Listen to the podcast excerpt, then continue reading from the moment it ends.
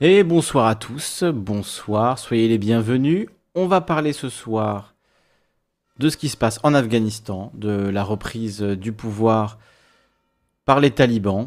On va essayer de rentrer dans le, détail, de prendre le temps de, parler de tout. Alors on le fera pas dans un ordre chronologique parce que c'est compliqué, ça demanderait euh, ben, de lire plein de pages Wikipédia.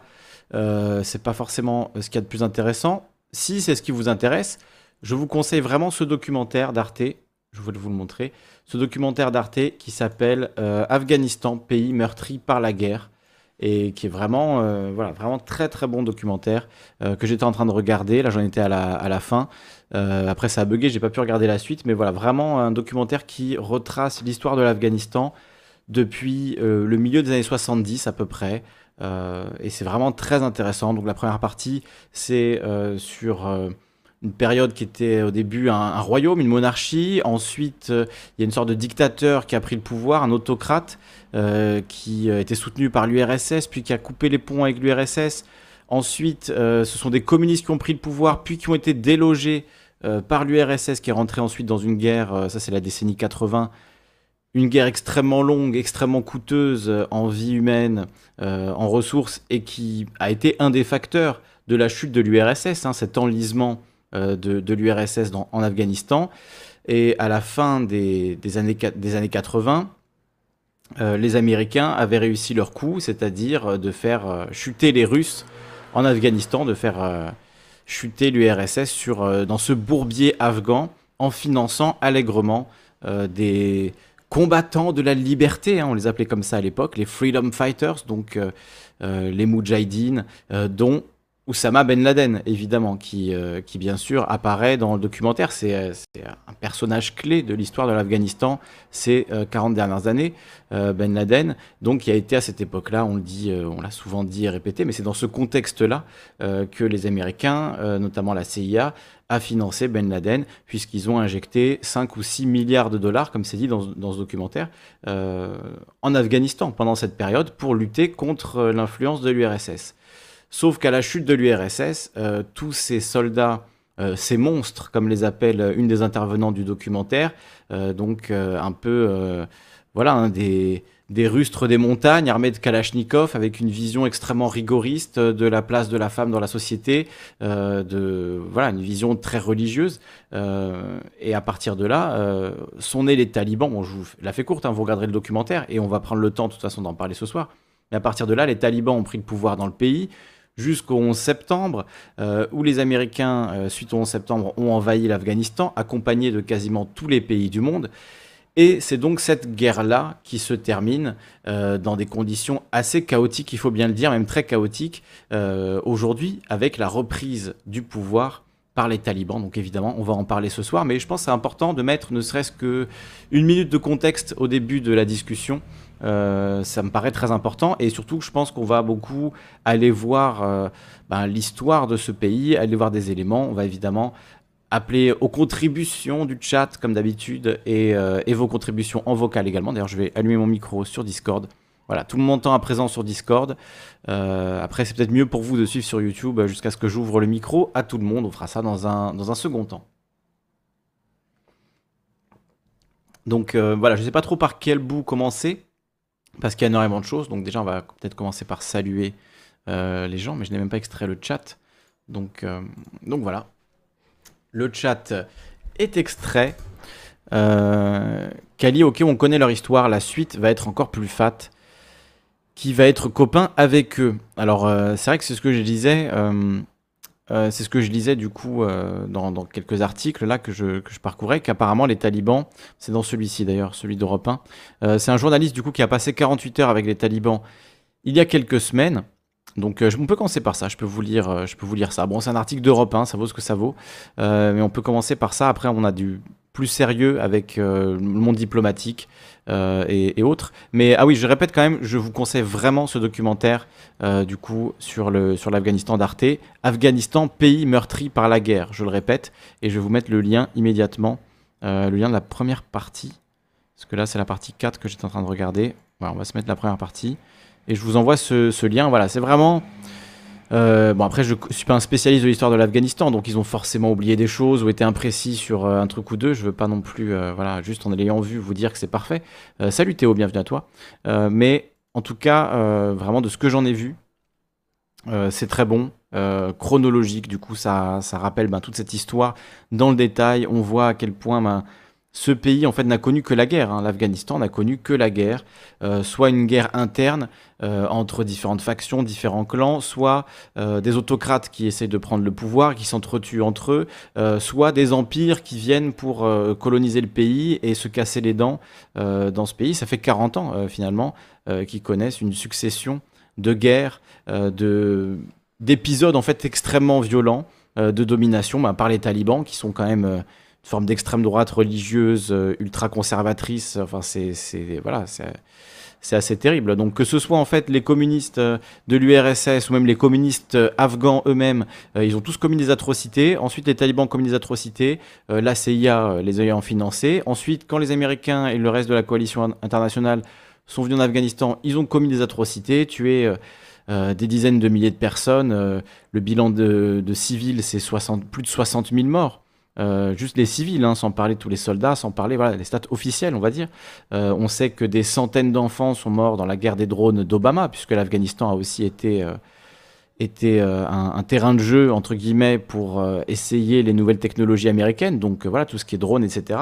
Ils s'en sont pris plein la gueule. Ils se sont même pris euh, la, mère de toutes les bombes, euh, la plus grosse bombe non nucléaire euh, de l'histoire, salut Rhinophéros 2011, qui a été envoyée par Trump, il me semble en 2017, la Moab. Bah, on peut trouver le, on va essayer de trouver l'info. On va faire ça aujourd'hui. On va, on va faire plein de recherches parce que j'ai plein d'articles, mais un peu dans, dans le désordre. donc on va, voilà, je vais vous donner des infos, puis ensuite on va les vérifier ensemble. On va les regarder sur Wikipédia. donc voilà, la Moab. Euh, massive ordonnance Air Blast Bomb, bombe à effet de souffle massif, bah, elle a été tirée pour la première fois de, l'histoire sur l'Afghanistan. Euh, elle a rayé une montagne, euh, une montagne en poussière. donc, je ne sais pas s'ils en parlent là. oui, il y a la Russie du coup qui est la, qui a la plus grosse, hein, évidemment, qui a la plus grosse bombe. donc cette bombe n'avait jamais été utilisée en combat avant le premier, avant avril 2017. Le premier usage connu de cette arme par les forces américaines a eu lieu le 13 avril 2017 au cours de la guerre d'Afghanistan dans le district d'Achin de la province de Nangarhar, dans une région afghane frontalière du Pakistan. Dans cette région, la frontalière avec le Pakistan, il y a eu énormément de frappes de drones, énormément de, hein, de bombardements, de morts euh, dans, cette, guerre, euh, vraiment dans cette région-là particulièrement. Euh, c'est pour ça que je, je, vous ai ouvert aussi cette page. Conflit armé du nord-ouest du Pakistan, qui voilà, c'est cette zone-là, la vallée du Swat, etc. Bon. On va rentrer dans les détails si vous en avez envie, hein. si vous êtes précis, euh, si vous voulez. Hein. Salut euh, Rage Machine, bienvenue à toi. Euh, la bombe est larguée depuis un Lockheed MC-130, avion utilisé par l'Air Force Special Opération Command. D'après les sources officielles afghanes relayées par l'armée américaine, cette frappe aérienne aurait tué 94 militants de l'ELKA, dont 4 dirigeants. salut Forgavers qui nous rejoint. donc voilà, c'est les, stats officiels. Bon, euh, c'est des militants, hein, donc on considère que euh, tout homme de plus de 14 ans est un militant. Hein, c'est les, euh, les critères de la CIA, donc voilà, c'est comme ça. Donc il faut se contenter de, de, ça. 94 militants pour la plus grosse bombe non nucléaire de l'histoire. Enfin, peut-être que celle des Russes maintenant est plus, est plus grosse. Enfin voilà, c'est concours de quéquette pour tuer des gens, évidemment. Le virilisme ne connaît jamais de limite. Euh, donc voilà, ça c'est juste un exemple de ce que c'est manger l'Afghanistan. Euh, ça a coûté cette euh, guerre de 2001 à aujourd'hui, hein, donc c'est 20 ans de guerre en Afghanistan, 2000 milliards de dollars pour perdre deux mois, pour que tout s'effondre deux mois après le départ. C'est intéressant quand même. Hein. c'est intéressant. 20 ans de guerre, 2000 milliards dépensés pour qu'en deux mois, tout se casse la gueule. Ça valait le coup de la faire cette guerre, non? Ah bah, C'était le bilan est, exceptionnel. 60 000 morts, civils.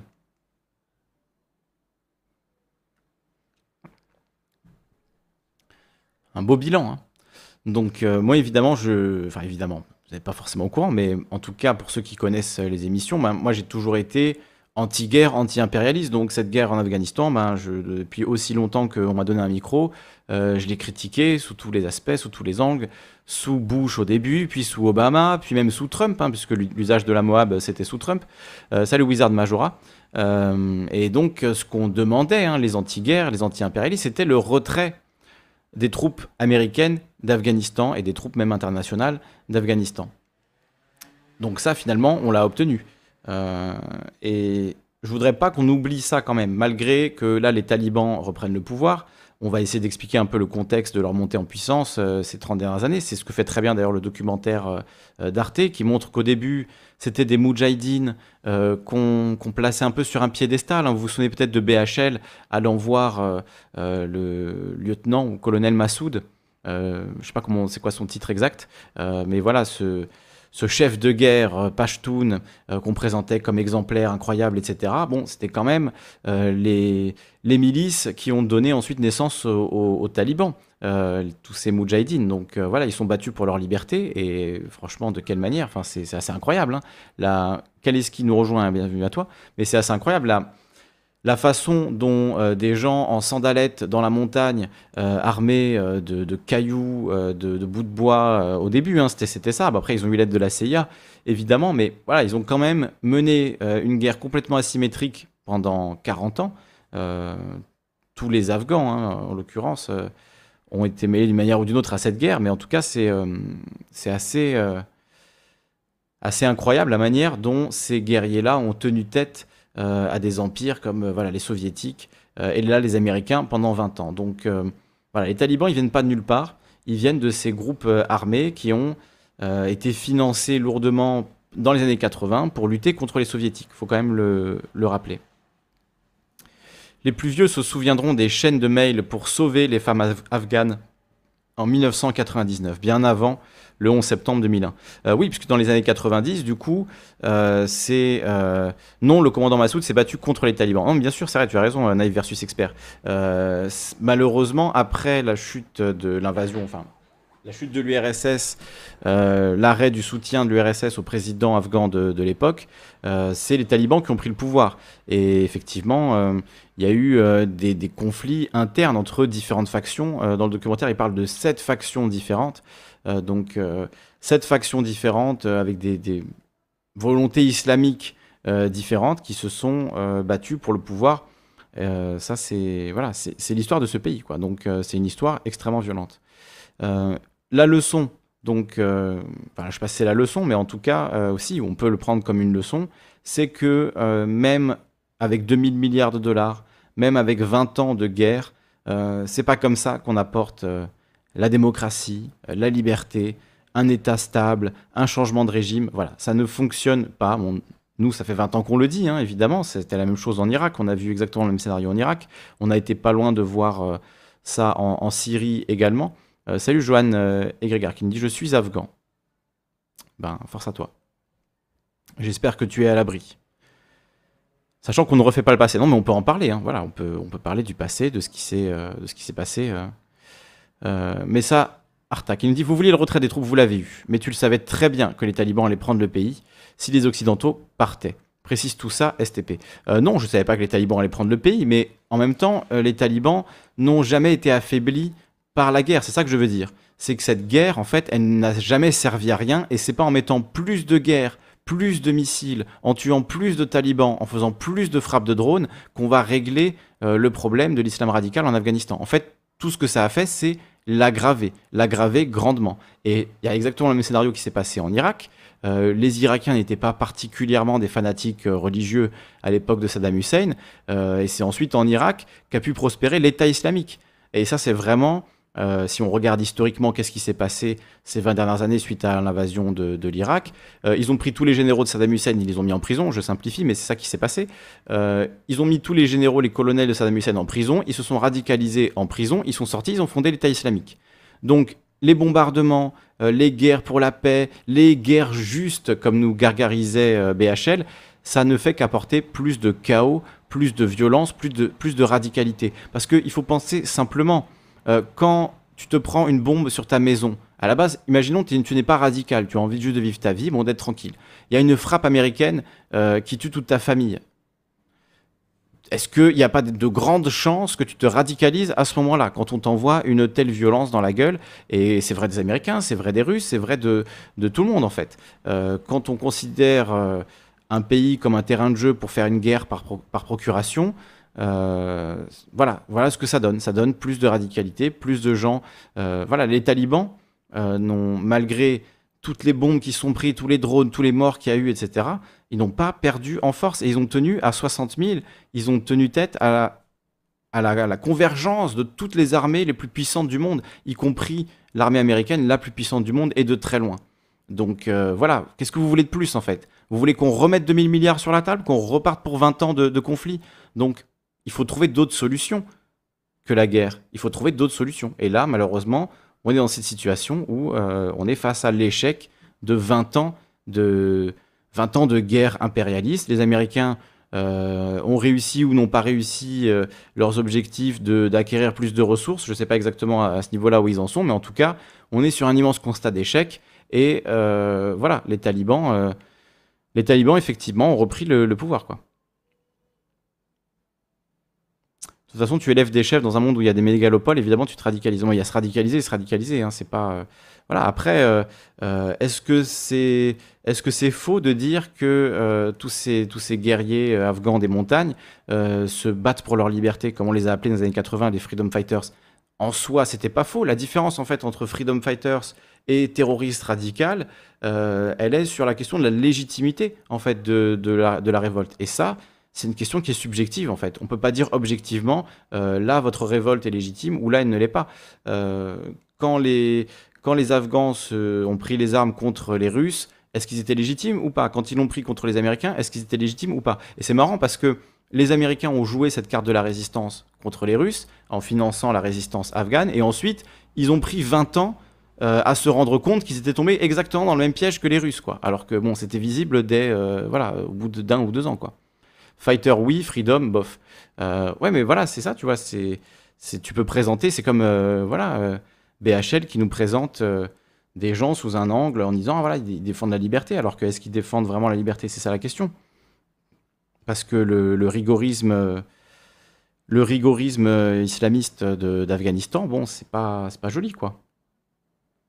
Qui a été aussi financé par le biais de Ben Laden par l'Arabie Saoudite en partie. Et d'ailleurs, l'Arabie Saoudite, le Qatar joue un rôle encore aujourd'hui dans les, accords de paix.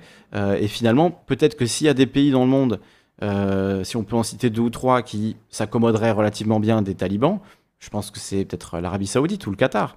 Après, je ne sais pas exactement quel est l'état des relations entre l'Arabie saoudite, le Qatar et les talibans. c'est évidemment très complexe, mais bon, ils pourraient s'arranger, quoi. On va dire en termes d'extrême droite religieuse, islam rigoriste, islam radical, tout ça, on est plus ou moins dans le même, euh, dans le même thème. Salut Thibaut Richard, bienvenue à toi.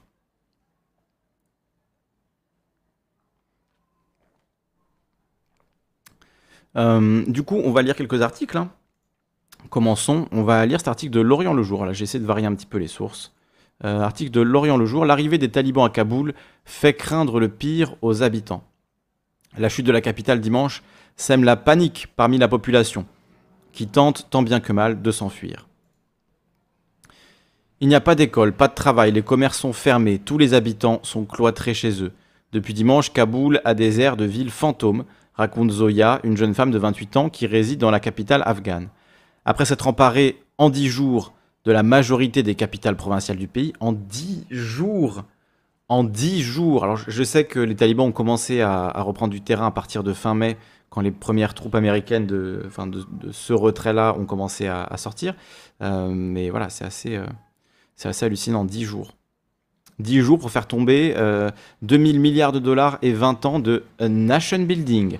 Un nation building, c'est la, construction d'État, la fabrication d'un État, la fabrication de, voilà d'une nation, quoi.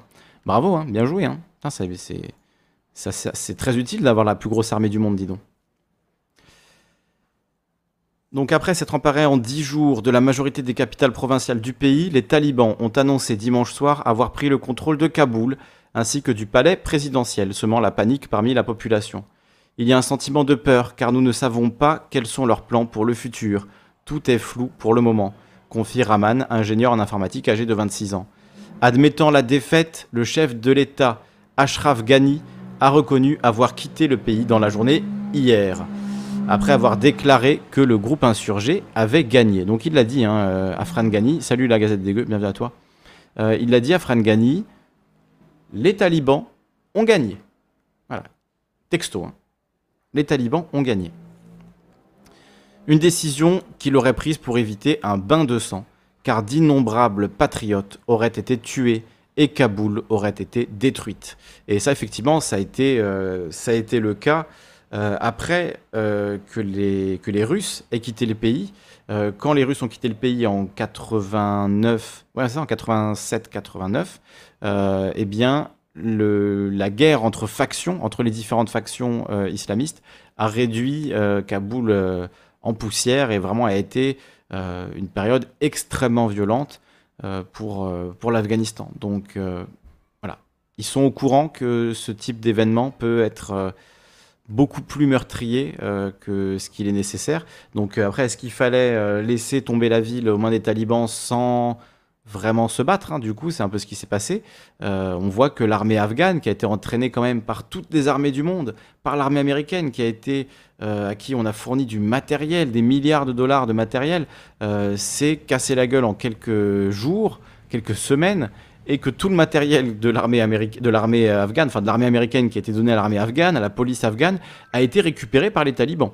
Donc voilà, bah, bravo, c'est très bien joué. Salut Captain FR.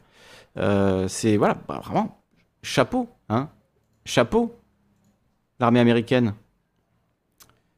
Salut à Vive la Commune qui nous a rejoint sur, euh, Twitch. on est aussi sur Twitch, normalement ça fonctionne. Vous me dites ça fonctionne. Je connais bien le sujet, je peux aider. Alors je vais vous donner le lien pour intervenir et on va commencer à prendre des interventions. Euh, je vais vous lire encore quelques articles, mais voilà, déjà vous pouvez commencer à manifester votre envie de venir euh, causer avec nous. Et on va, on va parler de tout ça ensemble. Essayer de, prendre les bonnes infos et pas forcément euh, de relayer des fake news et d'essayer d'être assez précis parce que le, sujet le mérite. Hein. c'est quand même une guerre qui dure depuis 20 ans, un pays qui est dans le conflit depuis au moins 40 ans, hein, c'est pas plus, et donc qui c'est un peu en fait un, c'est la guerre qui a peut-être mobilisé le plus de pays différents, le plus de moyens ces 20 dernières années. Et donc c'est un sujet très important dans lequel beaucoup beaucoup de pays sont concernés et dont on parle peut-être le moins. Euh, à part quand il y a euh, voilà, des soldats français qui meurent malheureusement, euh, comme ça a été le cas. Hein. Il y a eu des traquenards où des, des, dizaines de, Français ont été soit blessés, soit tués. je crois qu'il y a eu 80, 90 ou 100 morts français en Afghanistan. Donc voilà. Hein. D'ailleurs Macron a fait une, intervention. On ne l'écoutera pas, hein, mais si vous voulez l'écouter, on, en parlera un petit peu après. si vous voulez, on écoutera peut-être un, petit extrait. Donc je vous lis quand même cet article de Lorient le Jour. Ces derniers jours, les rumeurs de la prise imminente de la capitale afghane s'étaient répandues comme une traînée de poudre, plongeant ses habitants dans la crainte de subir le même sort que celui des civils fuyant leur province. Salut euh, Dazer. Donc, euh, il y, a plein de civils qui ont quitté leur province pour aller vers Kaboul. Pour Rahman, la prise de la capitale n'était qu'une question de temps, alors que les talibans avaient affirmé jeudi avoir imposé leur domination sur Logar, capitale provinciale située à seulement 90 km au sud-ouest de Kaboul, et avec qui elle partage une frontière commune. Il semble qu'il n'y ait pas eu finalement, euh, il n'y ait pas eu de financement pour soutenir l'armée nationale. Je vais zoomer un petit peu. C'est un peu, on est tous un peu loin là, je crois. Voilà, voilà. Très bien. Où en étais-je? Donc la rumeur, blablabla, pour Aman, la prise de la capitale n'était qu'une question de temps, alors que les talibans euh, avaient affirmé jeudi avoir imposé leur domination sur Logar, capitale provinciale située à quelques 90 km au sud-ouest de Kaboul et avec qui elle partage une frontière commune. Il semble qu'il n'y ait pas eu de financement pour soutenir l'armée nationale. Pas de financement pour l'armée, donc euh, oui, ben, c'était cadeau quoi. J'ai l'impression que le gouvernement encourage les troupes à se rendre et que les talibans ne tuent pas les soldats capturés, comme s'il s'agissait d'un accord conclu par les autorités, raconte le jeune homme. C'est fou. Personne ne sait ce qu'il se passe en coulisses, renchérit-il. Si les insurgés mènent leur offensive depuis le mois de mai, à la faveur du début du retrait final du contingent américain étranger, jamais ils n'ont été aussi proches de leur but d'asseoir leur pouvoir sur l'ensemble de l'Afghanistan. Bah c'est c'est fait, comme qui dirait, euh, même s'il y a eu euh, des tirs à l'aéroport de Kaboul euh, de la part de soldats américains, apparemment, qui restent encore à l'aéroport, qui défendent peut-être les dernières les, les dernières personnes qui vont essayer de s'exiler, d'être de, exfiltrées par ce biais. Vieille promesse de campagne de l'ancien président américain Donald Trump d'en finir avec les guerres sans fin, seule bonne chose qu'a promis Donald Trump, hein, au passage. Euh, le départ des forces internationales négociées avec les talibans doit s'achever le 31 août, comme l'a annoncé début juillet le locataire actuel de la Maison-Blanche, Joe Biden.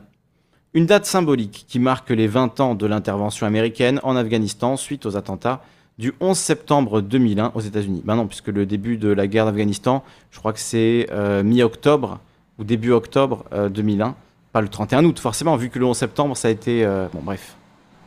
Depuis l'annonce du président démocrate, de nombreux Afghans se sentent néanmoins abandonnés et laissés à la merci des attaques des insurgés que l'armée régulière, minée par la corruption et pesant, bien moins lourd sans son allié américain, peine à repousser.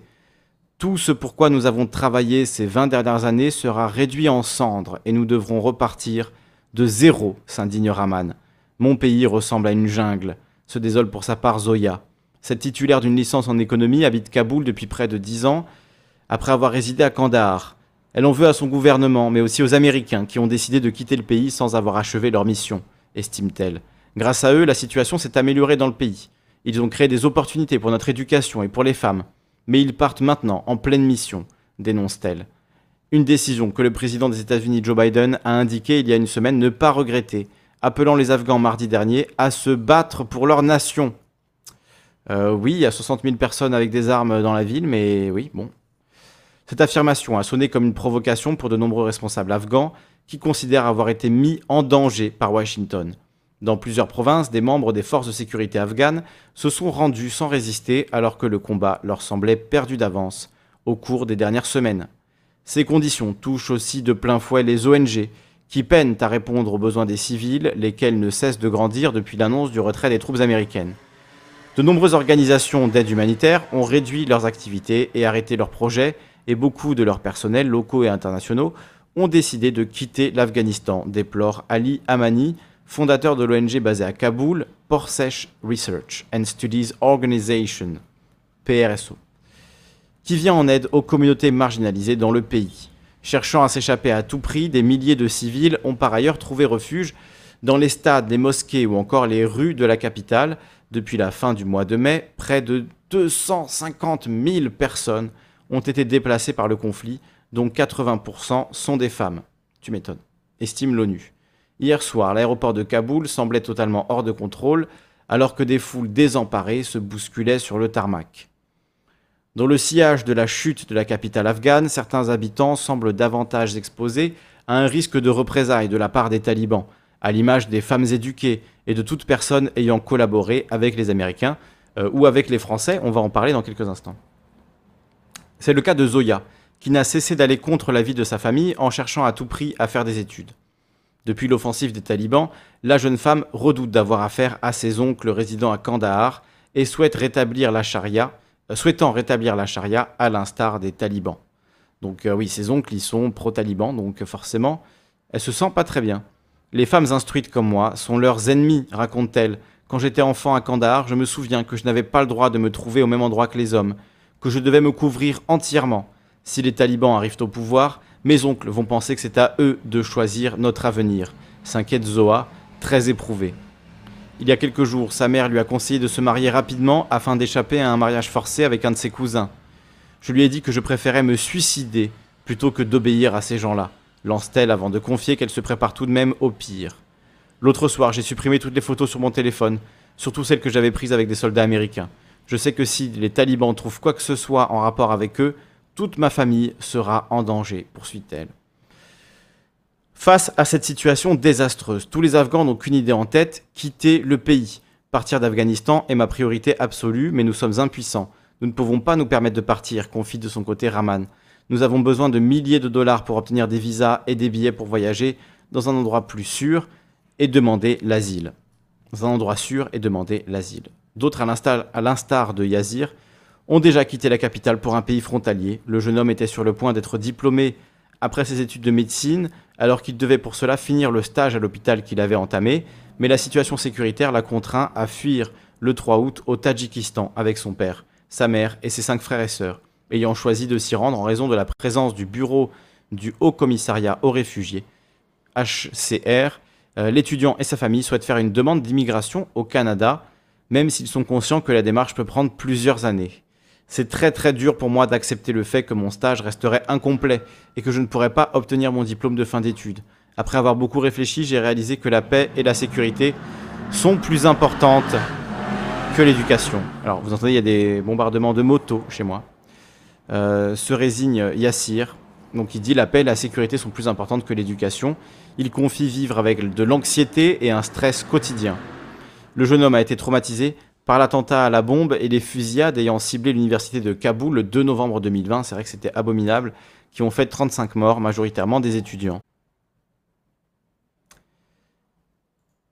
Et nous sommes de retour, donc je vous lis la fin de cet article. Aujourd'hui, l'étudiant espère obtenir une bourse pour poursuivre ses études de master, à l'instar de Zoya pour qui l'éducation passe avant tout. Je me fiche du manque de nourriture, d'eau et des coupures d'électricité. Je ne me soucie que de mon avenir, parce que pour cette éducation, j'ai tout donné. Donc voilà des témoignages, euh, des témoignages qui sont, euh, qui sont lourds sur ce qui se passe en Afghanistan en ce moment, euh, et donc sur ben, cette reprise du pouvoir par les talibans, sur le retrait des troupes américains, l'échec de ces 20 ans de guerre qui voilà, se terminent d'une manière absolument absolument horrible. Et effectivement, pour les gens qui ont été, euh, ben, voilà, qui ont travaillé avec les Américains ou même avec l'ancien régime. Hein. Euh, alors les talibans ont dit qu'il y aurait une grâce pour ceux qui ont travaillé avec l'ancien régime, mais on imagine bien que pour ceux qui ont été traducteurs pour les Américains, traducteurs pour euh, les Français, les Anglais, etc., tous les pays qui ont participé à ce conflit, forcément, pour eux, il va y avoir sans doute des représailles. Et donc il y a ce journaliste, Charles Villa, qui, avec ces images de gens s'accrochant à des avions américains pour tenter de quitter le pays. Enfin, c'est juste délirant ces images. Les images de l'aéroport de Kaboul, nous écrit Charles Villa, sont d'une tristesse infinie. Je n'ai rien écrit jusqu'à maintenant, tellement les mots manquent. Depuis des semaines, nos fixeurs, donc c'est les gens qui aident les journalistes sur place, euh, nous supplient de les aider, nous disent qu'ils sont terrifiés pour eux, pour leur famille. Encore ce matin, d'anciens traducteurs de l'armée française nous envoient des messages pour que la France les rapatrie, mais ils ne font partie d'aucun plan d'évacuation. Comment est-il possible d'abandonner des gens comme ça? Ça fait des années que des reporters en parlent. Et donc ça, c'est le message de, ces traducteurs qui disent euh, Est-ce que vous avez euh, aucune information précise et exacte au sujet de nous? Aucun plan d'évacuation des interprètes et auxiliaires afghans de l'armée française en Afghanistan de la part de la République française? Nous voudrons savoir, depuis le gouvernement et les autorités français, pourquoi nous ne sommes pas dans ce plan d'évacuation qui commence aujourd'hui par le gouvernement français. Euh, et donc de dire on parle, parle plus de procédure de visa, mais d'évacuation d'urgence pour sauver des vies. On n'a presque plus les mots pour leur répondre. Salut Psychic Stream. On n'a presque plus les mots pour leur répondre, pour les réconforter. On attend et on espère que leurs appels de détresse seront entendus et qu'ils pourront quitter ce chaos. Il y a un article aussi euh, un peu plus long du Monde diplomatique d'octobre 2020, les harkis de Kaboul, quand la France renacle à protéger ceux qui l'ont aidé. Donc renacler, ça veut dire euh, traîner du pied, quoi, être un peu lent euh, à aider. Ben là, en l'occurrence, des gens qui ont beaucoup donné pour, pour la France hein, dans ce conflit, qui voilà, sont les harkis. Hein. Les harkis, c'est ces Algériens qui ont choisi le camp de la France et qui ont été effectivement méprisés par la France, ignorés, qui ont été très très maltraités, quoi. Et certains en sont morts. Enfin, c'est terrible hein, la façon dont dont les pays occidentaux de manière générale, que ce soit les Américains euh, ou la France, traitent leurs alliés euh, quand leurs intérêts ne sont plus, euh, voilà, ne sont plus à cet endroit. Donc l'article d'Antoine Horry commence ainsi. depuis son départ d'Afghanistan en 2014, la France n'a délivré de visa qu'à une faible partie des civils qu'elle avait employés depuis son intervention. Considérés comme des traîtres par les talibans, aujourd'hui aux portes du pouvoir, ils vivent avec la peur d'être tués. À l'inertie de l'État français a succédé la volonté politique de s'opposer au rapatriement de ses anciens auxiliaires. Et Emmanuel Macron, tout à l'heure, dans son discours, euh, a parlé de ça, a parlé euh, précisément, pardon, euh, précisément de, de ses alliés de la France en disant on va les rapatrier, on, fait tout ce qui est notre, en notre pouvoir, enfin des phrases comme ça, qui moi me donnent pas trop confiance. Alors j'espère que ce sera suivi des faits, on verra, mais honnêtement j'ai pas trop confiance parce que c'était des formulations un peu vagues, un peu floues, Et quand c'est flou, c'est qu'il y a un loup. Vous connaissez votre, votre Martine Aubry. Après, je crois pas que ce soit elle qui a inventé l'expression, mais on la cite à chaque fois qu'on cite, euh, l'expression. Taliban ou facho, énormément de points communs. Bah oui, les talibans, c'est l'extrême droite religieuse. Hein. C'est l'extrême droite religieuse, clairement. Donc, euh, c'est effectivement euh, des gens qui ont été financés par l'armée américaine contre les Russes à coups de milliards, qui ont pu euh, utiliser cet argent pour euh, faire des camps d'entraînement, devenir un véritable champ d'expérimentation pour des princes saoudiens comme Ben Laden, euh, qui ont financé aussi voilà, à fond ces, ces combattants et qui sont devenus ben, des, voilà, des, des... fascistes. Le mot ne s'applique pas parce que techniquement c'est pas ça, mais en tout cas des musulmans extrémistes, hein, des islamistes extrémistes euh, ce qui n'était pas le cas de tous les Moudjahidines, c'est vrai qu'il faut le préciser, il faut le rappeler, euh, Naïf versus Expert le, disait, euh, ce n'était pas le cas de tous les Moudjahidines. ils n'étaient pas forcément tous des, des islamistes radicaux qui voulaient enfermer les femmes et les empêcher de montrer leur visage, etc., etc., qui les fouettent, qui les frappent, qui les mettent sous domination. ça, c'est effectivement les, talibans. mais en tout cas, c'est de ce bourbier que sont nés ces, ces talibans. Euh, l'organisation politique, etc. Euh, donc, euh, donc voilà, hein, la situation aujourd'hui, elle est ce qu'elle est. L'extrême droite religieuse talibane a pris le pouvoir en Afghanistan. Voilà. Donc, est-ce que vous voulez qu'on écoute Macron ou pas? Dites oui ou non. on va faire un sondage. On va faire un sondage, très bien. Est-ce qu'on écoute Macron ou pas? Parce que je sais que cette intervention, forcément, plein de gens vont pas. Euh, est-ce qu'on écoute Macron? On va juste faire. Est-ce qu'on écoute Macron? Est-ce qu'on écoute Macron? Oui ou non? Voilà. Demandez l'avis de la communauté. Non, non, non, non, non. Bon, je vous ai mis un sondage. Vous votez maintenant, on va voir. Il y a plus de noms. Hein. Moi, j'ai écouté juste avant. Honnêtement, c'est beaucoup de blabla euh, et pas vraiment. Euh, pas vraiment intéressant. Ah. C'est bizarre, on m'entend plus. On m'entend plus dans mon propre stream. Est-ce que vous m'entendez à présent? Euh, Je vois qu'il y a Arthur qui veut, qui veut intervenir. on va prendre un premier auditeur et puis je vous lirai l'article du Monde Diplo euh, peut-être un peu plus tard si on, a, si on a du temps pour ajouter des éléments de réflexion. bonjour. Bonjour Arthur. Bienvenue à toi. Oui. alors coupe le retour ah, si possible. Euh, oui, le retour. Le retour, Arthur. On l'entend clairement. Mhm. On t'entend bien. Bon, vas-y, c'est bon. On dit que c'est bon pour le son. Vas-y. D'accord. Bon, bah désolé, mais euh, déjà j'aimerais euh, te remercier, euh, Kali, de m'accueillir. Et j'aimerais aussi te, remercier de faire ce travail-là, plus généralement. Eh ben, écoute, c'est gentil. Merci à toi de venir parler. du coup, sur cette question de l'Afghanistan, bah, c'est une question intéressante mais elle pose euh, quand même beaucoup de problèmes parce que y a, philosophiquement, il y a quelque chose derrière qui est, euh, qui est une grosse question sur l'interventionnisme, tout ça. Si, est-ce qu'il est légitime euh, d'aller faire la guerre dans un pays étranger pour aller imposer finalement un régime politique, même si on pense que ce régime, bah, c'est quand même un régime démocratique, c'est quand même un régime qui est donc contre une forme d'obscurantisme religieux et contre une forme d'extrémisme. Et euh, c'est, c'est du coup une question qui, peut être très compliqué à résoudre. Et j'avoue que bah, ça me laisse un peu euh, dubitatif parce que euh, je, ne sais pas trop comment euh, comment comment m'y prendre. Parce qu'il y a, y a énormément de paramètres comme ça. Et même simplement sur cette guerre d'Afghanistan, maintenant que les États-Unis se sont retirés, est-ce qu'on peut tirer, un bilan et dire les États-Unis ont bien fait ou les États-Unis n'ont pas bien fait?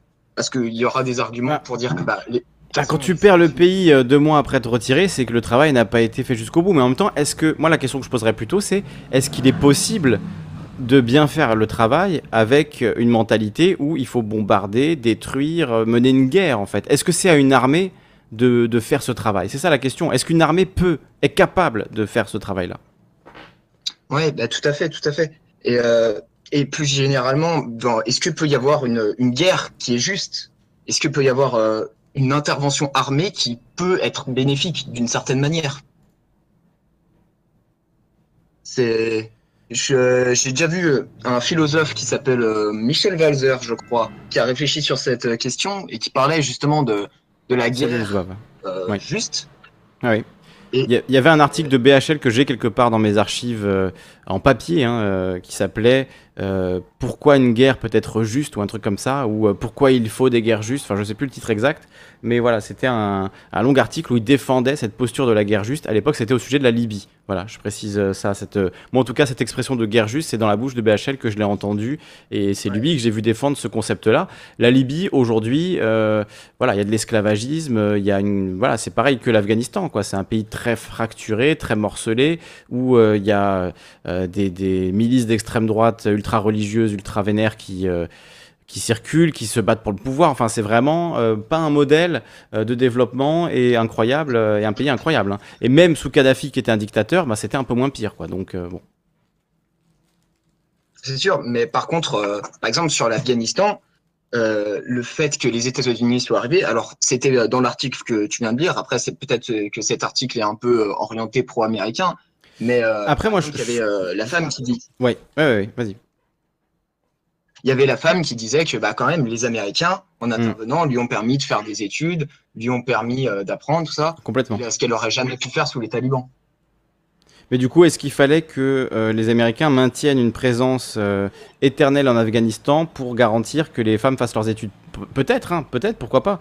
mais est-ce qu'il n'y a pas une, manière de le faire différente Est-ce que, est-ce qu'en fait, c'est à l'armée, de, s'assurer de ce genre de choses, de maintenir une opération pour pour ça, euh, c'est vrai que ça, peut se discuter, hein, mais c'était pas le but. Enfin, c'était le but euh, affiché, on va dire, pour les médias, etc. Mais en vrai, le, but de l'armée américaine n'était pas celui-là. Sinon, ils auraient mis en place d'autres choses. Salut Louis Brandon qui, nous rejoint. Et euh, moi, ce qui m'a beaucoup choqué, là, dans les derniers jours, c'est le secrétaire d'État à la diplomatie américaine, je crois, qui justement se justifiait sur le retrait et qui disait Mais non, mais nous, on n'a pas perdu la guerre. Et euh, il disait pourquoi? Parce que la raison pour laquelle on est parti en guerre, c'était pas pour aider les gens en Afghanistan, c'était juste pour se venger. Ah bah voilà. Comme ça. Du coup, c'est plus honnête. Bah, c'est plus honnête, c'est plus honnête, effectivement. Et 20 ans après, on peut dire voilà, ils l'auront bien mis sur la gueule, ils l'auront bien pourri la tête, ils sont bien vengés entre guillemets parce que franchement, euh, ceux à mon avis qui ont le plus de responsabilités, si tu vois, si il faut attaquer un pays après le 11 septembre, euh, est-ce que c'est l'Afghanistan, l'Irak, la Syrie, le Soudan euh, ou l'Arabie Saoudite? Je dis pas qu'il faut faire la guerre, hein, attention. Hein, je veux pas, moi, suis pas, je suis contre la guerre, etc. Mais d'un point de vue, juste si tu regardes les faits, tu vois, on sait aujourd'hui que la CIA, le FBI avait des documents euh, montrant que des princes saoudiens ont financé les attentats du 11 septembre. Ben Laden, le prince Bandar, qu'on surnommait Bandar Bush, euh, ça, euh, d'ailleurs, Michael Moore en parle dans le film Fahrenheit 9-11. Il y a plein d'éléments extrêmement obscurs et mystérieux autour du 11 septembre, euh, sans rentrer dans les délires du complotisme, etc. Juste un point le rôle de l'Arabie Saoudite dans le 11 septembre. À ce niveau-là, est-ce qu'il y a eu une vengeance? Est-ce que la dynastie des Saouds, dont certains princes voilà, ont financé, selon les documents qui ont été déclassifiés, etc., ont financé les terroristes du 11 septembre Est-ce que eux, ils ont été ils ont été euh, punis d'une certaine manière? Ben, je, ne crois pas. Donc même la cible n'était pas la bonne. Tu vois, c'est le peuple afghan a pris pour euh, pour euh, des princes saoudiens, quoi. Ouais, et puis c'est puis même si on, utilise l'argument que du coup les Américains viennent de rejeter, qui est d'imposer la démocratie, le progrès et de faire en sorte de sortir un peu le pays du fanatisme religieux, bah, c'est la même chose. Pourquoi ils n'ont pas fait la même chose en Arabie Saoudite? Ah. Alors que ah bah oui, hein. les talibans c'est kiff kiff, hein, ça se voilà, hein, ça se ça se vaut, on va dire. Et sauf que l'Arabie Saoudite, c'est une monarchie de droit divin avec une dynastie, avec un régime euh, voilà ultra rigoriste, euh, d'extrême droite religieuse, euh, anti-femme, anti-homosexuelle, anti-non-musulman en fait. Hein, et donc donc oui, ce, régime-là, il y a aucun problème, ils nous vendent du pétrole, tu te rends compte? C'est génial. Ils achètent des armes en plus pour aller faire la guerre au Yémen, non mais. Du pétrole.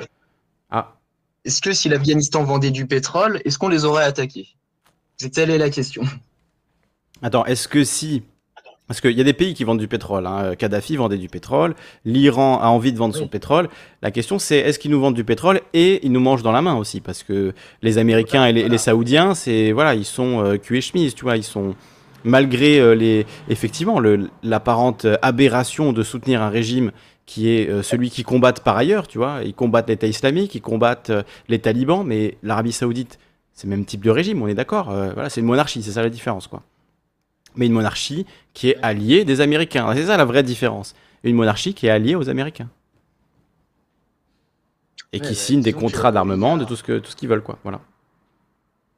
La, la, la, vue stratégique des, des États-Unis, un peu impérialiste, euh, de se dire on va intervenir pour garantir nos intérêts, elle passe quand même bien avant l'idée un peu humaniste d'aller aider un pays euh, Complètement. qui va être pris d'assaut par des extrémistes. Ça, c'est la justification, parce que... Ces mêmes extrémistes ont été euh, par les États-Unis. Bien sûr aucun pays ne dépense 2000 milliards pour euh, garantir la sécurité des étudiantes afghanes, tu vois. Et c'est dommage, hein, ce serait bien, hein, mais c'est malheureusement, euh, faut être lucide aussi, quoi. Et je comprends parfaitement, tu vois, cet Afghane qui dit, je suis en train de faire des études, euh, j'essaie d'avoir une vie, voilà, normale entre guillemets, une vie libre. Et c'était effectivement ça sans doute grâce à l'intervention des Américains qui ont délogé les talibans du pouvoir.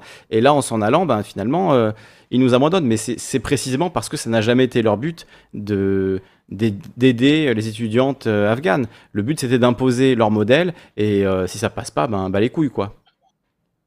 Imposer, imposer leur modèle dans l'unique but d'extraire des ressources, hein, soyons précis. Ouais. Mais euh, la question qui est un peu plus profonde, c'est même si ça avait été vraiment leur but du début à la fin de simplement libérer l'Afghanistan de mhm. l'extrémisme religieux, est-ce que ça aurait été bien d'intervenir? C'est une bonne question. Le c'est une très bonne question. Bah, c'est ce que dit un, officier russe dans le, reportage. Euh, il dit littéralement notre armée. En fait, c'est pas une armée de libérer un peuple, ça ne veut rien dire. Quoi. On peut pas faire la guerre au peuple, à la population. Et c'est pour ça que les talibans euh, n'arrêtent pas de gagner. Parce que, en fait, si tu bombardes les gens, ils se radicalisent, ils se rangent du côté de, ceux qui les aident. Et au quotidien, les talibans ont sans doute plus fait pour euh, les Afghans, alors au masculin, parce que les femmes, les pauvres, c'est pas ça. Mais tu vois, en termes de, par exemple, je voyais un article tout à l'heure qui disait euh, les talibans payent mieux les soldats que l'armée régulière afghane. Juste ça déjà, tu vois, c'est ça, c'est déjà. Euh, Salut Sinokers, merci beaucoup. qui nous donne 5 euros. La Chine n'a-t-elle pas soutenu les talibans? Bonne question. Faudrait trouver un article là-dessus. Si vous avez un article là-dessus, n'hésitez pas. Ça, ça, peut être intéressant. comme Et merci infiniment, Sinokers ça peut être intéressant en tout cas de voir, euh, oui, quelle a été l'attitude des Chinois vis-à-vis de ça, surtout qu'aujourd'hui, euh, les Chinois font une route qui traverse l'Afghanistan, etc. Donc euh, ils ont aussi leurs intérêts économiques sur place, hein, ça c'est évident. Arthur. Oui. Après, les Chinois n'ont pas spécialement intérêt à, soutenir l'extrémisme musulman, puisque bah, ils ont déjà. Bon, après, c'est surtout qu'ils sont en train d'exterminer une partie de leur population, mais. Ouais, mais ça, c'est. Tu vois. de problèmes avec les, avec les musulmans dans leur pays. Du coup, ils. je veux pas comparer. Euh, je veux pas comparer ce qui se passe avec les Ouïghours en Chine euh, avec ce qui se passe avec les musulmans en France, mais c'est pareil, tu vois, en France, on va te faire la traque à l'islam radical, etc.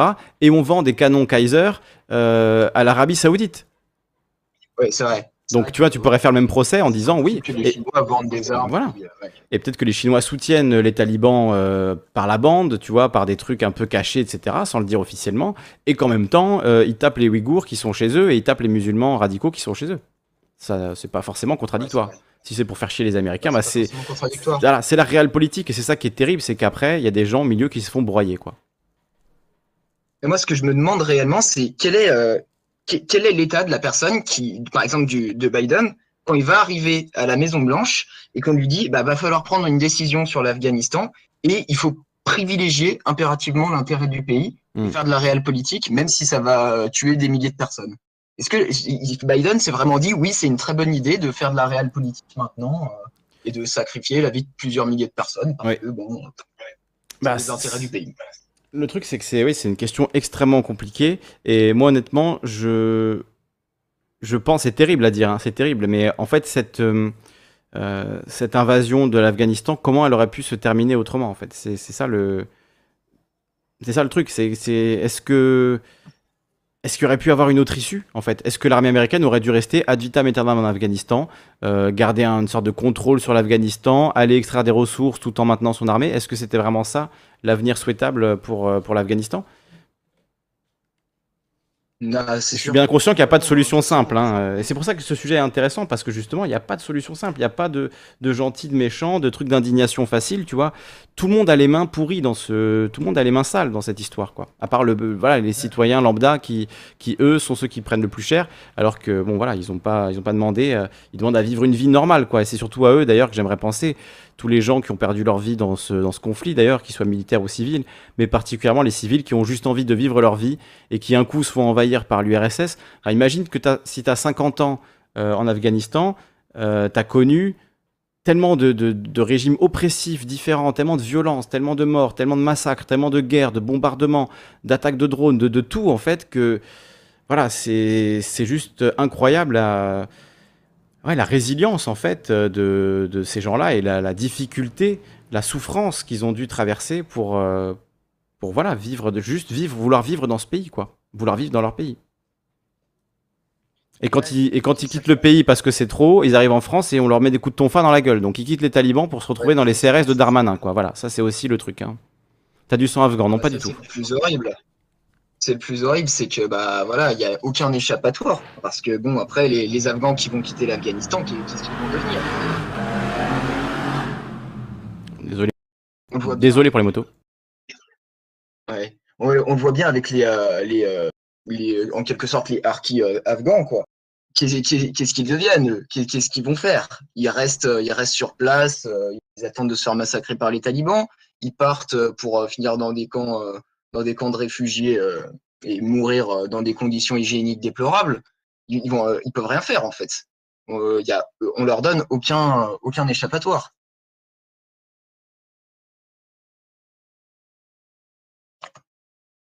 Ouais, c'est vrai que ça c'est terrible. on le voit d'ailleurs, les gens qui s'accrochent.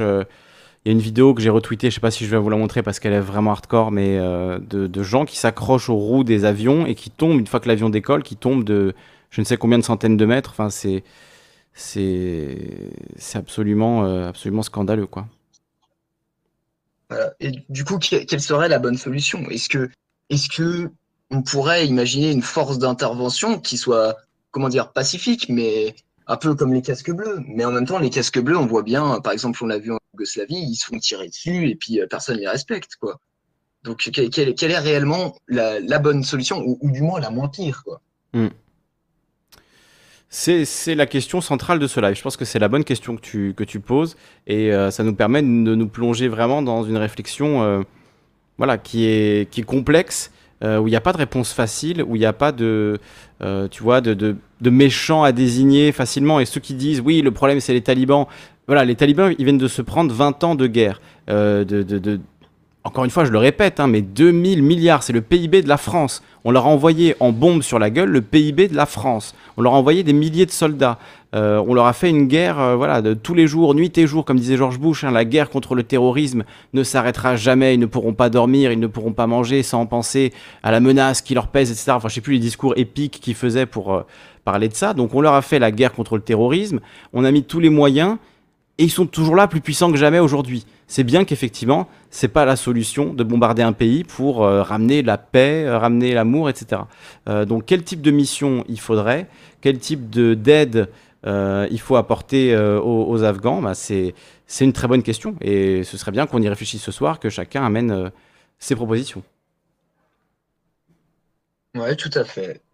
C'est vraiment c'est vraiment ça le, cœur du problème en fait de, de, toute cette euh, de toute cette épopée en Afghanistan et même dans plein d'autres pays du coup hein, on pourrait parler de l'Irak de la Libye tout ça. C'est que qu'est-ce qu'on est censé faire? Est-ce qu'on intervient? Est-ce qu'on n'intervient pas? De quelle manière on s'y prend? Est-ce qu'on demande à l'ONU? Et euh, si l'ONU veut pas parce que si il y, a ce problème de, du Conseil de sécurité euh, comment dire avec six pays qui peuvent, ou cinq, je sais plus, qui peuvent dire à n'importe quel moment non, on intervient parce que c'est nos intérêts, c'est mm. vite compliqué de réussir à, aider la population, quoi. Ouais. Alors, on nous demande le bilan de la guerre euh, d'Afghanistan. Un bilan catastrophique, où là c'est West France, je vous montre l'article. 165 euh, 000 morts au moins, des millions de blessés, des millions de déplacés. Euh, donc 165, 165 000 morts, en incluant tous les, morts. Et il y a eu à peu près 60 à 70 000 morts civiles en Afghanistan dans cette guerre. Donc, donc voilà, après selon comment on décompte, est-ce que c'était des militants, pas des militants, etc. mais voilà, 160 000 morts. Donc voilà, en 20 ans. Hein. En 20 ans de guerre. C'est effectivement un bilan, euh, euh, affreux, abominable. Les talibans sont les symptômes de cette société tribale.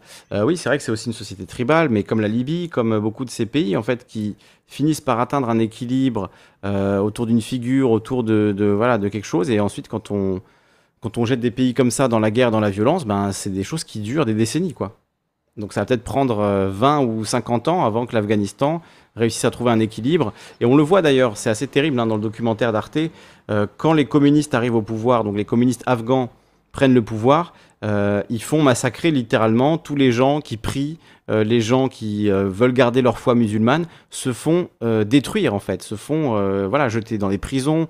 Il y a des tonnes de, de, prisonniers politiques, tous ceux qui défendent en fait n'importe quelle forme d'islamisme sont considérés comme des ennemis de la révolution et donc euh, les communistes ont eu un comportement abominable avec les musulmans euh, quand ils ont été au pouvoir en Afghanistan. Et ensuite, ce sont les islamistes qui ont traqué les communistes et les ont tués, etc.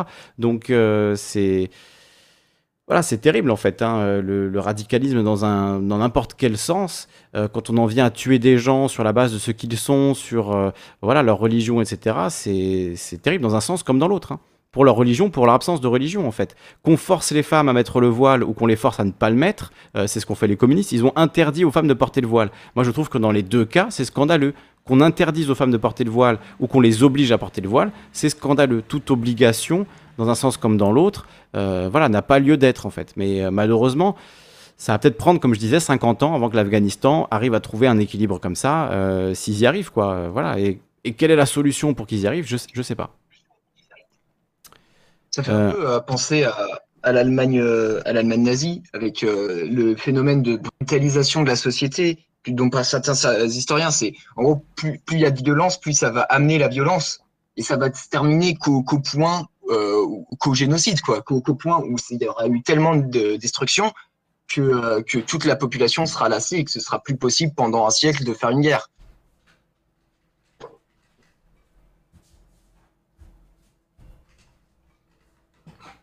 Je suis là. Je prenais juste euh, mon briquet euh, pour fumer du CBD parce qu'il faut que je me détende. Là, le, CBD va me détendre parce que c'est un sujet qui est quand même euh, très dur. Et effectivement, alors je sais pas si le parallèle avec les nazis est, comparable parce qu'en l'occurrence, les nazis, ils ont pu être défaits relativement vite une fois qu'ils ont pris le, contrôle. Et je pense que euh, voilà, c'est pas la situation n'est pas n'est pas comparable. Euh, si euh, le, parallèle, c'était juste sur le fait brutalisation, c'est-à-dire que plus on va on va brutaliser un peuple, plus il va devenir brutal en fait. Hmm. Oui, c'est clair, c'est clair. Bah, c'est oui, c'est ce que dit quelqu'un dans le documentaire, mais il dit en Afghanistan, on a cette capacité de, résilience parce qu'on a vécu tellement de choses horribles, tellement de violences, on a connu tellement de morts, tellement d'histoires abominables. Par exemple, juste un un épisode. Euh, en 78, euh, il y a un dictateur qui prend le pouvoir, qui se fait ensuite détrôner. Il est massacré, lui, et 23 membres de sa famille. Tu vois, c'est pas juste on le destitue et on le pend lui, c'est genre on massacre toute sa famille. Donc forcément, quand l'histoire de ton, l'histoire récente du pays, euh, c'est que des histoires comme ça, forcément, ça crée une société extrêmement brutale. Ouais. Moi, je pense que je vais euh, retourner dans l'audience. Très bien. Bah, merci Arthur, en tout cas, de ton, de ton intervention et de ta participation. On va accueillir euh, euh, l'essence des mots. Merci beaucoup Arthur. Salut l'essence des mots. Et si vous voulez intervenir, je vais vous donner le lien pour intervenir. Voilà, je vais te baisser un petit peu. Tu étais très fort. Je vais vous donner le lien pour intervenir dans la salle de, de, conférence et venir discuter avec nous, avec moi. Donc je vous mets le lien. Ouais, je vous mets le lien. Euh, Discord. Hop. Voilà. Et je vais l'épingler même. Voilà. Euh, l'essence des mots, on t'écoute. Bienvenue à toi. Euh, merci de m'accueillir. Bah, moi, je voulais plus parler de l'aspect un peu. Enfin, quand on regarde la zone de l'Afghanistan, c'est un peu comme avec l'Iran où toute cette portion du, monde, mhm. un peu très très euh, sollicité, on va dire, par Mhm. plein d'intérêts différents. Et tout à l'heure, j'entendais parler de tribalisme. Mais moi, j'ai envie de dire, mais qui finance le tribalisme En fait, ils se retrouvent toujours avec des armes russes d'un côté, des armes américaines de l'autre, euh, des trucs chinois. Euh, Là, il y a tellement d'armes qui ont été déversées depuis 40 ans que clairement, les armes, elles tournent. hein. Elles, elles se volatilisent pas, quoi. Elles tournent, elles sont, euh, oui, voilà, elles sont utilisées. Salut Jojo. non plus. Et les financements, quand on parle des talibans, les talibans sont riches, les financements viennent pas de nulle part non plus. Euh, comme la famille Ben Laden, les financements venaient pas de nulle part. Al-Qaïda, c'est pareil. Enfin, c'est toujours un peu les mêmes schémas. Je, je voyais quelqu'un dans le chat qui disait américain, pompier, pyromane. Hmm. Bah, américain et tant d'autres.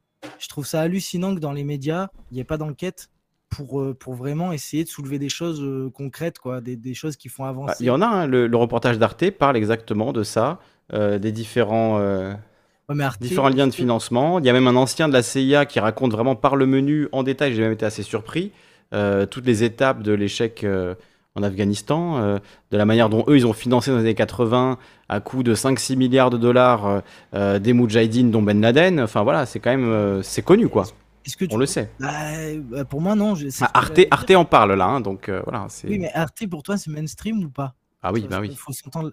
Bah, pour moi, euh, non. Tu vois, pour moi, Arte, euh, je Ah, tu sais qui est, qui est au comité de direction de Arte BHL Donc, puisqu'on parle de lui ce soir, donc tu vois, mais c'est un peu mainstream pas, quand même. Je pense pas qu'il puisse tirer les ficelles de Il ne tire, non, mais bien sûr que non, il tire pas les ficelles. Mais je veux dire, euh, c'est quelqu'un qui a contribué, tu vois, qui est dans le comité. euh, je sais pas exactement ce que c'est, mais comité d'observatoire, de je sais pas quoi. Enfin, il a une place dans voilà un comité un peu théodule Mm. au sein d'Arte, et donc ça fait de toi quand même. Enfin, tu vois, c'est pas juste ça, mais oui, Arte c'est financé par l'État allemand, par l'État français.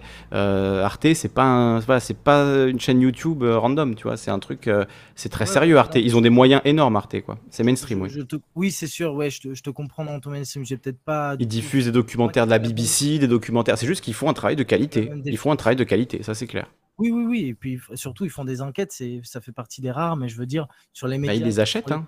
C'est des journalistes qui font, qui font le taf. Hein. C'est pas Arte, tu vois, c'est pas une entité. Oui, c'est voilà, oui. Ils achètent des, des documentaires du monde entier. Euh, là, il se trouve qu'ils ont acheté ce documentaire. Ils ont- ils l'ont sans doute commandé d'ailleurs. C'est un documentaire Arte euh, sur l'Afghanistan. Et voilà, ils prennent des bons journalistes qui font le travail. Voilà, moi j'aime pas BHL et j'adore Arte. Pareil, euh, pareil que toi, Matt Matt. Bah, pour- du coup, pour reformuler, je dirais plutôt que bah, Arte, c'est pas une, ch- une chaîne très très regardée. C'est Ouais. plutôt des gens, moi, quand je parle de Arte, je vais, je vais en parler avec toi, avec Ouais, bien sûr. trois autres, et puis fini, quoi. C'est pas les, pas le mainstream de sur C8. Instagram, euh, ouais, bien sûr. tu vois, les posts que tu retrouves de 10 personnes d'affilée qui se connaissent pas et qui repostent le même truc, la même connerie euh, en, en boucle, quoi. Ouais, et je vous, je vous mets le lien du documentaire pour ceux qui nous rejoignent. Il est dispo sur Arte en ce moment, donc n'hésitez pas à aller le voir.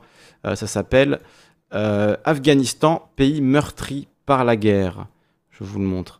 Ça commence par des images en plus qui sont absolument sublimes de l'Afghanistan. Enfin, on voit comme c'est un pays qui est magnifique, hein, un pays avec des montagnes euh, luxuriantes. Enfin, c'est vraiment enfin, luxuriante. C'est désertique, hein, mais c'est très très impressionnant. Très beau pays. Et du coup, pour finir, moi, c'est tout ce que je voulais dire, c'est que tu, tu- regardes euh, en Libye, euh, en Syrie, tout ça, à chaque fois, il manque. bon, bah là, je, je suis content qu'Arte a, a fait un peu le boulot, mais euh, à chaque fois, il manque vraiment le, taf derrière pour essayer d'y comprendre les enjeux géopolitiques euh, qui mènent à ça, quoi. Que ce soit Syrie, Libye, si tu t'intéresses un peu au dossier, tu comprends vite que, voilà, si on va pas sauver les Ouïghours, c'est parce que euh, n'y a pas d'intérêt vraiment. Enfin, bizarrement, il n'y a jamais d'intérêt pour, pour les Tibétains ou les Ouïghours et il se passe rien. Il n'y a pas la police du monde qui arrive pour dire oh, il faut absolument, absolument. Il n'y a pas non plus de cluster. On ne te parle pas de cluster en, en- en pandémie. On ne te parle pas de cluster afghan. On essaie de diriger l'info sur autre chose. Enfin, on essaye. Il y a un cluster afghan du coup? Non, non, j'en sais rien, mais ce que je veux dire, justement, on ne va pas te parler d'un cluster dans les aéroports afghans. Je pense que dans l'actualité des, des prochaines euh, semaines, ça va pas être l'actualité. On essaie de Ouais, mettre en avant quelque chose d'autre. Bah là, en tout cas, euh, on en parle parce que voilà, c'est assez spectaculaire. Et c'est vrai que la, la politique euh, afghane, qu'on le veuille ou non, elle a rythmé en fait euh, l'actualité. Tu vois, c'est toujours un pays qui revient dans l'actualité, l'Afghanistan, qu'on le veuille ou non. Et c'est vrai que moi, je trouve pareil qu'on n'en parle pas assez, que euh, il y a eu 20 ans d'un conflit de laquelle la, France était partie prenante, dans laquelle il y a eu des, morts français, des soldats français qui sont morts. Donc on aurait dû, à mon avis, en parler beaucoup plus. Euh, ça, c'est clair, je, te rejoins là-dessus. Mais euh, il y a quand même ce truc où dès qu'il se passe un truc en Afghanistan, ben, tu as des dépêches, on en parle en France. Euh, là, typiquement, hein, c'est le cœur de l'actualité depuis trois jours. Voilà, il est au conseil de surveillance BHL de Arte, de la chaîne Arte. mais ça ne fait pas de, Arte une mauvaise chaîne. Mais par contre, dire que c'est pas mainstream, bon, ça j'ai un peu plus de mal. Même si, voilà. Je mal exprimé. Non, non, mais après c'est vrai que Bibu Radical nous dit dans le chat aussi, Arte c'est mainstream, mais en même temps c'est pas non plus, voilà, ça ne s'inscrit pas dans le mainstream, la grille de lecture n'est pas adaptée. Ça mérite de la nuance. Euh, c'est dans le sens où c'est une chaîne mainstream, quoi. C'est voilà, c'est sur la, sur la TNT, sur euh, voilà, c'est un truc officiel, on va dire dans ce sens-là. Euh, mais après, évidemment, la ligne, la ligne éditoriale d'Arte n'a rien à voir avec celle de CNews. Ça, on est bien d'accord. Ouais, et puis très peu d'audience, quoi. Arte, Peut-être peu d'audience aussi, oui. C'est possible. financé, mais c'est pas, on va dire, c'est pas boosté, quoi. Ça, c'est sûr. T'as entendu parler des, des, Alors, Salomon nous dit, t'as entendu parler des viols des femmes afghanes pénétrées subi par l'armée américaine. Euh, ça me dit quelque chose. Et évidemment, évidemment, il y a toujours des, crimes de guerre. Enfin, il y a eu des crimes de guerre en boucle hein, en Afghanistan par les Américains. On va, on va en parler, mais voilà. Est-ce que, est que vous avez entendu parler de ces mêmes crimes qui arrivent chaque année au Japon? Parce qu'il y a, je crois, il y a 50 000 mmh. À Okinawa, tout à fait, ouais, tout à fait, ouais. Euh, je veux dire, on entend. Il y a un vrai mouvement, euh, il y a un vrai mouvement contre la présence américaine au Japon, qui effectivement, les GI bourrés sortent, violent des meufs, etc. Et c'est un scandale là-bas. Hein, une omerta médiatique au niveau de. Tu vois, les, Américains, c'est les Avengers, quoi. Enfin, j'exagère, hein, je grossis les traits, mais les Américains, pour les médias un peu du monde, c'est vraiment les Avengers. Euh, quand, tu regardes l'Irak arriver à sortir des mensonges aussi, euh, aussi gros et que, et que ça fasse pas. Bon, c'est pas si fou que ça. Voilà, bon, bah, on y va pour le pétrole, on se fout de la gueule du monde, mais ça va, ça passe. Un jour, je pense que ça va se payer mondialement. Omerta médiatique, là j'ai un article du Monde euh, qui date de bon, 2008, c'est vrai que ça fait longtemps qu'ils n'en ont pas parlé, qui dit Un viol à Okinawa ravive la colère de la population japonaise contre la présence militaire américaine. 32 soldats américains ont été arrêtés en 10 ans pour crimes et délits. Ça, ça date de 2008 et c'est un sujet qui est revenu encore euh, récemment dans l'actualité. Enfin, récemment, c'est ces 2-3 dernières années, quoi. Ah bah, je suis content que tu prennes cet exemple parce que pour moi, c'est comme plein d'infos qui, vu qu'on est dans un rythme informationnel qui est hyper soutenu, on choisit bien. Enfin, sortir un article, pour moi, ça veut plus rien dire de parler d'une chose. Pour moi, c'est soit tu en parles, soit tu le mets en avant. Parce que maintenant, les seules choses qui sortent, c'est ce qui est mis en avant et on, tient un discours grâce à ça. Je je dis pas que les infos ne sortent pas, mais en tout cas, elles ne, elles ne sont pas portées, elles ne sont pas mises en avant. Et, dans un flux aussi euh, soutenu médiatiquement comme euh, actuellement, bah, tu peux pas en fait sortir une info euh, du lot, c'est impossible. Tu tout défile, tout défile, et en fait tu, tu comprends plus rien. Mmh. bon. Médusa qui dit et les Afghans qui violent en France tuent etc. bon déjà merci pour le, cliché. Alors c'est vrai qu'il y a eu des, des, faits divers horribles liés à ça, mais c'est aussi que voilà il y a une forme de il y a plein de facteurs en fait. Hein, ça, il y a une forme de choc culturel. Il y a le fait qu'on les accueille dans des conditions épouvantables, euh, qu'il n'y a pas vraiment de solution euh, pour eux. Alors ça n'excuse évidemment pas les malades qui prennent des couteaux, etc. Mais beaucoup des gens qui ont fait le trajet Afghanistan-France, très souvent à pied, ils arrivent en France, ils sont multi-traumatisés. Euh, c'est des voilà, c'est des, des, personnes qui sont euh, dangereuses parce que mentalement, elles sont voilà, elles sont complètement aux fraises quoi. Et, et ça se comprend quand on voit ce qu'elles ont traversé. Donc vous rajoutez à ça euh, une culture, voilà, des montagnes afghanes, etc. Et vous avez des, des personnes qui, alors c'est une minorité des, des Afghans qui arrivent en France. Hein, faut le préciser quand même, s'il y a des Afghans qui nous écoutent, euh, moi, contrairement à d'autres, je ne vous mets pas tous dans le même panier, contrairement à Zemmour qui voilà, dit euh, oui, c'est tous les migrants, etc. Évidemment, non.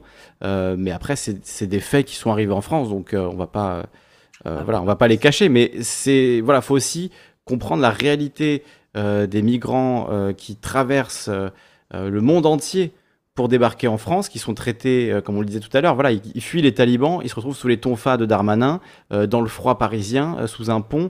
c'est des conditions horribles. Et ça ne veut pas dire que tous vont prendre un couteau et se mettre à massacrer des gens, mais il y en a qui vrillent. Et voilà, ça, se comprend. Ça n'excuse pas, ça ne disculpe pas, mais malheureusement, c'est, ça reste des êtres humains, quoi. Donc, donc voilà, vu le, la violence qu'ils subissent dans, le, dans, cette traversée-là, peu importe d'où ils viennent, euh, c'est un, constat qu'on peut que faire malheureusement, que quand on laisse euh, des gens polytraumatisés qui sont euh, au bout du rouleau, mais à un point qui est même pas imaginable en fait, par des gens qui vivent en Occident, qui ont une vie relativement normale, vous pouvez même pas imaginer ce que ces gens-là ont traversé, ce qu'ils ont vécu, etc.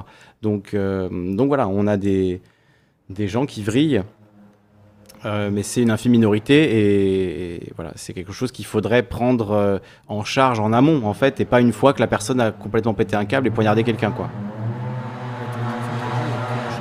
Le problème c'est qu'on prend en charge presque personne, euh, enfin en charge, en tout cas accompagné, parce que je prise en charge, mais accompagné. Moi j'ai travaillé une fois avec un Afghan, il avait fait la guerre, ils étaient partis à 5000, ils sont revenus à 3. Le mec, c'était un traumatisé. Il était Hmm. super sympa. Il s'appelait Massoum. Il était super sympa. Mais par contre, je lui tournais pas le dos parce que Retour, on a une petite, euh, petite coupure, c'est ma box qui fait des siennes, alors je la reset et tout, mais bon bref. Euh, tu disais que tu, tu avais rencontré du coup Ouais. un, un Afghan qui avait fait la guerre. Ah, mais on n'a pas entendu du coup la fin de ce que parlé un tu... peu dans le vent, mais euh, Non, non, mais justement, je voulais que tu reviennes. Allô, est-ce que tu m'entends? Attendez, mais je, ne suis plus. Est-ce que tu m'entends le- l'essence des mots? Voilà, on est de retour. Oui, je t'entends. Euh, oui, du coup, je- on, on a entendu juste le début de ton, ton histoire. Euh, tu as dit que tu avais rencontré un Afghan euh, qui Ouais, était euh, voilà, bossé, traumatisé par la guerre. J'ai travaillé un- avec un Afghan qui était, il faisait partie de- d'un groupe qui était parti à 5000, qui était revenu à 3. Il m'a raconté des trucs, c'était vraiment euh, fou. Et, Mm. euh, et le truc, c'est que j'adorais ce mec. J'étais un, un des seuls dans la boîte parce que tout le monde avait un peu peur de lui. Moi, j'étais un des seuls dans la boîte à, à vraiment bien m'entendre avec lui parce que j'ai, il était spécial, mais moi, j'aimais bien. Mais par contre, je lui tournais pas le dos non plus. Je, je, je faisais pas un déni de la réalité. Moi, je sais que quand voilà, il avait des soucis d'alcool, les gens le jugeaient un peu pour ça, mais moi, je comprenais. Enfin, si, si lui a pas des bonnes raisons d'avoir un souci d'alcool, euh, enfin, je veux dire, moi, comme Oui. je suis pour juger. Oui, bah, les alcooliques de France, effectivement, je pense pas qu'il y en ait beaucoup qui aient fait une guerre, euh, soit parti à 3000, revenu à 5. Bon, je, je crois on pas. a ouais. tous nos traumatismes. Mais là, Évidemment, non, mais bien sûr, c'est pas pour minimiser, mais c'est vrai que quand tu vois l'histoire du pays, tu te dis, les gens qui ont vécu là-dedans, ils ont vu des choses, ils ont vécu des choses qu'on peut même pas imaginer, en fait, qui sont, tu vois, c'est des, massacres, des bombardements, des voir des gens de leur famille mourir sous leurs yeux, etc. Euh, alors malheureusement, il y a des gens qui ont vécu ça en France aussi, mais pas avec la même constance, tu vois, la même violence sur le temps long, etc. C'est pas, c'est pas comparable, quoi. Ouais, non, c'est chaud. Mais, après, du coup, pour, euh, pour euh, un peu sur les sujets un peu d'immigration ou quoi, euh, moi, je trouve pas normal qu'il y ait une certaine gauche qui laisse le, le, le, le monopole à la droite de parler de Oh, mais qu'est-ce qu'on fait de ces gens qui sont? Alors, d'un côté, tu vas avoir un discours de droite, enfin d'extrême droite, qui va être Oh putain, mais ils viennent, euh, c'est des violents, c'est des fous ou quoi, et qui se, qui se comprend, on va dire, si, si tu comprends leur peur. Et d'un côté, la gauche qui va te dire, mais non, comme euh, je parlais de Yann Wax, euh, qui est un peu le contre-exemple de Zemmour que tu as évoqué, qui Mhm. va te dire, oui, les Afghans, ils viennent, mais ils ont lu Victor Hugo et ils sont. Non, mais. Oui, ça c'est cliché, oui. Certains, exagérer certains c'est sans doute le cas, Ah parce qu'il y a aussi des gens cultivés, des gens de, Ah, issus plus des classes supérieures qui fuient le pays parce qu'ils se rendent compte qu'ils vont perdre beaucoup euh, dans ce voilà hein.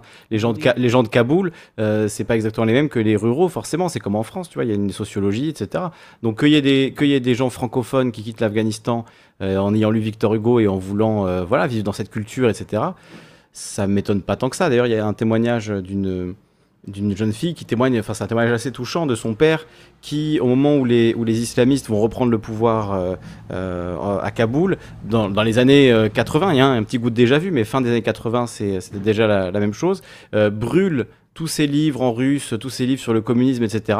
Il les brûle parce qu'il sait que si les talibans les retrouvent chez lui, euh, ben, il va se faire, euh, voilà, il va se faire tuer. Donc euh, il les regarde une dernière fois, il les feuillette et puis il les jette dans le dans le feu avant que les, que les islamistes à l'époque, c'était des moudjahidines, arrivent et voilà, commencent à fouiller dans les maisons, etc. Bah, au Donc, final, oui, mais au, au final, moi, dans tout ça, ce que je déplore, c'est un peu qu'on manque de pragmatisme et qu'il y a beaucoup de postures de droite, de gauche, ce que Mm. tu veux, qui, qui polarisent déjà le, le débat, euh, qui avancent à rien. Moi, je suis pour le pragmatisme dans le sens où, quand tu as des gens qui viennent d'un pays en guerre, bah, tu le sais, tu prends acte, donc tu agis en conséquence. C'est pas tu n'acceptes personne, c'est que tu les acceptes en tant que ce qu'ils sont. Il faut respecter aussi ce que les gens sont, leur histoire, etc. Mais il faut aussi un, accompagnement adapté. Tu n'accompagnes pas, tu euh, n'accueilles pas des, des Afghans comme, euh, je sais pas, des, des Japonais ou des. c'est un exemple de merde, mais tu n'acceptes pas des gens qui viennent d'un pays en guerre et d'une situation euh, particulière de la même façon que tu que tu laisses rentrer des gens qui vont faire du tourisme. C'est Mm. C'est certain. tu peux pas nier le, la réalité. Je dis pas qu'il faut pas mettre les moyens, je dis au contraire qu'il faut les Ah oui, il faut mettre un, un max de moyens, oui, bien sûr. Et pourquoi, certains, quelqu'un demandait euh, euh, pourquoi est-ce que euh, c'est aux, aux Occidentaux de s'en occuper? Ben Parce que c'est les Occidentaux qui ont mené une guerre en Afghanistan pendant 20 ans, en fait. il faut assumer aussi le poids des conneries qui ont été faites par nos gouvernements ces 20 dernières années. Et c'est pas de notre faute, mais le fait est que on a une responsabilité historique en fait vis-à-vis de, de l'Afghanistan.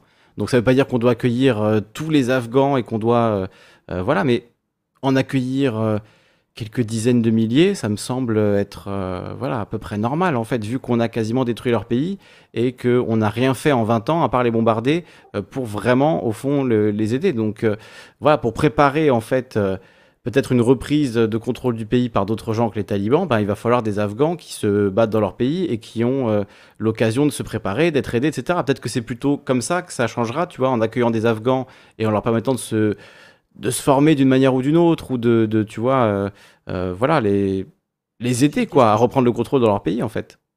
Par exemple, Kali, pour toi, est-ce que tu penses pas que ça serait plus logique que ce soit les industries militaires et, euh, et gouvernementales qui payent tout ça? Ah bah oui, bien sûr. Qui, hein. par exemple, finance des structures là-bas sur place plutôt que d'accueillir des gens là où ils foutent la merde. Parce qu'aux premières nouvelles, enfin, je sais que tu vas être sûrement d'accord avec moi, mais euh, les Français, euh, déjà, je suis même pas sûr euh, de, de, l'engagement de la France dans la guerre d'Afghanistan. Je suis pas au courant, donc je. oui, il était, bah, il était important. Je te dis, il y a eu 90 ou 100 morts. On va regarder le chiffre exact. Soldats français, des dizaines de blessés, c'est pas des centaines de blessés. Donc oui, il y a eu un investissement de la, de la France, c'est évident. Et, du coup, tu vois là où, je veux en venir sur les, industries militaires, etc. Je, ne trouve pas ça normal que ces industries qui font des milliards et des milliards ne soient pas condamnées euh, quand elles ont fait de, la thune. Parce qu'on vient pleurer. Les, mêmes gouvernements qui font ces guerres viennent nous faire chialer en disant oui, mais on est responsable. Mais responsable de quoi? Moi, j'ai rien fait comme guerre. Euh, moi, jamais je vais m'engager dans une armée. Euh, enfin, c'est même pas mon, truc, quoi. J'y trouve même pas du sens tu vas aller faire la guerre pour défendre les intérêts de qui, de quoi, de où et, là, on vient nous expliquer qu'en fait, qu'on doit accueillir des gens dont on est responsable. Enfin, je dis pas qu'il faut pas les accueillir. Euh, je dis qu'un peu le, discours de se sentir responsable envers eux, moi, je me sens pas responsable du tout envers eux, par exemple. C'est ce que je mmh. veux dire. Mmh, mmh. J'estime qu'il y a des responsables que j'estime responsables d'autres erreurs qui devraient payer et qui devraient vraiment avoir une, Franchement, moi j'attends, bah, peut-être je le rêve, mais j'attends ce jour où ces gens-là, ils vont euh, assumer, euh, les, assumer les prises de décision. C'est des gens aux responsabilités et ils ne sont pas euh, responsables des, des, choses qu'ils font. C'est nous qu'on est responsable pour à leur place. Ils ont notre pouvoir en main, ils en font n'importe quoi, et au final, c'est nous qui sommes responsables de leurs erreurs. Je trouve pas ça normal. En plus, ils se gavent au passage l'industrie de l'armement, c'est, euh, je crois que je sais même pas, c'est pas premier devant le, le, le, pétrolier. Je sais même pas s'ils sont pas main dans la main de toute façon. Donc, euh, sans, sans, aller dans le complotisme, hein, mais c'est toujours le fric, le fric, et c'est toujours les mêmes qui se retrouvent à, à comme le réchauffement climatique. Euh, on va t'expliquer qu'il faut trier tes déchets, etc. Avant, avant même de, de, de, de, s'occuper des entreprises. voilà, moi j'ai bossé pour la Farge, j'ai plus pollué en, en 4 ans de travail à l'international que, que dans toute la vie de, la plupart des gens que je connais. La Farge euh, qui est accusée en plus de complicité avec l'État islamique. Hein. Alors ça, c'est particulier. Je ne hmm. sais pas si je vais en parler là en live, mais voilà, il faut remettre les choses en contexte. C'est pas, il y a des. Ce serait intéressant qu'on ait une discussion là-dessus, si tu as des infos, etc. Euh, qu'on en, en, parle. Euh, oui, je peux, je peux te, mais plutôt en, privé, parce que je sais pas les retombées que je pourrais avoir là-dessus. Euh, parce que j'ai bossé euh, en sous-traitance pour la Farge, euh, mon entreprise bossait en Irak là-bas, donc j'ai eu vent de choses qui sont, sont d'une logique imparable. Enfin, voilà, tu vas pas faire ne pas tourner une usine sur place. Les gens, ils, ont, ils nourrissent des familles, ils dépendent de leur boulot. Enfin, c'est très compliqué. De... Au final, je pense que après, voilà, je donne un avis, c'est que mon avis, mais la Farge a pris la meilleure décision à prendre et elle allait en plus dans le sens du, de, de, leurs intérêts économiques. Donc, euh, bah à la rigueur, moi, je suis le premier à taper sur les grosses entreprises, etc. Mais là, je vois pas ce qu'ils auraient pu faire de mieux. Parce que ça aurait été encore pire s'ils avaient abandonné le site euh, à l'État islamique, par exemple. Donc, c'est plus complexe que ça. Mais euh, après, dans les détails, j'aurais peur d'y rentrer parce que je, ouais.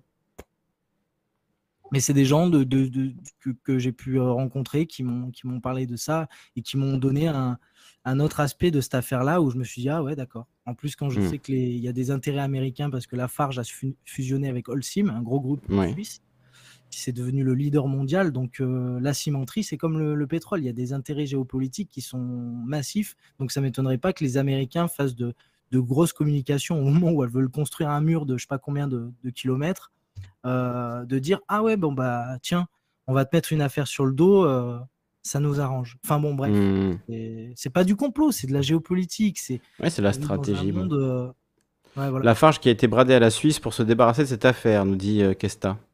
Qui bah, dit aussi que la vente d'armes est le premier marché à l'export pour la France. Donc oui, c'est les gros sous, hein, c'est clair. Hein, premier marché à l'export c'est d'ailleurs une fierté, Cocorico, hein. premier marché à l'export, on vend des armes. Wouh ah non, c'est pas du vin ou du fromage, hein, c'est des armes. Et, au final, pour le complotiste, euh, pour le complotisme, c'est vraiment casse-couille. Moi, je, me demande des fois s'il n'y a pas de la désinformation complotiste euh, pour justement tendre à. Parce que là, on parle de choses qui ne sont pas de complot, mais je sais que on m'a très vite. Euh, quand on parle de choses comme ça, on peut très vite, en soirée par exemple, de choses bêtes, tu parles un peu de choses comme ça, ouais, non, mais tu vois le mal partout. Ouais, mais attends, non, mais tu vois le bien partout aussi. Donc, je veux dire, le monde, il tourne comme ça, c'est des enjeux de domination. On, te tague un peu vite de complotisme pour euh, pas grand-chose, tu vois. Donc, euh, c'est mmh. un peu, il y a cette étiquette qui fait mal, je trouve. Après, la Farge, apparemment, il y a quand même une affaire qui dit qu'ils ont, ils ont bien négocié avec l'État islamique, etc. C'est plus, complexe. Ça reste, des loups, ça reste des loups. S'il faut prendre un billet. Euh, ah bah donc ils l'ont fait. ils n'ont pas pensé, ils ont pas pensé à, aux gens de l'entreprise. Ils ont pensé à l'entreprise. Ils n'ont pas pensé à les gens sur place. Hmm. Mais leurs intérêts convergeaient. C'est on peut pas dire bêtement ils ont financé, le terrorisme. Mais après, s'ils ont un à prendre de 50 000 plutôt que 500 ou, ou, quitte à perdre de l'argent, quelle décision ils vont prendre à ton avis? Bien sûr qu'ils vont prendre, euh, même s'il faut prendre une, enveloppe en argent liquide, ils la prendront, mais 100 fois. C'est pas ce que j'ai dit en tout cas. Mmh en tout cas, il y avait des éléments assez, assez lourds contre eux. Je ne sais pas quel, est le, quel était le, terme de cette affaire. Euh. Qu'est-ce qui avait été euh, requis ou est-ce qu'ils avaient été condamnés, etc. Je vais essayer de regarder. c'est complexe, c'est toujours mmh. en cours surtout. Ouais, Pas vraiment. Mmh. Alors, l'essence des mots, il y a Grogu qui va intervenir depuis un moment, donc on va le, on va le bah, prendre à présent. Merci à toi. pas de souci. Merci pour la discussion. Salut à toi. Et on accueille Grogu. Bienvenue, Grogu. Et salut à Léopold qui nous rejoint. Léopold Chut. Bienvenue. Euh, financement du terrorisme par Lafarge, mode d'emploi. C'est un article du Monde. Attendez, on va regarder ensemble. Ah. Regardez dans l'actualité. Salut. Salut à euh, comment t'appelles-tu euh, Grogu. Bienvenue Grogu. C'est la première fois qu'on t'entend. Euh, bienvenue à toi. Merci. bah, en fait, tu es tout nouveau, alors je sais pas de quoi, comment on va parler, etc. Ah, le sujet ce soir, c'est l'Afghanistan, donc j'espère que. Oui, ça, je l'ai bien compris, mais quelle thématique tu voulais aborder ou autre? Bah, c'est à toi de décider, vu que c'est toi qui interviens. Moi, la thématique, c'est l'Afghanistan. Voilà, je voulais qu'on parle de, de ça ce soir, de cette problématique de comment aider un pays euh, qui en proie euh, voilà, des milices d'extrême droite ultra religieuses euh, qui voilà, sont ultra rigoristes, etc., sans faire une campagne de 20 ans de bombardement qui tue des milliers de civils et qui ne règle absolument pas le problème. Voilà. On peut poser la problématique comme ça. Ouais, du coup, après, c'est pas 20 ans, c'est plutôt 40 ans, comme tu l'as dit, hmm. sur le nom de la radio, parce que la guerre, elle commence en 79 avec l'URSS. Moi, je parle de la guerre qui commence après le 11 septembre. Quoi. Oh ouais, je comprends bien, d'accord. Et on parle ou pas euh, de tout ce qu'organisation des talibans avec l'aléoduc ou non? C'est-à-dire? Euh, Par rapport aux subventions américaines. Parce que à la base, ils voulaient faire un aléoduc euh, qui passait par l'Afghanistan et de tous les autres pays en ce temps, voilà. Pour fournir ces pays en pétrole, etc. Et mhm. comme bah, il y, a plusieurs lobbies, des, le pétrole américain, c'est comme les armes américaines, il y a des gros gros lobbies et qui ont subventionné les talibans euh, pour pouvoir euh, euh, car les, tout ce qui était les chefs de guerre comme Moussad, etc. Ils étaient pas trop pour tout ce qui était aléoduc et du coup bah c'est un peu les Américains qui ont déjà inventé les chefs de guerre, les Moudjahidines, puis les chefs de guerre, puis ensuite les talibans pour installer les aléoducs. Alors j'ai un article là de Libération sous le conflit afghan. Ouais, vas-y, on voit. N'hésite pas. Euh, tout ce qui est, euh, Très bien. Euh, les aléoducs, il est un peu vieux. Parce que là, j'ai trouvé un article du coup de 2002. Donc, est-ce que c'est ça? C'est la période dont on parle hein C'est années 90, quoi, du coup. Fin des années 90. Un article du Monde, normalement, je crois. Alors là, j'ai un article de Libération qui s'appelle Sous le conflit afghan, des pipelines. Bush mise désormais sur l'Iran et la Russie pour évacuer pétrole et gaz d'Asie centrale. Washington, notre correspondant, c'est Pascal Richer. il me semble qu'il est à Mediapart, lui, aujourd'hui, je suis pas sûr. Pascal Richer. t'envoie le lien. Le document date un peu, mais bon. Le l'histoire aussi date un peu. De... Le sujet date un peu aussi. Pascal Richer, journaliste euh, français, qui est aujourd'hui à l'Obs, cofondateur de Rue 89. Aujourd'hui, il est à l'Obs, d'accord. Donc c'est un article de Pascal Richer qui date du 5 janvier 2002. Bien avant le 11 septembre, le nouvel envoyé spécial de George Bush pour l'Afghanistan, l'américain d'origine afghane Zalmay Khalilzad, proposait déjà de déstabiliser le régime taliban. Dans un article publié il y a un peu plus d'un an, il donnait quatre bonnes raisons de le faire. La présence d'Oussama Ben Laden, le trafic d'opium, c'est vrai qu'on n'a pas parlé, mais euh, l'Afghanistan est une plaque tournante euh, de l'opium, euh, également du, par du hashish aussi. L'oppression du peuple afghan, mais aussi le pétrole. Voilà, on a tout. Hein. Le, terrorisme, la drogue, l'oppression, évidemment, des étudiantes afghanes, mais ce qui est réel, hein, mais voilà, on, va s'en servir comme prétexte pour, pour envahir le pays. donc l'oppression du peuple afghan, mais aussi le pétrole. Mais surtout le pétrole. L'importance de l'Afghanistan pourrait grandir dans les prochaines années alors que le pétrole d'Asie centrale et les réserves de gaz qui sont, selon les estimations d'importance comparable à celles de la mer du Nord, commencent à jouer un rôle majeur sur le marché mondial de l'énergie. L'Afghanistan pourrait s'avérer un corridor de qualité pour cette énergie, de même que pour l'accès au marché d'Asie centrale. Euh, alors, on va pas lire tout l'article, hein, c'est super long et c'est un vieux article, mais aujourd'hui, est-ce que tu sais où on en est euh, vis-à-vis de ça? Parce que j'ai l'impression que les Américains euh, ont, un peu, ont un peu échoué sur ce plan. Ça fait longtemps que les projets d'Alotuc ont été abandonnés. Hein. Ok. depuis 2000, que tout ce qui est subvention des, des, grosses. pardon, les gros. Ah, comment dire Salut Maël. Ah, J'oublie tout le temps. Les gros. les gros lobbies du pétrole, mhm. etc. Américains, ça fait longtemps qu'ils ont abandonné le projet. Parce qu'au début, en fait, ils voulaient passer euh, pas tout ce qui était Tchétchénie, mais il y avait déjà, il y avait encore la guerre en Tchétchénie. Euh, il y avait, euh, s'ils voulaient passer par la Turquie, c'était le bordel. Hmm. Ensuite, ils pouvaient pas passer par l'Iran parce qu'il y a le traité de, de Homa, je sais plus quoi, qui peut te faire de liaison avec l'Iran. Et bah, aujourd'hui, le, sujet s'est enlisé et est totalement disparu. Mais on a quand même subventionné les talibans, etc. Ouais. Après, le sujet de l'Afghanistan, pour moi, c'est quand même un sujet très très très très très très complexe. Tout à fait. Parce que genre c'est un c'est un sujet où il y a énormément de corruption et de magouilles. Bien sûr. C'est comme on peut parler de l'armée euh, afghane, une des raisons pour lesquelles ils ont été comment dire totalement euh, déstabilisés. Premièrement déjà dans les soldats il y a des soldats fantômes parce que l'armée américaine payait des entraînements à des soldats fantômes parce qu'il y a la corruption. Euh, on dénombre près de 50 000 soldats qui n'existent pas. Euh, des entraînements factices pour euh, qui, qui a été relayé. Et euh, par exemple aussi le fait que quand à sortie il n'y avait pas vraiment de travail et que être militaire c'était bien payé, qu'il n'y avait pas vraiment de conflit, et ben il y a beaucoup de personnes qui se sont engagées hors conviction, comment dire, d'attache à leur pays, mais plus pour un salaire. Et ils n'avaient pas envie de mourir pour, pour ce pays. C'est hmm. pour ça aussi qu'ils se sont rendus avec des accords plutôt facilement.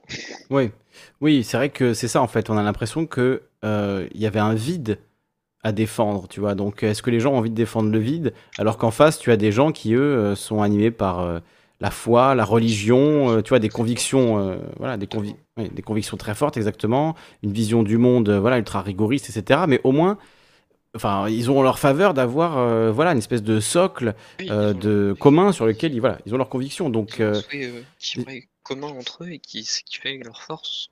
On peut être peu, mais il faut mm. aussi la stratégie. Hein. Il faut savoir que tous les soldats et talibans, etc., euh, c'est quand même des bêtes. Euh, ils sont pas très bien armés, non, sont pas très bien armés comparativement aux Américains avec leurs drones ou autres, mm. mais ils sont quand même euh, très très forts et il faut le ah retenir. bah oui, hein. ils ont vaincu deux empires quand même qui sont venus dans leur pays, ils les ont, ils les ont fait dégager. Et les États-Unis. Ah, quand même, hein, c'est. Ils, ont vaincu les SS grâce à la CIA, mais ils ont quand même vaincu les l'URSS quoi.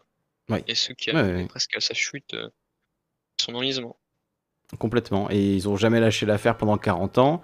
Euh, après, avoir pris, après que les Américains, après avoir pris le pouvoir, les Américains les ont délogés. Ils ont mené 20 ans de guerre asymétrique euh, contre les Américains, comme ils l'avaient fait contre les Russes pendant, pendant une dizaine d'années. Donc, donc voilà, hein, effectivement, euh, quand ils débarquent à Kaboul euh, face aux étudiantes qui veulent juste suivre leur cours de médecine, etc., c'est sûr que qu'est-ce que tu veux qu'elles fassent, les pauvres? Enfin, c'est, t'as des pays, t'as des, des, monstres de guerre qui débarquent, des chefs de guerre armés de 12 kalachnikovs chacun, euh, qui n'hésitent, voilà, qui, voilà, c'est. Et dès qu'ils arrivent, il fait une exécution euh, du maire, par exemple, euh, devant la Mm. place publique. Par exemple, euh, Oui. au Vietnam, euh, les... tout ce qui était les, Viet... euh, les Vietcong, etc., ils arrivaient dans le village, ils faisaient exécuter le maire, le maire et toute sa famille pour montrer un exemple public comme quoi faut Mm. être strict et pas bouger, fermer sa gueule, quoi. Et Ouais. aussi l'Afghanistan, pour moi, c'est le sujet où il y a eu le plus de pays qui se sont mêlés, parce qu'on oublie qu'il n'y a pas que pas que la période de la guerre de 2001, les gens ils oublient déjà la, la guerre avant avec l'URSS, l'Europe qui a euh, les Moudjahidines, etc. tout le monde qui était contre l'URSS, quoi. Ensuite, il y a aussi euh, tout ce qui est euh, euh, l'Inde et le Pakistan qui ont soutenu des chefs de guerre différents, comme l'Inde qui a soutenu Moussad et l'autre, le Pakistan qui est musulman, qui a choisi celui qui était plus extrémiste, logiquement. Et malheureusement, les, les Moussad a été tué par une attaque à la bombe. Massoud. Massoud, pardon, oui, j'oublie tout le temps. Massoud, euh, par une fausse euh, Commandant Massoud. interview journaliste, je crois, c'est ça? Ouais, je crois que c'était ça l'histoire, oui. Oui, ça aurait été Il y a eu une histoire, d'ailleurs, il y a une histoire qui est complètement folle. Je crois que même qu'ils en ont fait un film euh, d'un euh, d'un tourne kazakh qui s'était fait passer pour un agent américain, qui a réussi à rentrer dans des locaux de la CIA sans se faire fouiller parce qu'ils avaient acquis sa confiance, etc. Salut Nogia. Et euh, il s'est fait péter au milieu des agents secrets euh, de la CIA. Il en a tué, je ne sais plus combien, mais c'est une attaque euh, voilà, qui a été dévastatrice pour euh, des, il y a des, des agents extrêmement expérimentés qui avaient des connaissances très fines de l'Afghanistan, etc., qui ont été tués dans cette Et- attaque. Et, hein. et beaucoup de contacts. De contacts, parce que c'est vraiment un milieu de confiance, c'est pas vraiment. euh, C'est ça. Et du coup, ils l'ont laissé rentrer sans le fouiller et il avait une, il avait une ceinture d'explosifs. Il a buté tout le monde. Oui, parce qu'on oublie euh, les attentats. On ne pense que à 2001, mais il faut savoir qu'il y a eu plusieurs attentats euh, sur les ambassades américaines euh, avant euh, 2001. Mm. Comme euh, il y a eu 230. Au Kenya. La première, euh, euh, la première attentat dans les, amb- les ambassades. Et ça, on les oublie aussi, quoi. Et des premières attaques contre le, le World Trade Center hein, dès 91, hein, je crois. 93. 93, ouais, c'est ça, oui. Ouais, c'est bien ça. Une attaque à la bombe.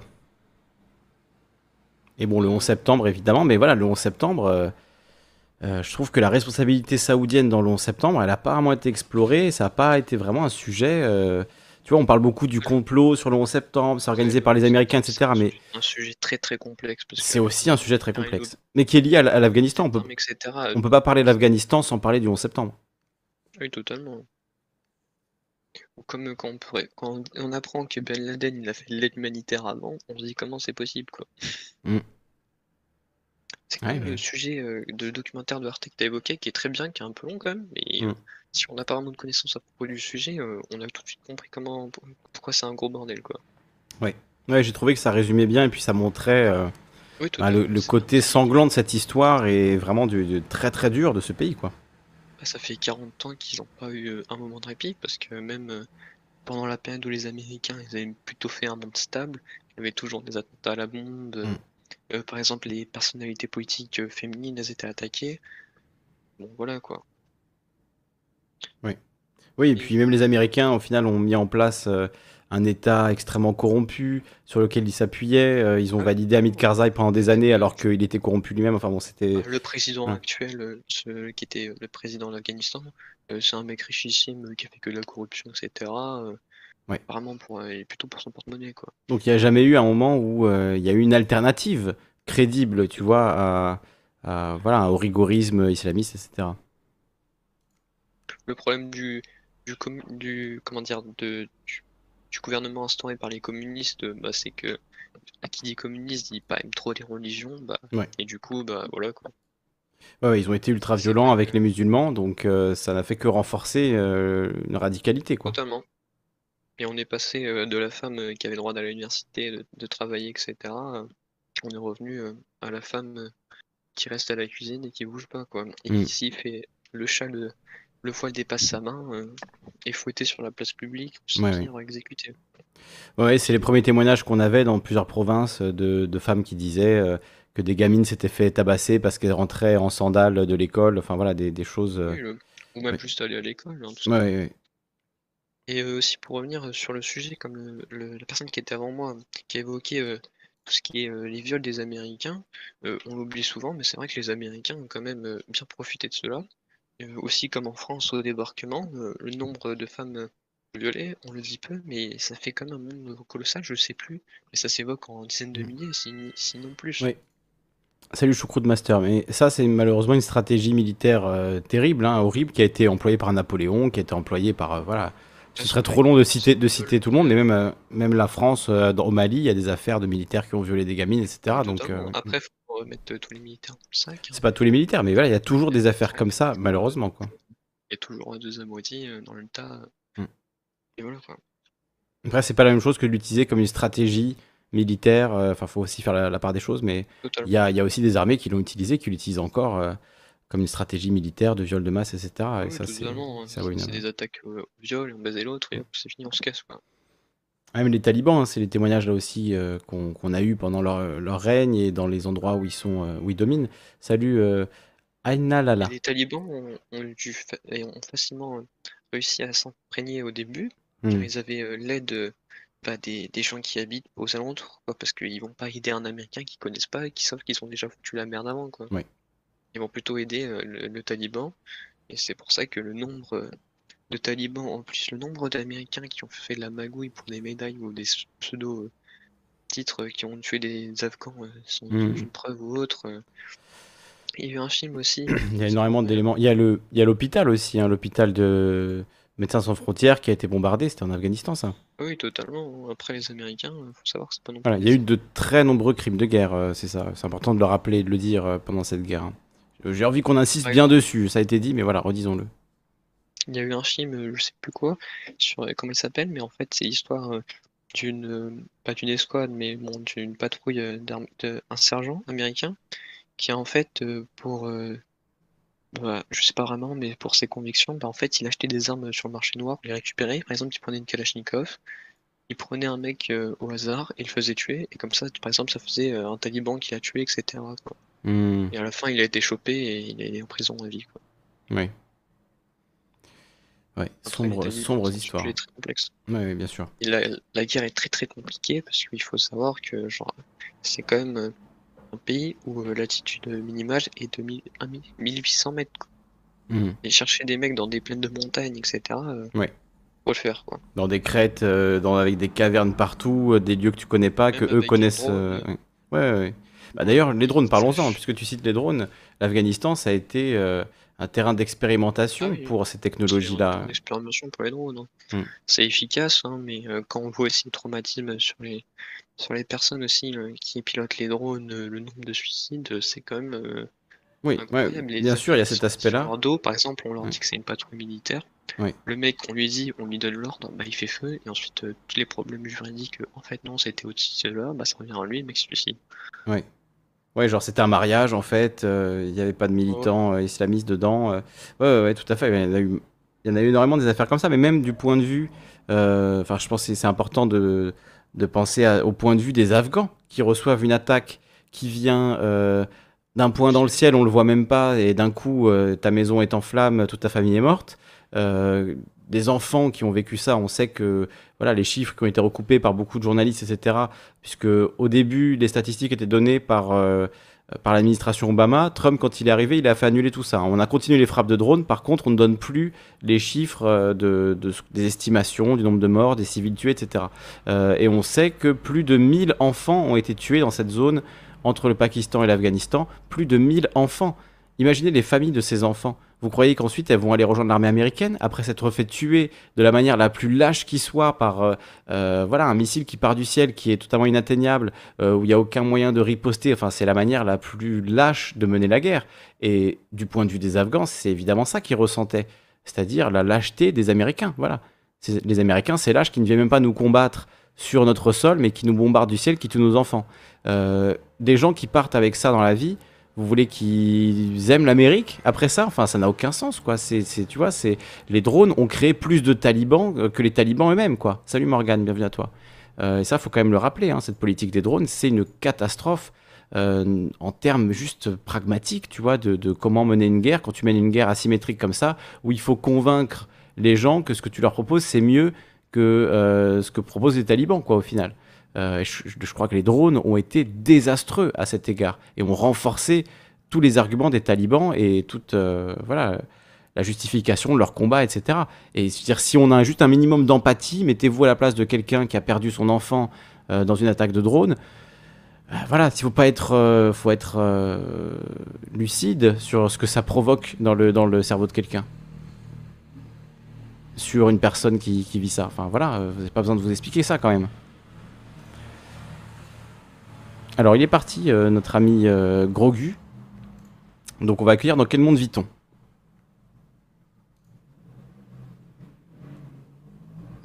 Est-ce que tu es là Dans quel monde vit-on? Allô, allô, Tim, est-ce que tu es là? Il faut que tu allumes ton micro, a priori.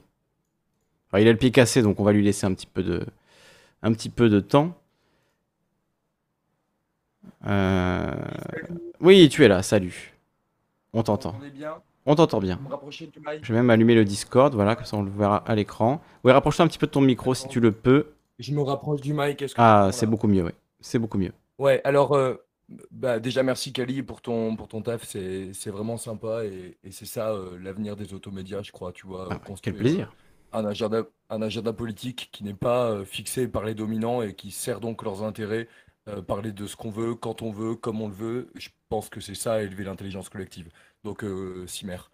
Euh, et un grand, grand merci à, à Emeric euh, d'État Cryptique qui nous a envoyé un raid avec 17 personnes. Immense merci, euh, euh Cryptique, État Cryptique et, et Emeric, c'est la vie. Hein. Oui, c'est la vie. On est d'accord. On est d'accord. Et d'ailleurs, on peut même l'annoncer. On va faire à la rentrée, dès début septembre, la fameuse émission dont on parlait sur l'éducation nationale. On va critiquer l'éducation nationale, les profs, tout. Ça va être, ça va être incroyable avec euh, je peux pas, je peux pas vous annoncer mon métier euh, publiquement euh, pour des raisons évidentes, mais j'ai beaucoup, beaucoup à dire. J'ai écrit deux mémoires là-dessus, j'ai pensé des dizaines de ah bah. livres.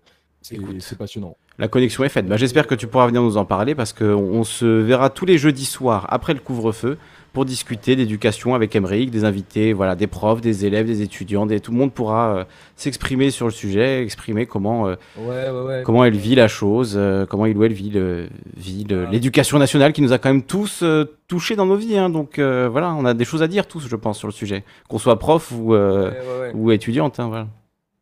Tout à fait. Et d'ailleurs, juste pour dire un mot là-dessus, c'est très intéressant. Je crois que j'en parlais hier dans, dans l'émission qu'on faisait ensemble sur la collection Notre École de Libertalia et notamment euh, Grégory Chamba, hein, je rappelle vite fait, dans Pédagogie et Révolution, il explique que l'école, c'est un double lieu, à la fois le lieu d'émancipation et aussi le lieu de la machine de reproduction sociale, et ça, c'est très théorisé depuis Bourdieu et Passeron.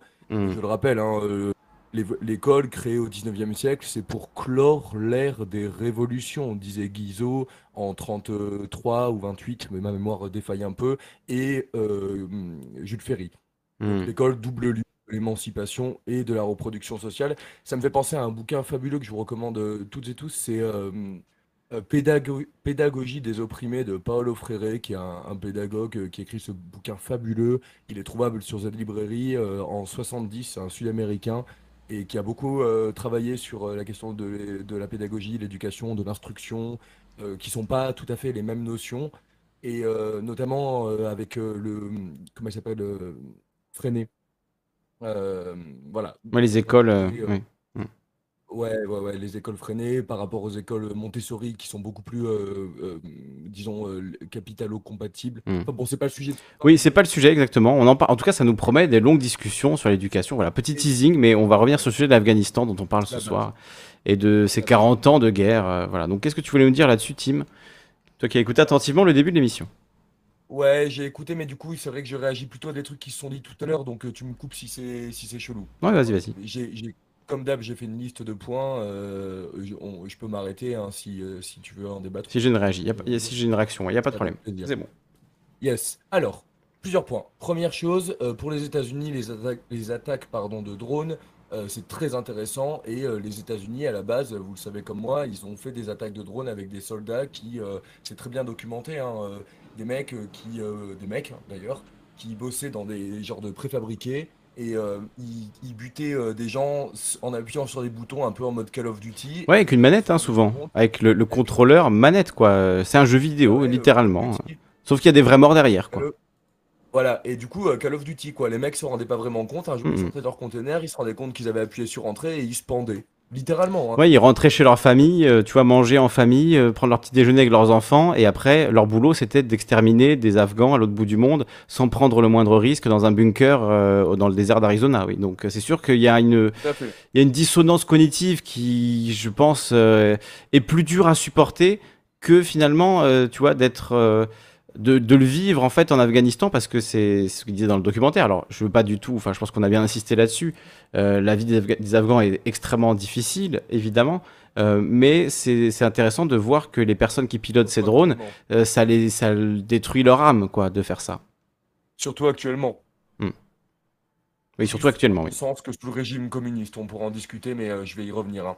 Euh, rapidement, hein, sur les, sur les drones, il faut voir que les États-Unis, euh, ça me fait penser à la vidéo de Valek où il comparait l'armée américaine et l'armée chinoise avec, euh, je rappelle vite fait, hein, l'armée chinoise avec le, président qui tire des, des AK-47 et des gars musclés, vs les Américains euh, fragiles, homo, et, il renvoie au, clip de l'armée américaine où deux femmes lesbiennes ont élevé une nana qui dit en voix off avec un dessin animé, ouais ouais, l'armée américaine a participé à mon émancipation, etc. Tout ça, c'est du pinkwashing. Il y a un papier excellent de Pierre Rimbert que je vous mettrai en description sur le pinkwashing aux États-Unis avec le directeur de la CIA qui vient s'excuser publiquement d'être un homme blanc, hétéro, patriarcal, plus plus. C'est ridicule. Mm. Euh, le budget de l'armée américaine, il faut aller voir ce que ce que c'est. Alors j'ai plus. Ah, mais c'est comme quand Joe Biden met son genou par terre pour Black Lives Matter, quoi. C'est de la com politique, euh, voilà. C'est, tu vois. Alors que c'est lui qui a fait la crime bill, qui a envoyé des, des millions de, de noirs en prison. Mais bon, c'est voilà. Ouais, mais c'est génial. C'est comme Obama qui se fait passer pour, euh, pour le président pacifiste. Les attaques de drones ont, ont pété pendant son mandat, quoi. Le drone king, hein, comme euh, comme l'appelait Abby Martin. Exactement. Mm. Et, euh, et ouais, Et ça me fait penser à cette punchline de Chateaubriand par rapport à tous ces gens. Tu sais, il faut dispenser son mépris avec parcimonie, tant les nécessiteux sont nombreux. Plat Bref, euh, euh, Valek, euh, donc il dit ça, mais c'est un pinkwashing de base, c'est minable et c'est tronqué. Premier point. Second point, quelqu'un évoquait, je sais plus si c'est le sens des mots, en disant je me sens pas responsable et coupable de, de tout ça. J'ai dit dans le chat, attention au discours glissant. Oui, discours glissant, je le maintiens et je peux l'étayer. Discours glissant parce que euh, l'interlocuteur en question, qui était d'ailleurs pertinent à mon sens sur le reste de ses propos, euh, poursuit ça par des phrases en mode trigger warning. Attention, je suis pas complotiste, mais. Et du coup, ça aboutit à quoi? C'était quoi sa conclusion? Bah, il faut réguler l'immigration. Mais réguler l'immigration, c'est comme euh, dire réguler le capitalisme. Quand tu es à poil dans la jungle et qu'un lion te saute dessus, tu lui dis pas coucher. Donc Il là, faut réguler les lions agressifs.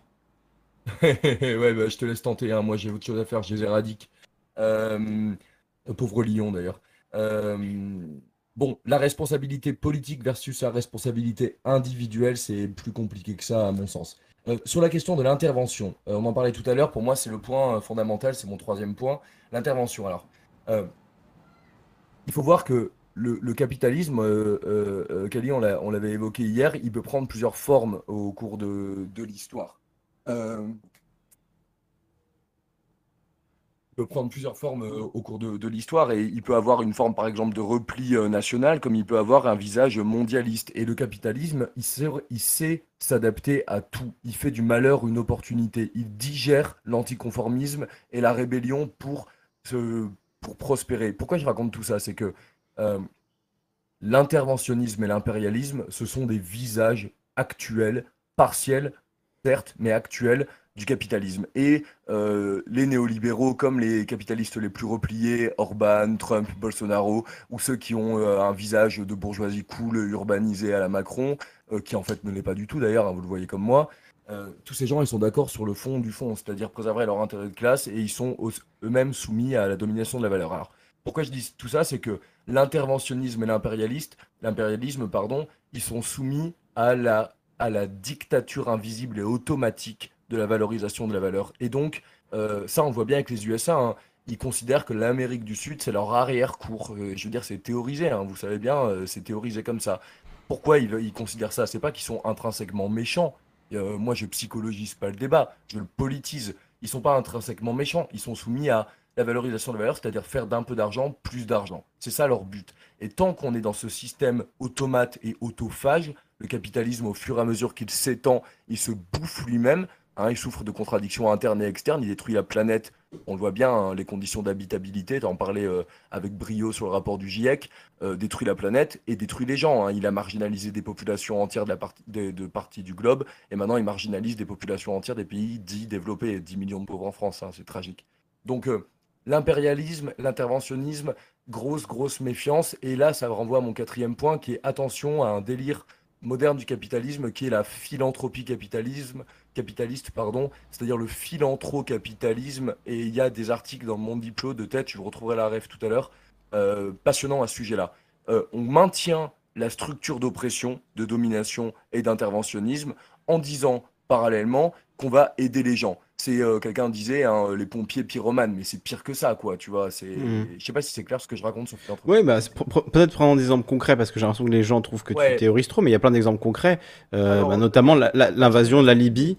Euh, Tu vois, le bombardement de la Libye, Il a que ça. euh, il a été fait. Oui, il y a que ça. Mais prenons, prenons un, ex- un exemple concret. Le bombardement de la Libye, le prétexte était la guerre juste. Euh, Kadhafi est un dictateur sanguinaire, meurtrier. Il faut s'en débarrasser pour euh, que les petites fleurs se mettent à repousser et que les petites filles euh, puissent courir dans les champs. Euh, le résultat, c'est que dix ans plus tard, on est aussi dix ans après le, après la, la guerre en Libye, bah, c'est que la Libye est un pays failli, chaotique, où la vie est très difficile, où il y a des marchés aux esclaves. On l'a vu dans les années L'enfer. 2015-2016. C'est devenu l'enfer sur Terre. Euh, et à l'époque de Kadhafi, c'était pas idéal. Évidemment, les opposants politiques étaient mis en prison, étaient torturés. euh, c'est évident. Mais pour les, les gens du commun, bah, il y avait une vie possible. Euh, les femmes divorcées avaient accès à un logement pour elles et pour leurs enfants. Euh, L'eau et l'essence étaient extrêmement peu chères. C'était un des pays euh, qui se développait le mieux en Afrique. Et voilà, et c'est pas. c'est une vérité de dire ça en fait. C'est pas un. Je sais, que certains vont être choqués, mais c'est la réalité. Donc peut-être que l'évolution de la Libye, elle aurait dû être euh, par des négociations avec Kadhafi, par euh, des pressions internationales, d'autres moyens en fait que euh, de, de bombarder son pays, de l'exécuter, puisque c'est ça qui s'est passé. Il a quand même été exécuté, voilà, hein, euh, comme un vulgaire, euh, voilà, lynché, lynché par euh, par une milice, avec le canard enchaîné l'a révélé à l'époque, une présence française pas loin de, de, de Kadhafi au moment où il est mort. Donc on aurait pu l'exfiltrer, on aurait pu, mais on a finalement peut-être choisi de le laisser, euh, de le laisser mourir de cette manière. Euh, et qu'est-ce que ça a donné? Ben, 10 ans de chaos absolu, avec un maréchal qui prend une armée irrégulière et qui fait un peu sa, sa loi, euh, euh, plusieurs factions, plusieurs groupes, enfin voilà. monde, Ouais. tous les impérialistes du monde, euh, russes, euh, américains. Oui, parce que deuxième, les budgets. euh, parce que deuxième réserve de pétrole au monde aussi, la Libye. Peut-être que ça aussi, faut, faut, le, faut le mentionner quand Et- on en parle. Et du coup, euh, du coup, les exemples sont légion euh, sur ça. Je vais pas trop détailler, mais ça, ça rentre. euh, Il y a deux choses importantes. Pourquoi est-ce qu'ils font ça? C'est pas qu'ils sont méchants. Les Français, euh, les Libyens sont pas gentils. Les Français sont pas méchants.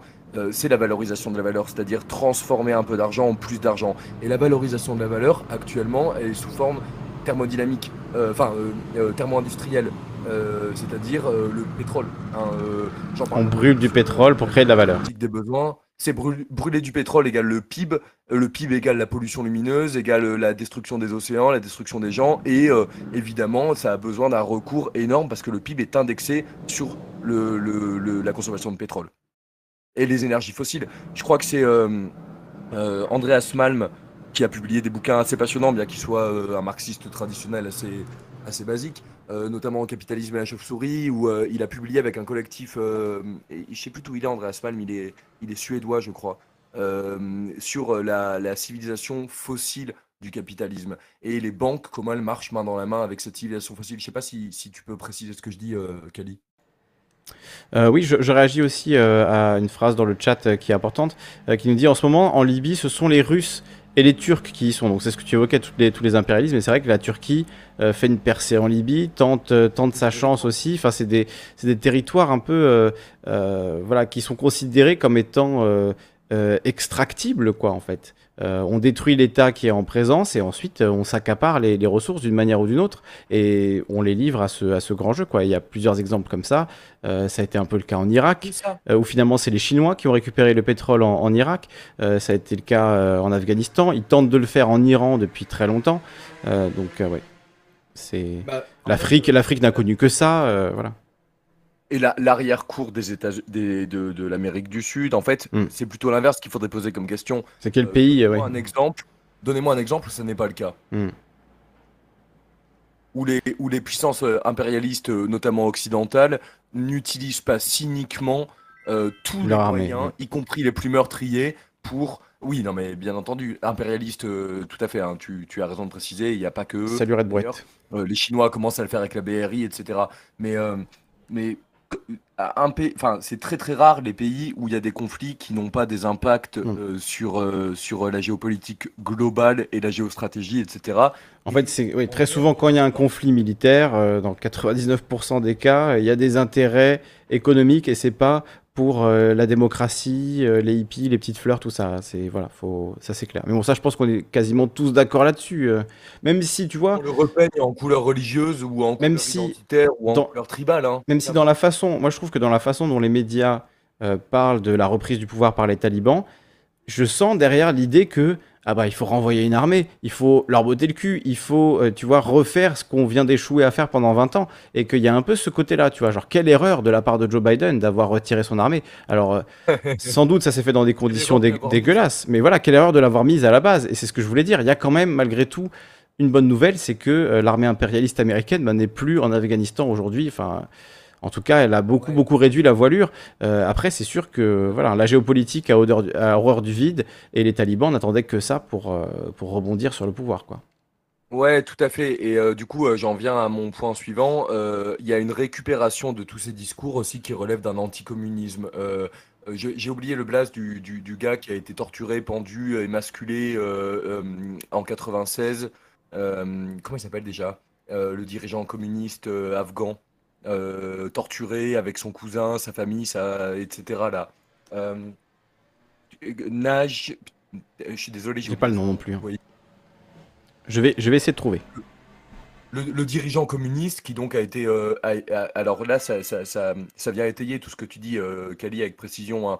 Ce dirigeant communiste a été lâché par les soviétiques pour tout un tas de raisons. Je vous mettrai... je vais pas vous faire une lecture du diplôme, mais il y a un papier excellent, je l'ai mis, je le remettrai sur ce sujet-là. Il a été euh, torturé, émasculé, pendu à un réverbère euh, avec du fil barbelé. Et, euh, C'est ça- Babrak Karmal. Comment? Babrak Karmal, Non, non, non, Non. non. homme d'État homme d'État afghan, troisième président du régime communiste de la République démocratique Oui, celui dont tu parles aussi, mais qui est mort en 96. Non, lui, il est mort à Moscou. Donc, euh. C'est du PDD. Non, il est mort d'un cancer, lui, pardon. C'est pas lui. Non, c'est pas Non, celui que je non, disais, parce qu'il est mort d'un cancer. Attends, attends. J'ai. Najiboullah Najiboullah. Mohamed, Mohamed Najiboullah, qui est mort effectivement 27 C'est septembre ça. 96 à Kaboul. Allez voir les conditions de sa mort. hein. Je veux dire, euh, c'est très intéressant parce que ça dit plusieurs choses là.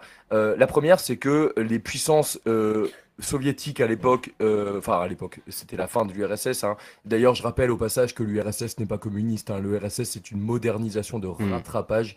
Euh, où, euh, où les, les, les, les léninistes, etc., ont voulu euh, squeezer l'étape de la féodalité vers le capitalisme pour le dépasser dans une vision, une perspective marxiste et non pas marxienne de, de- d'aboutissement au communisme inéluctable. Bon, c'est pas le sujet, mais c'est, intéressant.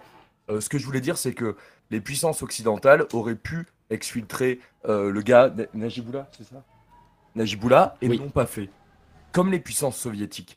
Parce qu'ils l'ont lâché, parce que, euh, bon, tout un tas de raisons que je vais pas détailler ici, mais c'est intéressant parce que Papacito, et je vais revenir à ce, débile, chez VA, il a livré un entretien dans lequel il recycle les idées de Zemmour, et à un moment, alors je cite euh, Papacito de mémoire, hein, euh, il dit un truc genre. euh, Ouais, mais regardez comment le communisme ça finit, ces grosses tapettes fragiles, et c'est ces mots, hein, c'est pas les miens. Ça finit toujours de la même façon. Euh, c'est des, des gros fragiles euh, de, de faibles blancs, etc. Bon, toujours le même discours, hein, je développe ça dans ma chaîne, les masculinistes ouin ouin, euh, toujours le même discours. Euh, il nous dit, donc voilà, regardez comment ça finit. Ça finit pendu par les couilles et torturé avec du barbelé, parce que le réalisme, le réel se rappelle toujours. C'est très intéressant tout ça.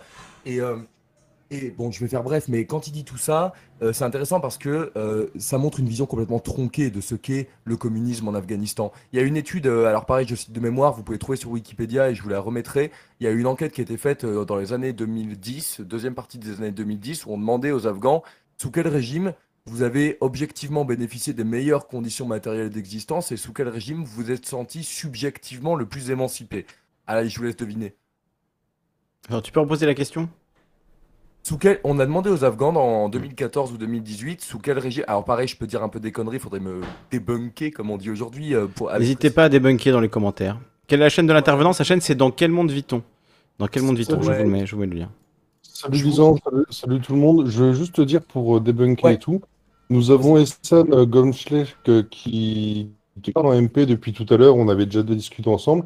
Il est iranien, donc euh, il connaît très très bien la situation, il aimerait intervenir. L'Iran qui est un pays frontalier de, de l'Afghanistan, on le rappelle. hein. Tout à Donc fait. euh, si important, on peut le faire monter. Oui, bien sûr, bien sûr, on peut le faire monter, mais il faut qu'il demande la parole. t'appelle deux secondes. Vas-y, on laisse, bien sûr, on te laisse terminer euh, dans quel monde vit-on. Je vais mettre le lien de ta chaîne dans, la, dans le chat pour ceux qui, le, qui la veulent. Yes, Simer, la suite arrive, hein, on fait du montage fou là avec ma copine toute la nuit, euh, bref. Euh, alors, euh, qu'est-ce que je dis Salut, Midwood. Oui, euh, l'anticommunisme. Oui, euh, on a fait une étude, alors faudra me débunker. Ah oui, hein, mais, ouais. euh, je crois qu'on demande aux Afghans quel régime vous avez bénéficié objectivement de, de bonne Salut. qualité matérielle d'existence et dans lequel vous avez subjectivement senti que vous étiez le plus émancipé, le plus libre? Euh, je crois que de tête, 80 ou 90% des gens disent que c'était sous le régime communiste. Et du coup, Hmm. euh, Alors, un instant, Essan, on laisse, euh, on laisse dans quel team euh, terminer? Ouais, ouais, t'inquiète, je vais, je vais terminer brièvement. Euh, et du coup, c'est intéressant parce que Papacito recycle ça et le lie à, aux masculinistes. Euh, et il y a un lien très fort, il y a une perméabilité très forte. Euh, je veux dire, quand tu es féministe, souvent, euh, tu vas lutter aussi dans du féminisme dans une perspective anticapitaliste, parce que tout féminisme réel est anticapitaliste. Souvent, tu vas être dans des mouvements écolos, syndicaux, pacifistes, etc. Eh ben, les masculinistes anticommunistes sont aussi souvent perméables à des discours complètement... euh, complètement euh, euh, nationalistes, parce que considérer que l'homme est supérieur à la femme, c'est très proche de considérer que ta nation est supérieure à l'autre, que le blanc est supérieur au noir, que, etc., etc. Et donc, il y a une perméabilité très puissante, très forte, et je le développe dans ma chaîne, entre l'anticommunisme, le masculinisme et le nationalisme. Voilà, je sais pas trop si c'était clair, et je vais, je vais laisser l'intervenant euh, Hmm. iranien nous parler de ça, parce que c'est très très important la, la situation géopolitique en Iran par rapport à celle en, en Afghanistan. Voilà, voilà, merci beaucoup. Euh, euh, Merci, Salut, Tim. Salut, Essan. Alors, si tu peux couper le retour. Désolé, moi, moi, j'ai fait, j'avais un peu de problème avec ma casque. Ouais. Est-ce que tu peux pousser le. re- Est-ce que tu peux couper le retour, s'il te plaît? Couper YouTube. On va laisser couper YouTube euh, parce que là il va y avoir un écho pendant quelques instants. Oui, coupe YouTube, écoute-nous sur. euh, Écoute-nous euh, du coup sur. euh, Ouais, il y avait du vent chez moi, désolé, tout a claqué en fait. Il y a un courant d'air qui est rentré chez moi qui a tout fracassé. Euh, Essan, est-ce que tu nous entends? Est-ce que tu as coupé YouTube? Désolé, tout a claqué en fait. Il y a... Alors non, il, nous- il- il n'a pas coupé le retour. Il faut que tu coupes YouTube. Il faut que tu coupes le son. Euh, parce que tu nous entends en double là normalement? Donc euh, voilà. On entend nous en tout cas le ton retour. Oui, Tim.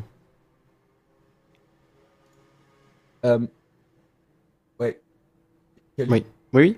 Je peux, je peux glisser un dernier mot rapidos Bah vas-y en attendant que Essan coupe son coupe YouTube et nous entende bien. Euh, Il a coupé, ouais, il a coupé.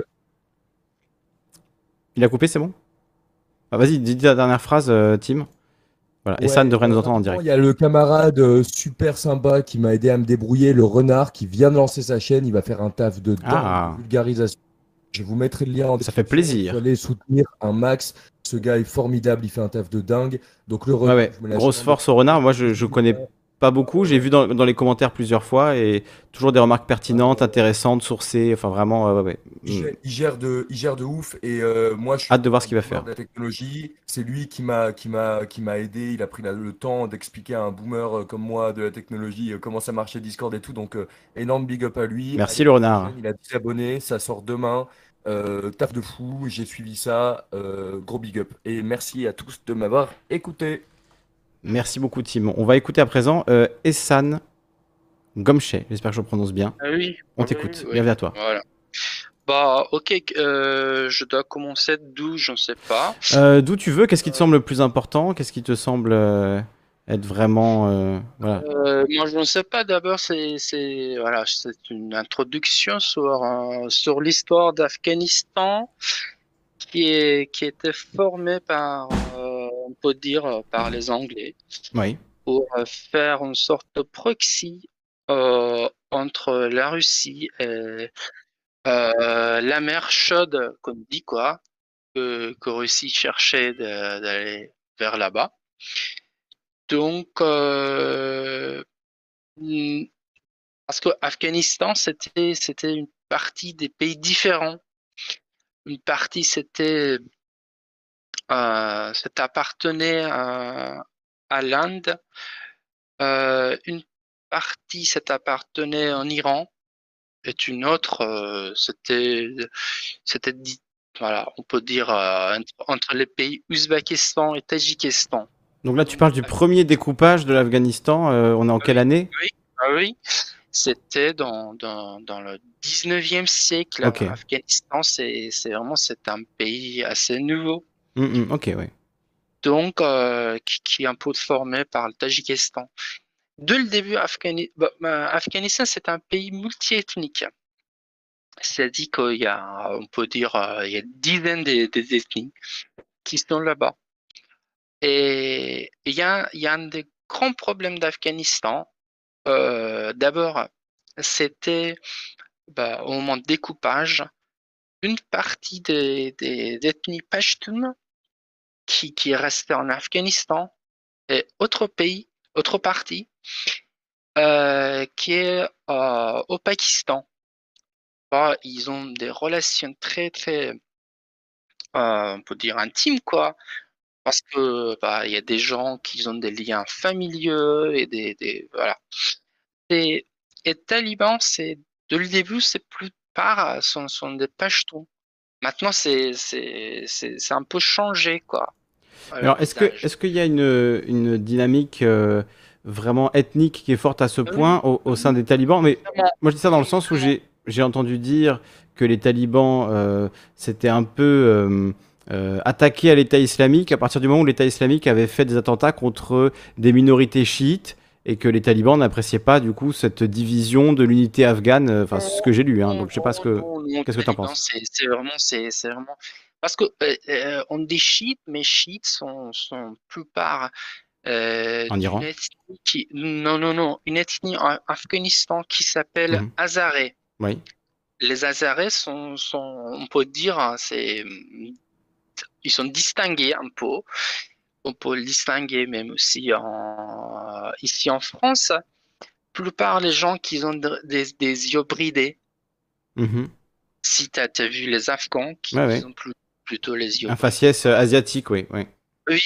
ils sont des Pashtuns, des, désolé, des, des, des Az- Hazarés, Ok. qui sont descendants, de- descendants des, des Mongols. Ok. Euh, bah, une partie des Hazarés sont sunnites, mais c'est plupart sont chiites. Donc, euh, mais bah, il y a, y a dans d'autres ethnies aussi des chiites, mais ce sont vraiment minorités. Donc, la plupart des chiites sont des Hazarés. Ok. Et euh, le taliban était vraiment très cruel euh, entre les Hazarés. D'accord. Euh, même première fois. Hum, euh, on peut dire par exemple, c'est le Bouddha qui sont détruits. C'était aussi Oui. dans, c'était dans C'était en région- mars euh, 2001. Ah oui, c'était dans la région qui habitaient les Hazarés aussi. Ok. Donc pour rappeler, pour euh, peut-être les auditeurs plus jeunes qui se souviennent pas, mais les talibans, Ouais, euh, début c'était pour 2001, ça. euh, Oui, f- c'était dynamitent euh, plusieurs Bouddhas antiques euh, euh, Ouais. qui avaient été construits dans une, dans une falaise. Et voilà, ils sont fait dynamiter par, euh, par les talibans. C'est, c'est une image qui avait choqué le monde entier, un peu comme l'État islamique quand ils sont emparés de la ville de Palmyre en Syrie et qu'ils ont détruit des, antiquités euh, euh, voilà, d'une valeur inestimable. Euh, ouais, ça c'est la destruction de ce qui était pré-islamique du coup. Oui. Il y a, y a un spécifique de voilà, système ethnique en Afghanistan qui était dès le début, c'est les Pashtuns qui dominaient le pays. C'est-à-dire que les rois euh, qui régnaient là-bas, tout était des euh, venus, venaient euh, des, des, des- voilà, chez des Pashtuns. Même au moment des communistes aussi, euh, ce, dynamique n'est pas changée. Euh, à ce moment-là aussi, tous les présidents étaient de Pashtun. Seule une donc il y, a- il y a un truc guerre qui est en Afghanistan. C'est un peu, on peut dire, guerre euh, de, de la langue. Parce que les Pashtuns, ils parlent Pashtu. C'est Mhm. c'est une langue euh, qui un- ça aussi, c'est indo-européen, quoi. C'est, c'est, c'est, c'est pas autre chose. Hmm.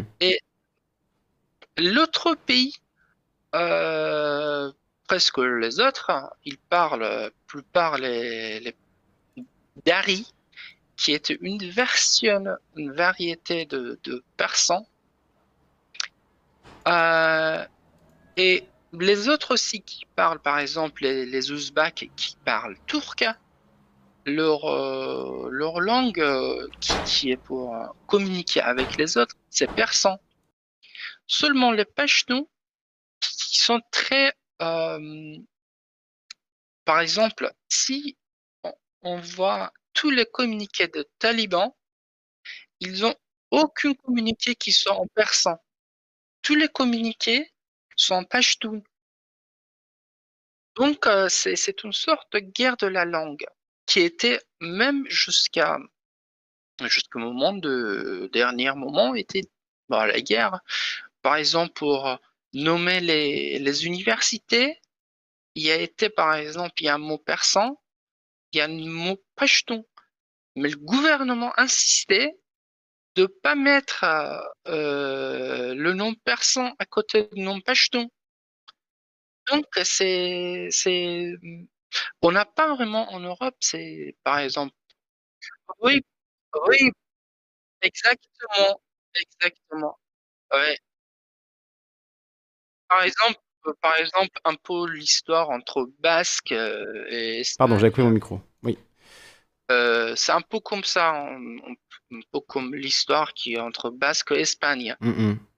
Et la France aussi, du coup, qui est au milieu. Oui, la France aussi. Mm. Et Du coup, c'est une question culturelle, linguistique, euh, euh, d'hégémonie, en fait, d'une culture aussi, d'une culture particulière, quoi, la question des talibans. Exact. Exactement.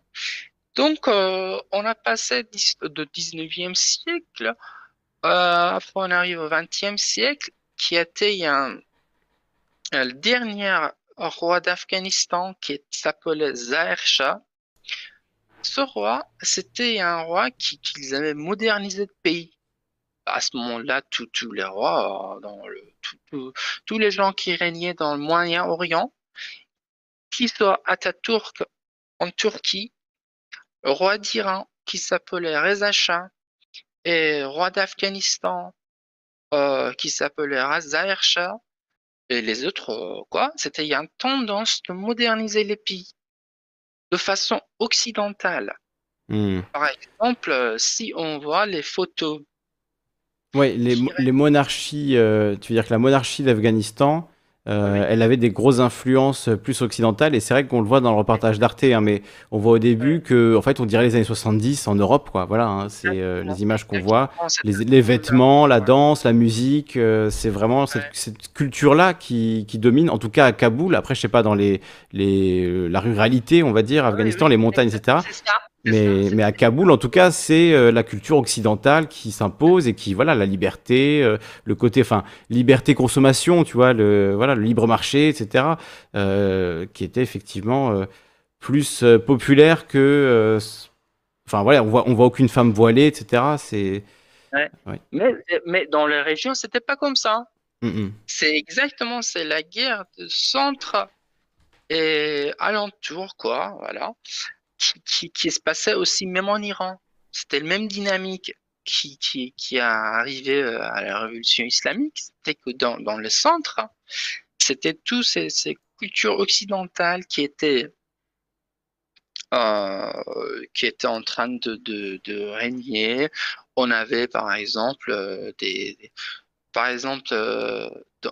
à Shiraz, on avait le hommage qui était pour 2500 années de, règne euh, des rois en Iran, qui, et aussi a été des,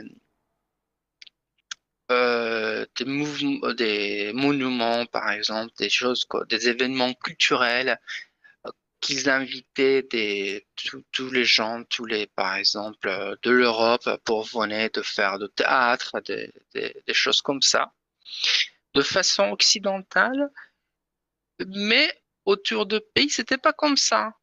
Et à ce moment-là, on peut dire euh, presque 60%, 70% des pays euh, c'était dans le monde rural.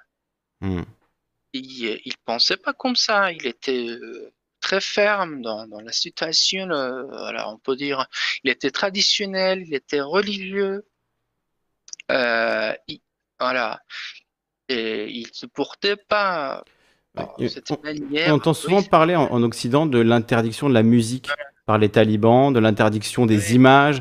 euh, tout Ouais. ça, c'est voilà, c'est ça fait partie de leur culture, quoi. C'est leur approche. euh. Oui, c'est leur approche, mais on Mm. peut pas dire tout- euh, tous les Afghans. On ne doit pas amalgamer Ouais, tous les, Ouais, les talibans. les talibans. Et euh, il y a beaucoup de gens, par exemple, on peut dire, euh, 20%, 30% des pays sont vraiment les gens qui sont pro-talibans. Même, même les gens. Combien tu dis sont- 20 à 30% Oui, un- un- euh, les gens qui sont vraiment fermement pro- pro-talibans. Ceux qui déferlent sur Kaboul là en ce moment, ils sont soutenus par 20 à 30% de la population euh, afghane. Enfin, c'est voilà une fourchette. Ouais, euh, mais non, non. Ouais. On veut dire qu'ils sont vraiment des, des dans le ouais, des fervents ta- talibans. des Quoi. fermes, des fermes. Ouais. Parce qu'après, tu penses qu'il y a combien de gens qui pourraient finalement s'accommoder de la vie sous les talibans, mais qui vont pas forcément, tu vois? Gens- il y a beaucoup de gens, par exemple, on peut dire que, euh, par exemple, les zombies, ils n'avaient pas vraiment, voilà, sauf par exemple, il y a des gens qui étaient vraiment des intellectuels, gens comme ça, Mhm. mais, mais les hommes, euh, les hommes ordinaires, quoi, ils n'ont Ouais. pas de problème avec euh, euh, beaucoup de Ouais, c'est surtout les femmes, quoi. C'est surtout pour les femmes, quoi. Si tu... Oui, surtout les femmes, leur situation, c'est c'est vraiment dangereux. Mm. Ouais. Donc, Par rapport à l'Iran, comment tu comparais la situation des femmes en Iran et en, et en Afghanistan sous les talibans euh Voilà, sous les talibans, ça doit être vraiment horrible.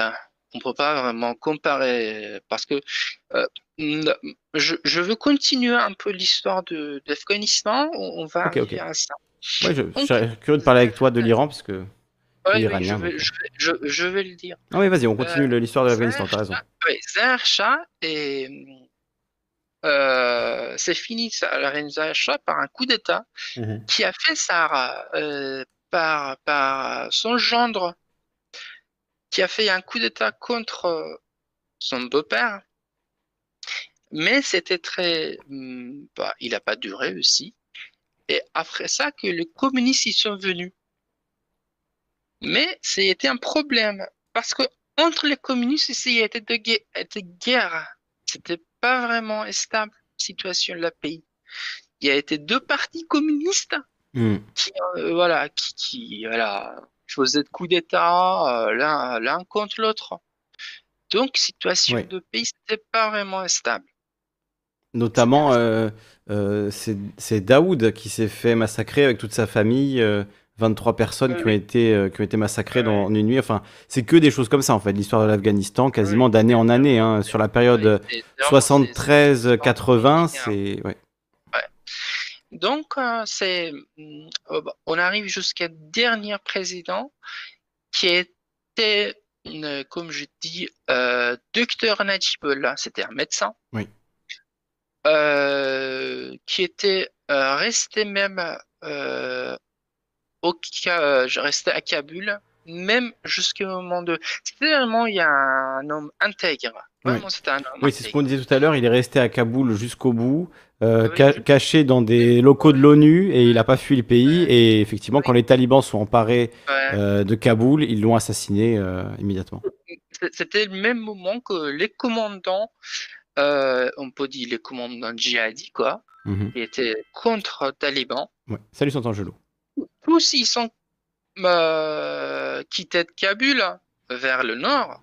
Seule personne des gens importants qui est resté à Kaboul, c'était c'est Dr Najibullah. Vraiment, c'était Mm. un intègre. Par exemple, c'est récemment, c'est Alors qu'il était même plus, il était même plus président à ce moment-là. lui, mais vraiment, c'était ouais. Ouais. Mais les talibans tenaient à l'éliminer dès leur, euh, leur prise de la ville. Ouais. Euh, c'est, un, par exemple, c'est un vidéo qui était devenu viral et qui est ce moment qui était président, il parlait que vraiment, c'est quoi, euh, pourquoi les, les- surtout il parle les Arabes qui sont venus pour faire là-bas euh, euh, les les gens d'Al-Qaïda quoi, Al-Qaïda Mhm. qui étaient venus là-bas pour euh, Ouais, Ben Laden. guerre, oui, pour faire la guerre contre le régime communiste, euh, Mhm. gouvernement communiste. Oui, avec le soutien des Américains. Ah ouais. On m'a dit pourquoi ils sont venus ici? Ils disent qu'on on veut faire les djihad, mais pourquoi ils ils vont pas faire euh, djihad contre Israël, qui est plus proche d'eux? Pourquoi ils sont venus ici? Ils dépensent l'argent pour tuer les gens, pour tuer les euh, les soldats afghans. Les Saoudiens, tu veux dire? Oui. Oui. Ah, ils, demandaient, ils, ils demandaient, ils disaient que voilà. Ah oui. Euh, Oui, puisque Israël, dans, dans la hiérarchie euh, des grands satans, euh, il y a les États-Unis, Israël, euh, oui, voilà. ouais, c'est plus important. Du point de vue des talibans, hein, j'entends. Ouais. On passe, c'était c'était les gens qui, qui, voilà, les gens qui bah, qui étaient contre les soviétiques. C'était il y a des commandants, on disait les commandants djihadis, qui étaient de tous les ethnies. Par Mhm. exemple, il y avait des Tadjiks, Des légions. des Ouzbeks, oui, oui, ouais. Bah, a- Comme la Légion en France, quoi. C'est n'importe qui peut Ouais, venir. Ouais, mais un peu comme euh, l'État islamique aussi a eu cette stratégie de recruter dans tous les pays euh, des Ah gens un peu perdus, qui cherchent à faire de l'humanitaire, qui cherchent à avoir une nouvelle vie, etc. Quoi. Mm. Donc, euh, bon, ils ont gagné, ils sont venus à Kaboul, ils ont Mm. renversé euh, euh, le régime communiste. Donc là, on est en 96. euh, euh, 84, non, 83. 83 Ok. Euh, qua- de, 93, désolé. 93. 93. 93. 93. Ouais, 93. Donc, euh, mais ils n'ont pas cessé la guerre entre, euh, entre eux. Mm. Donc, c'est ce problème d'Afghanistan, c'est Ouais. ça. Moi, je La guerre des factions. Ouais. La guerre des clans. Ouais, toujours il y a des guerres de clans. Mm. C'est- C'était dans cette situation que Taliban est venu. Il était des, des, des, des étudiants. euh, des Ouais, étudiants. Taliban, ça veut dire étudiant. Le mot taliban veut dire Étudiant. Alors, c'est les étudiants, euh, voilà. Non, c'est le mot talib. Talib. Talib qui se- Ok. ouais. Taliban, c'est pluriel. C'est les étudiants. Les étudiants. Ok, d'accord. Bon, a Donc en fait, quand on dit les talibans, c'est déjà au pluriel, quoi. Ouais, on devrait dire un talib et des talibans. exact. Ok. Donc, euh, c'était dans, dans cette situation de désordre total dans le pays que les talibs, bah, c'est-à-dire euh, les talibans, Mhm. qui étaient, de- dans, qui étaient dans, dans les écoles islamiques au Ouais. Pakistan, qui, qui étaient, euh, voilà, qui venaient plus, plutôt euh, de l'argent d'Arabie Saoudite, dont Mhm. ils, bah, ils étudiaient dans, dans le Les madrasas. oui, dans le madrasa, qui était plutôt les, les pensées wahhabites, quoi. Ouais. Ils Donc, un islam wahhabite, c'est-à-dire, euh, pour préciser, est-ce que tout le monde n'est pas forcément... Voilà, mais wahhabite, c'est l'islam pratiqué en Arabie Saoudite, euh, qui vient de. Wahhab, un des fondateurs de l'Arabie Saoudite, euh, docteur d'islam, du coup, qui a voilà, créé cette doctrine euh, extrêmement rigoriste, extrêmement violente avec, euh, avec les femmes, avec euh, les personnes homosexuelles, les personnes non musulmanes, etc. Même avec les hommes. Même avec les hommes, oui. oui, oui. Il y a, par exemple, bah, dans, dans leurs règles, ils coupent les mains des voleurs. Oui. C'est. Même contre Donc- les hommes, c'est, pas... Donc il y a une influence wahhabite saoudienne, euh, takfiriste, Ouais. sur les talibans, de par euh, ces madrasas au Pakistan, euh, qui pendant que les talibans attendaient leur heure euh, sur la fin du régime communiste, ont, ont ingurgité de la propagande religieuse saoudienne. On peut le résumer comme ça. Ok. Exact. Donc, ils- ils ont... Je vais ont fermer les fenêtres parce que ça claque dans tous les sens. Donc je te laisse continuer, mais je vais juste fermer ma fenêtre. Je t'écoute. hein. ils ont profité la désordre qui était en Afghanistan. Et c'était exactement comme, euh, aujourd'hui. C'est-à-dire que euh, vraiment, euh, ils ont progressé très rapidement jusqu'à le nord d'Afghanistan. C'est-à-dire vraiment les, les villes tombées l'un après l'autre très rapidement. Pourquoi?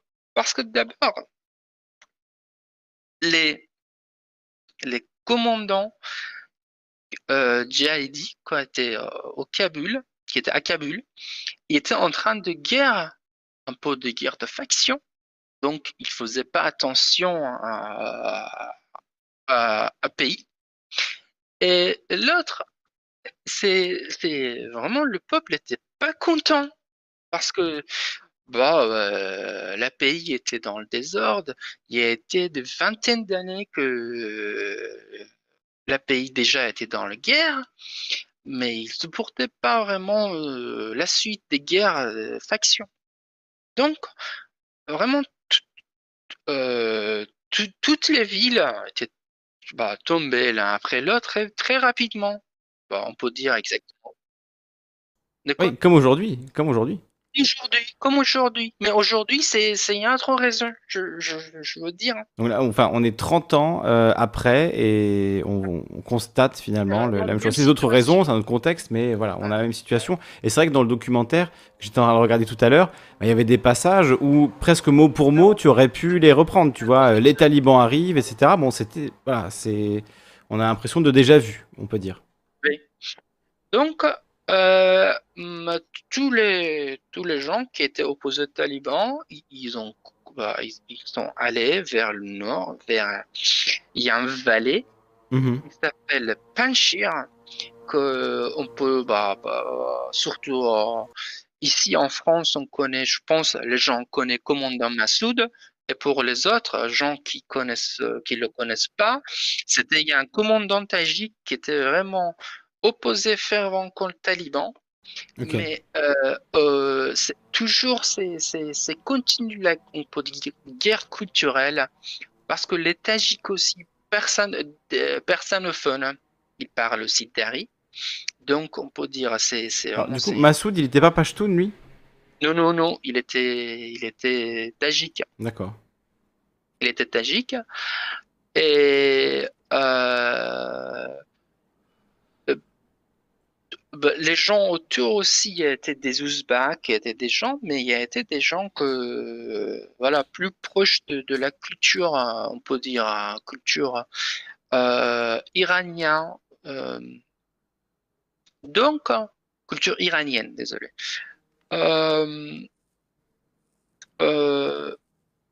Bah, ils ont résisté, mais à ce moment-là, bah, ils étaient aidés plutôt par, par la Russie et Iran.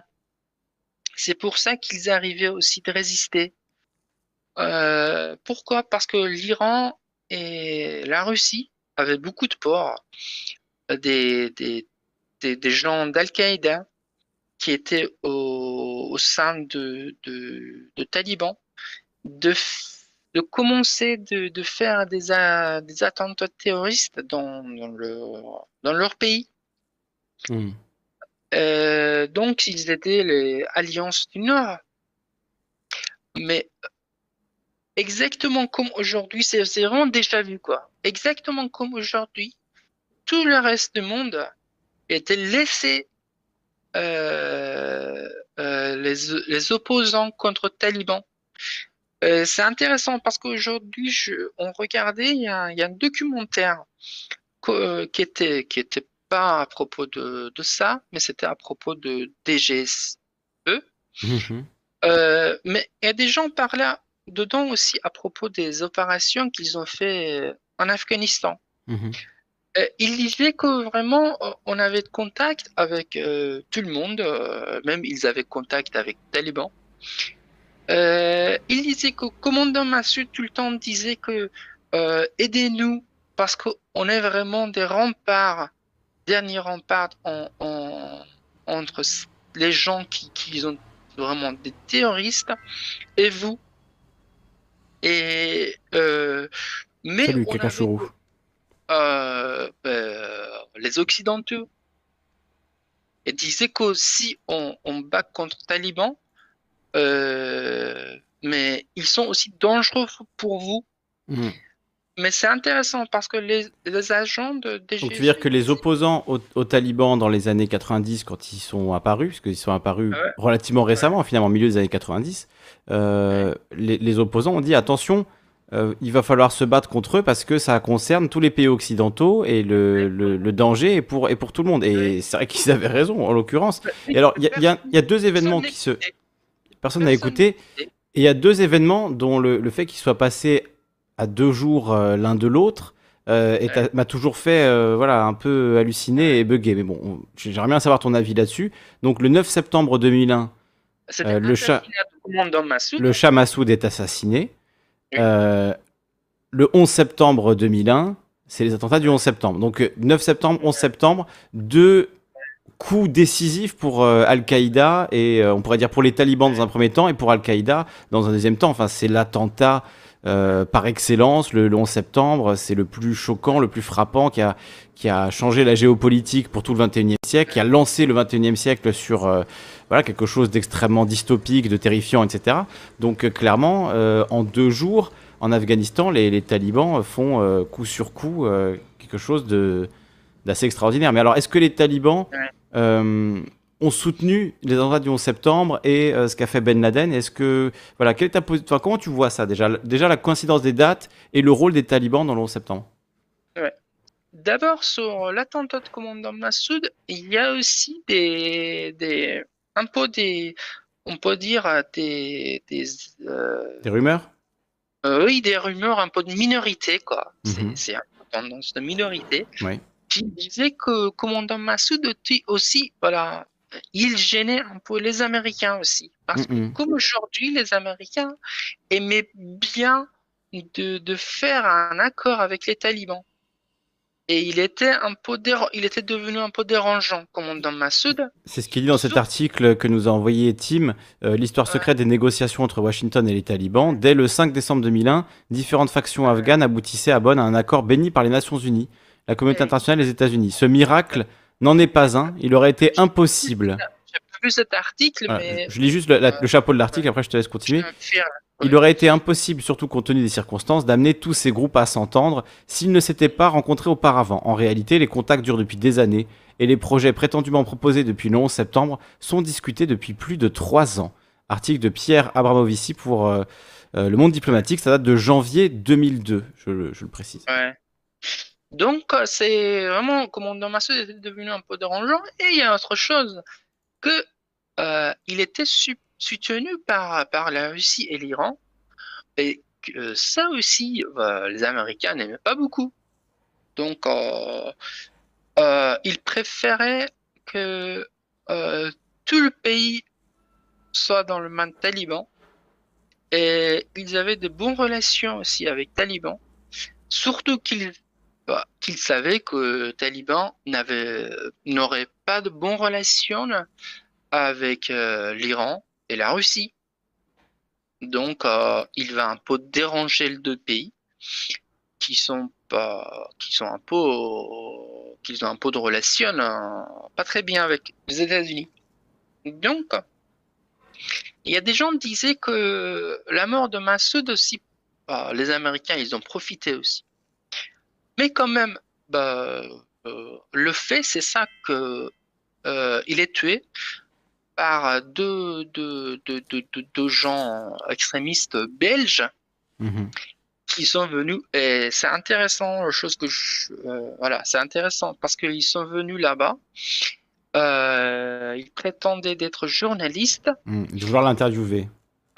et ils avaient volé il y a une caméra de France 3 de Hmm. À Grenoble pour euh, pour euh, un peu avoir plus de crédit donc euh, euh, eh ben, au moment qu'ils sont venus là-bas, ils ont explosé ceinture explosive. Et, mais commandement Massoud n'était pas mort tout d'un coup, il était mort au moment d'aller à l'hôpital. Bon, c'est, c'est, c'est pas important. Donc, c'est à ce moment-là que ça fait attentat 11 septembre. Les Américains, d'abord, ils ont demandé aux talibans de rendre euh, Bin Ben Laden. C'est-à-dire que si euh, ils donnaient Ben Laden et les gens d'Al-Qaïda aux, aux Américains, Pas de guerre. euh, Mm. pas de guerre, vraiment, c'était pas de guerre.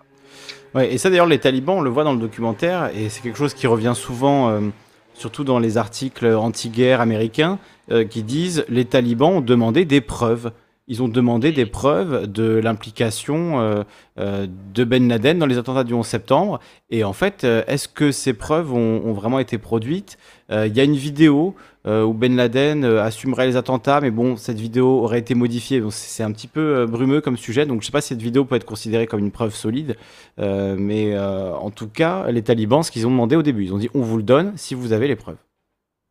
Voilà, bah, moi je ne sais pas qu'ils ont donné, mais maintenant avec les, les documents qu'ils ont divulgués Mhm. ré- bah, récemment dans les, ces années, euh, on sait que presque tous les, mm, les gens qui ont fait attentat en septembre étaient des citoyens euh, saoudiens.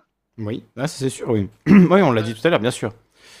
Tout à que, fait. euh, bah, que ça montre que vraiment c'est il y a beaucoup de possibilités d'avoir une relation avec Ben Laden. C'est c'est vraiment c'est c'est vraiment ce je j'ai Ouais. pas vraiment de doute euh, de- de- que c'était euh, voilà commandité par Ben Laden. Donc euh, mais c'est euh, il y a autre chose que les talibans disaient, on disait que dans notre culture, on ne rentre pas quelqu'un qui est qui est euh, chez nous, un autre euh, qui est venu chez nous, qui était, on ne rentre pas, c'est pas dans notre culture. C'est-à-dire, on ne, on ne rentre pas.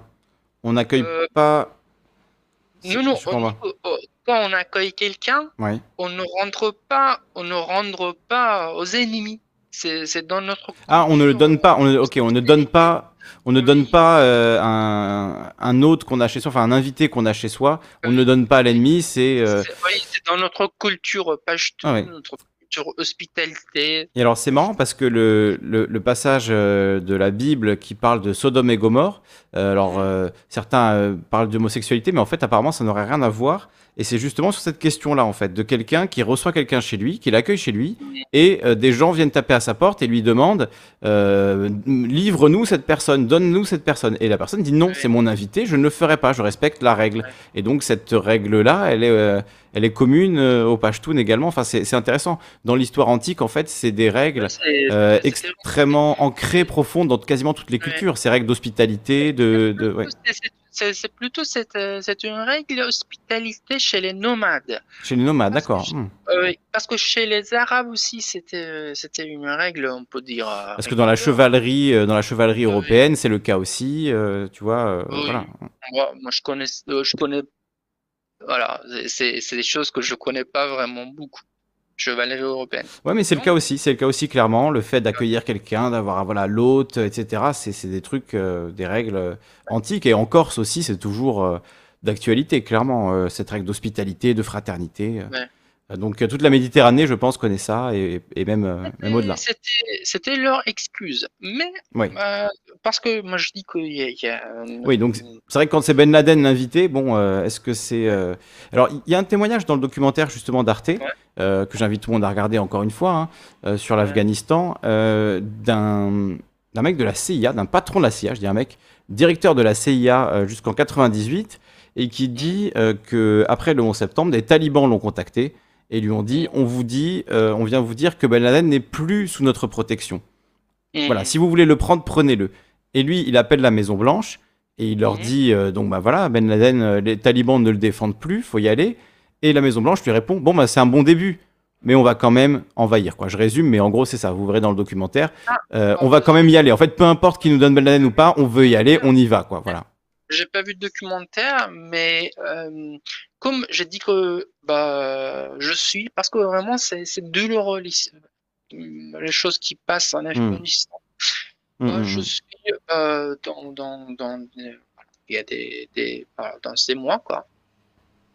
Mais il y a il y a quelqu'un qui il y a un Iranien qui est spécial qui était spécial qui est voilà qui est toujours spécialiste d'Afghanistan qui a vraiment vécu entre les Afghans. Mhm. Il, il, il a dit, il y a, il y a autre chose, il y a autre narration, là, qu'il dit qu'il y a, il y a des, euh, des, des, des gens de talibans, Mhm. euh, lui a dit en off que, a dit que pourquoi on n'a pas rendu euh, Ben Laden? Parce que l'Iranien lui a demandé pourquoi vous n'avez pas rendu? Ouais. parce que c'est- vraiment c'est un peu con. Ouais, c'est une grande question. bah, c'est une question que le monde entier se, Ouais. se pose. hein. Enfin, s'est posé à ce moment-là. Il lui a dit parce que il lui a dit en off, il a dit parce que il y a euh, beaucoup des parce que euh, région en Afghanistan on dit Velaya. Et il dit que beaucoup des, des gens qui étaient qui étaient en chef des, des, des Ouais. régions Les chefs de province, oui. euh, chaque chef de province étaient les gens de proches de, de Ben Laden. Et Mhm. on avait peur de insurrection euh, de ces gens contre nous. C'est-à-dire que c'est oh, c'est ancrage de, de- des, des gens de Ben Laden était très fort entre les talibans. Donc en fait, il avait une influence extrêmement forte Ouais. sur les chefs de guerre et du coup, personne n'a osé bouger parce qu'il se disait sinon les chefs de guerre vont nous tomber dessus. Et donc euh, même ceux qui savaient où était Ben Laden, voilà, on, on préférait ne pas euh, ne pas en parler de par l'influence de, de Ben Laden quoi finalement. Et Ben Laden, alors Ben Laden qui est mort, y a un chef de- des Ouais. talibans a dit à, à- à les spécialistes iraniens, euh, iraniens bah, en off. Ouais, ouais, intéressant, c'est intéressant. C'est euh, un, un point de vue intéressant, ça qu'on n'aurait pas eu, tu vois, autrement, euh, parce que dans les médias euh, occidentaux, c'est pas vraiment, enfin, j'ai jamais entendu ça, mais c'est intéressant comme, euh, comme théorie. Donc, Parce euh, que Ben Laden, du coup, juste pour finir sur, euh, sur Ben Laden, on l'a, il a été tué au Pakistan, euh, dans, le, dans une ville qui est un peu la ville des officiels, euh, des militaires, etc. Il était caché dans une maison avec euh, voilà, des, des membres de sa famille, enfin sa femme, etc. Sous protection, il était bah, Sous façon protection de l'élite pakistanaise, quoi, de l'élite militaire pakistanaise. C'est ça qu'on a cru comprendre. Ouais, mais c'est pas aussi bah, on, peut- on peut dire élite militaire, mais Mm. c'est il y a une chose qui est importante pour comprendre la situation d'Afghanistan, c'est ça que c'est euh, renseignement militaire euh, Pakistan pakistanais qui s'appelle euh, ISI l'ISI. qui est ISI qui est, qui est renseignement militaire euh, pakistanais.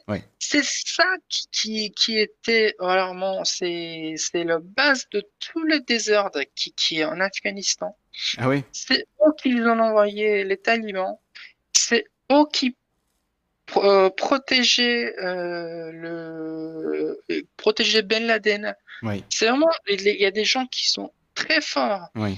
Ils avaient beaucoup de cartes en main dans tout ce conflit, au final. Oui. Mm. Même, même, dans, même, dans, même dans la politique pakistanaise, ils, sont vraiment. Par exemple, je ne sais pas, voilà, les gens connaissent Binazir Bhutto qui était. Benazir Bhutto, oui. Mm.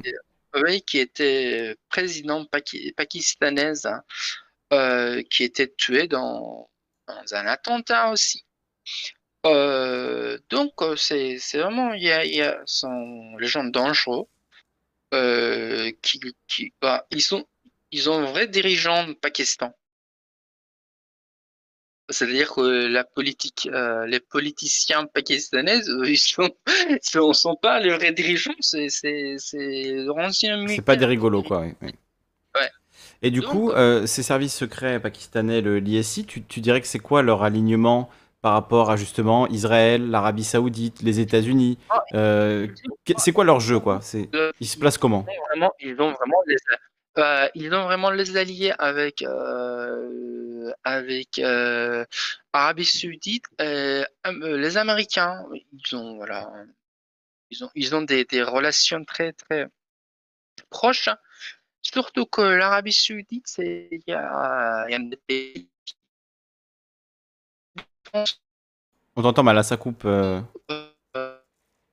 ça coupe. Allô, allô euh, Ça coupe là. Parce que, bah, mais c'est, allô. Bon. Allô Oui, ça, il y a des petits problèmes euh, sur la ligne euh, Essan.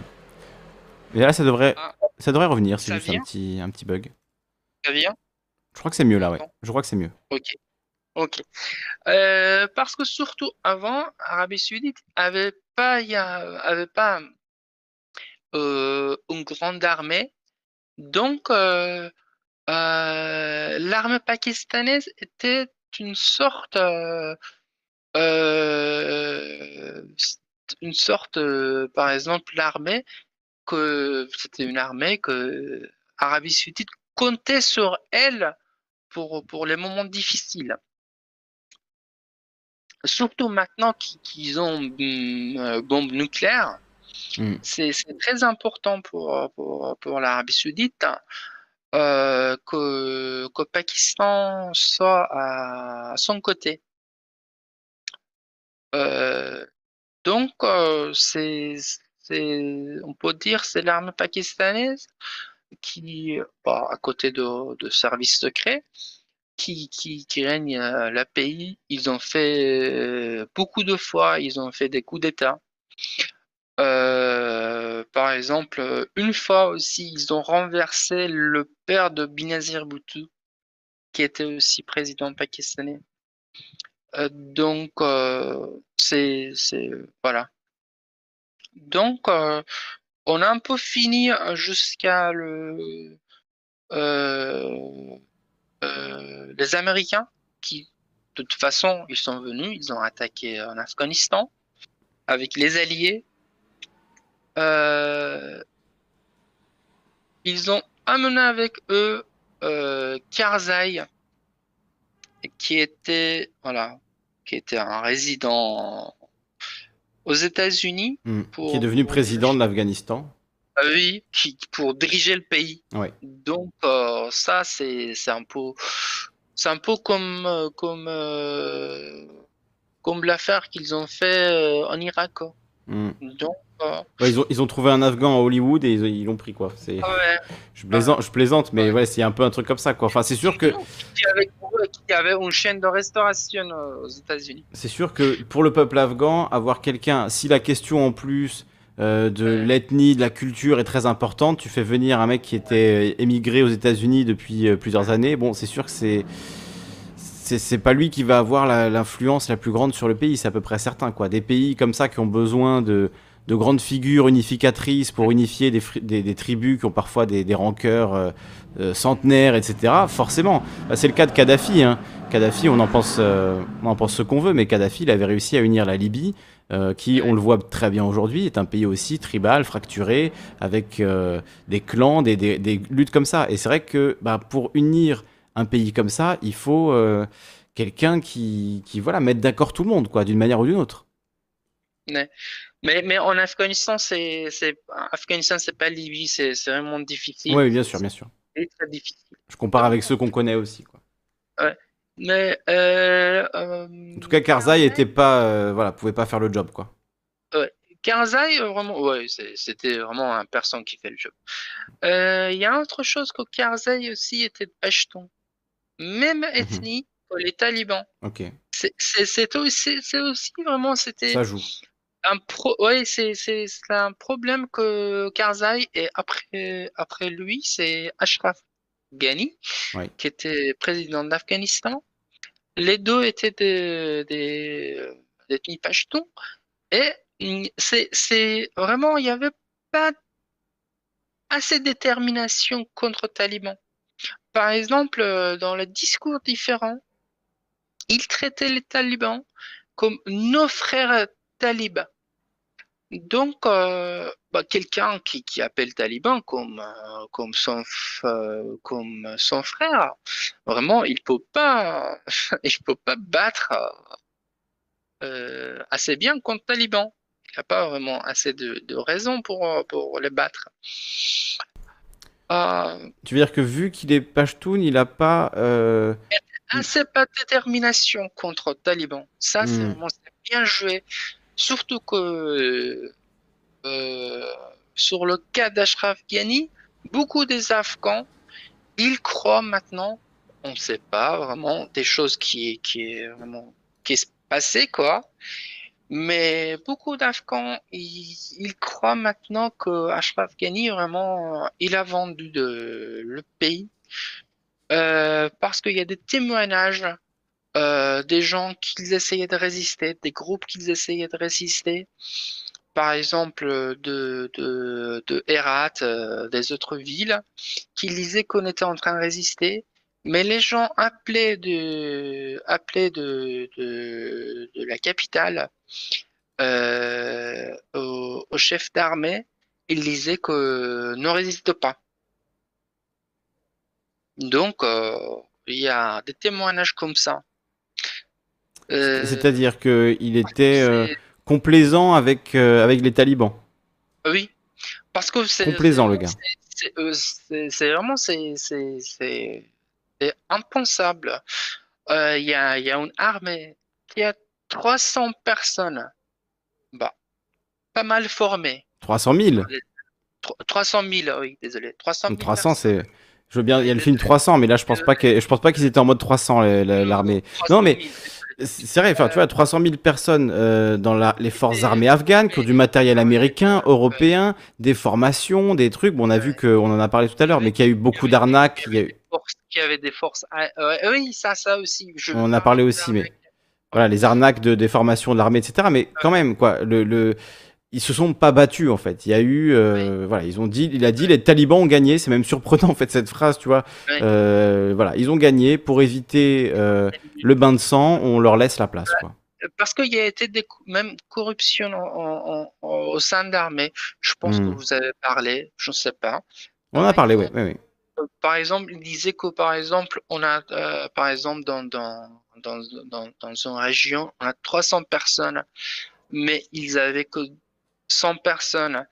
Et euh, ils, euh, ils vendaient les, les armes, euh, surplus des armes aux, aux talibans.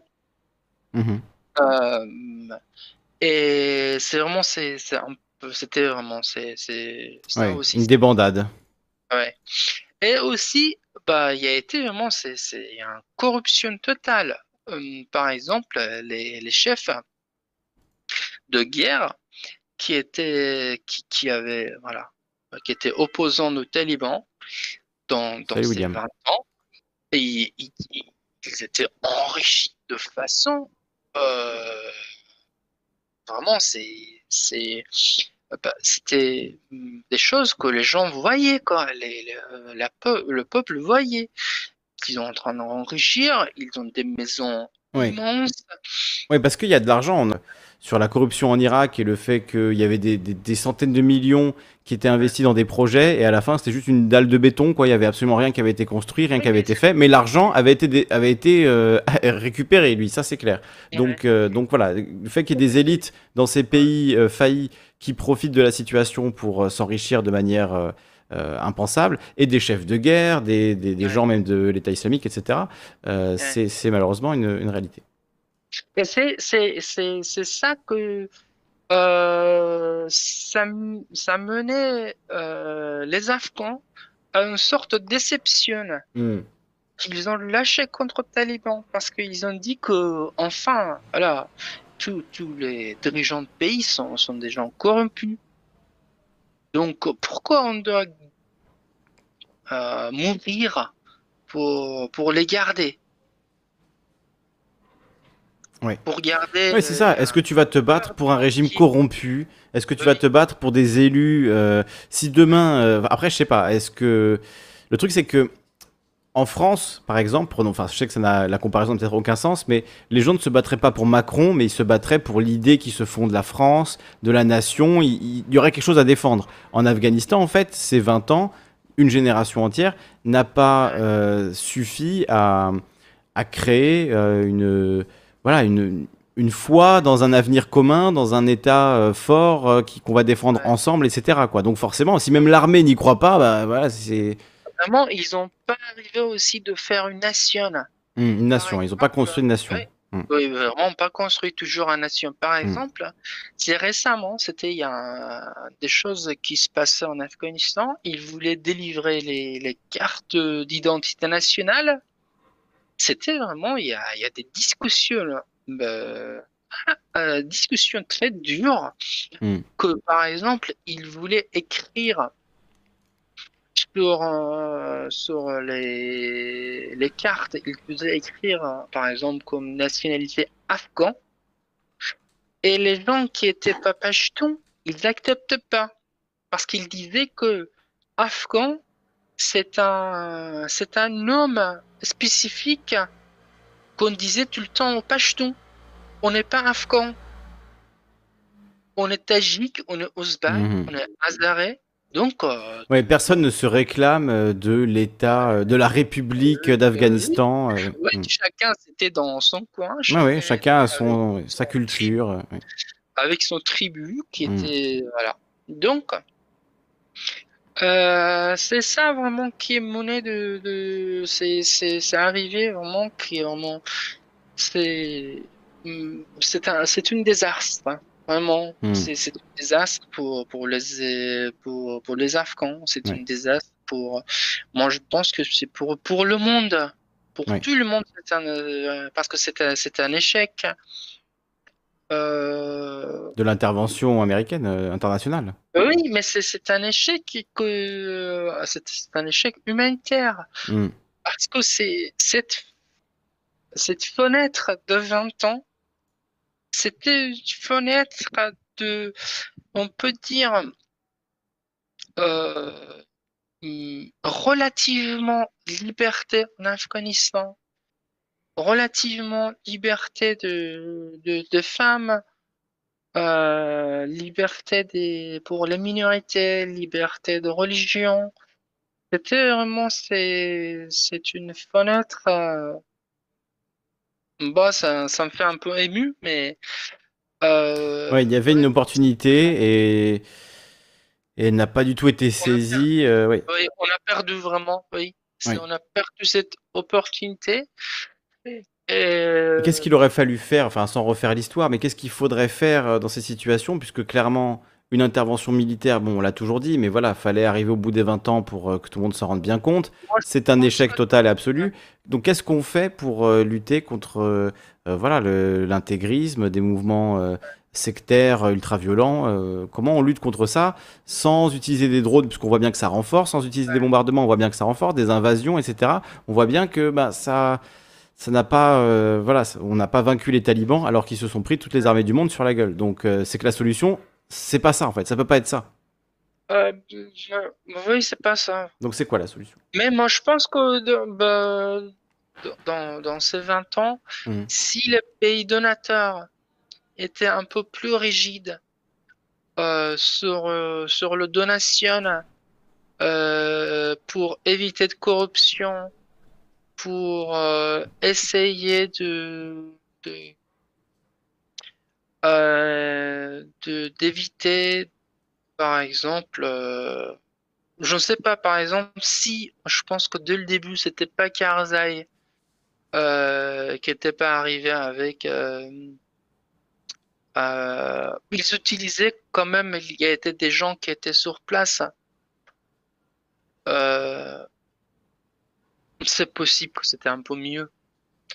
Mais voilà, c'est la chose qu'on dit, c'est voilà, on peut pas dire qu'est-ce qui se passait quoi. C'est-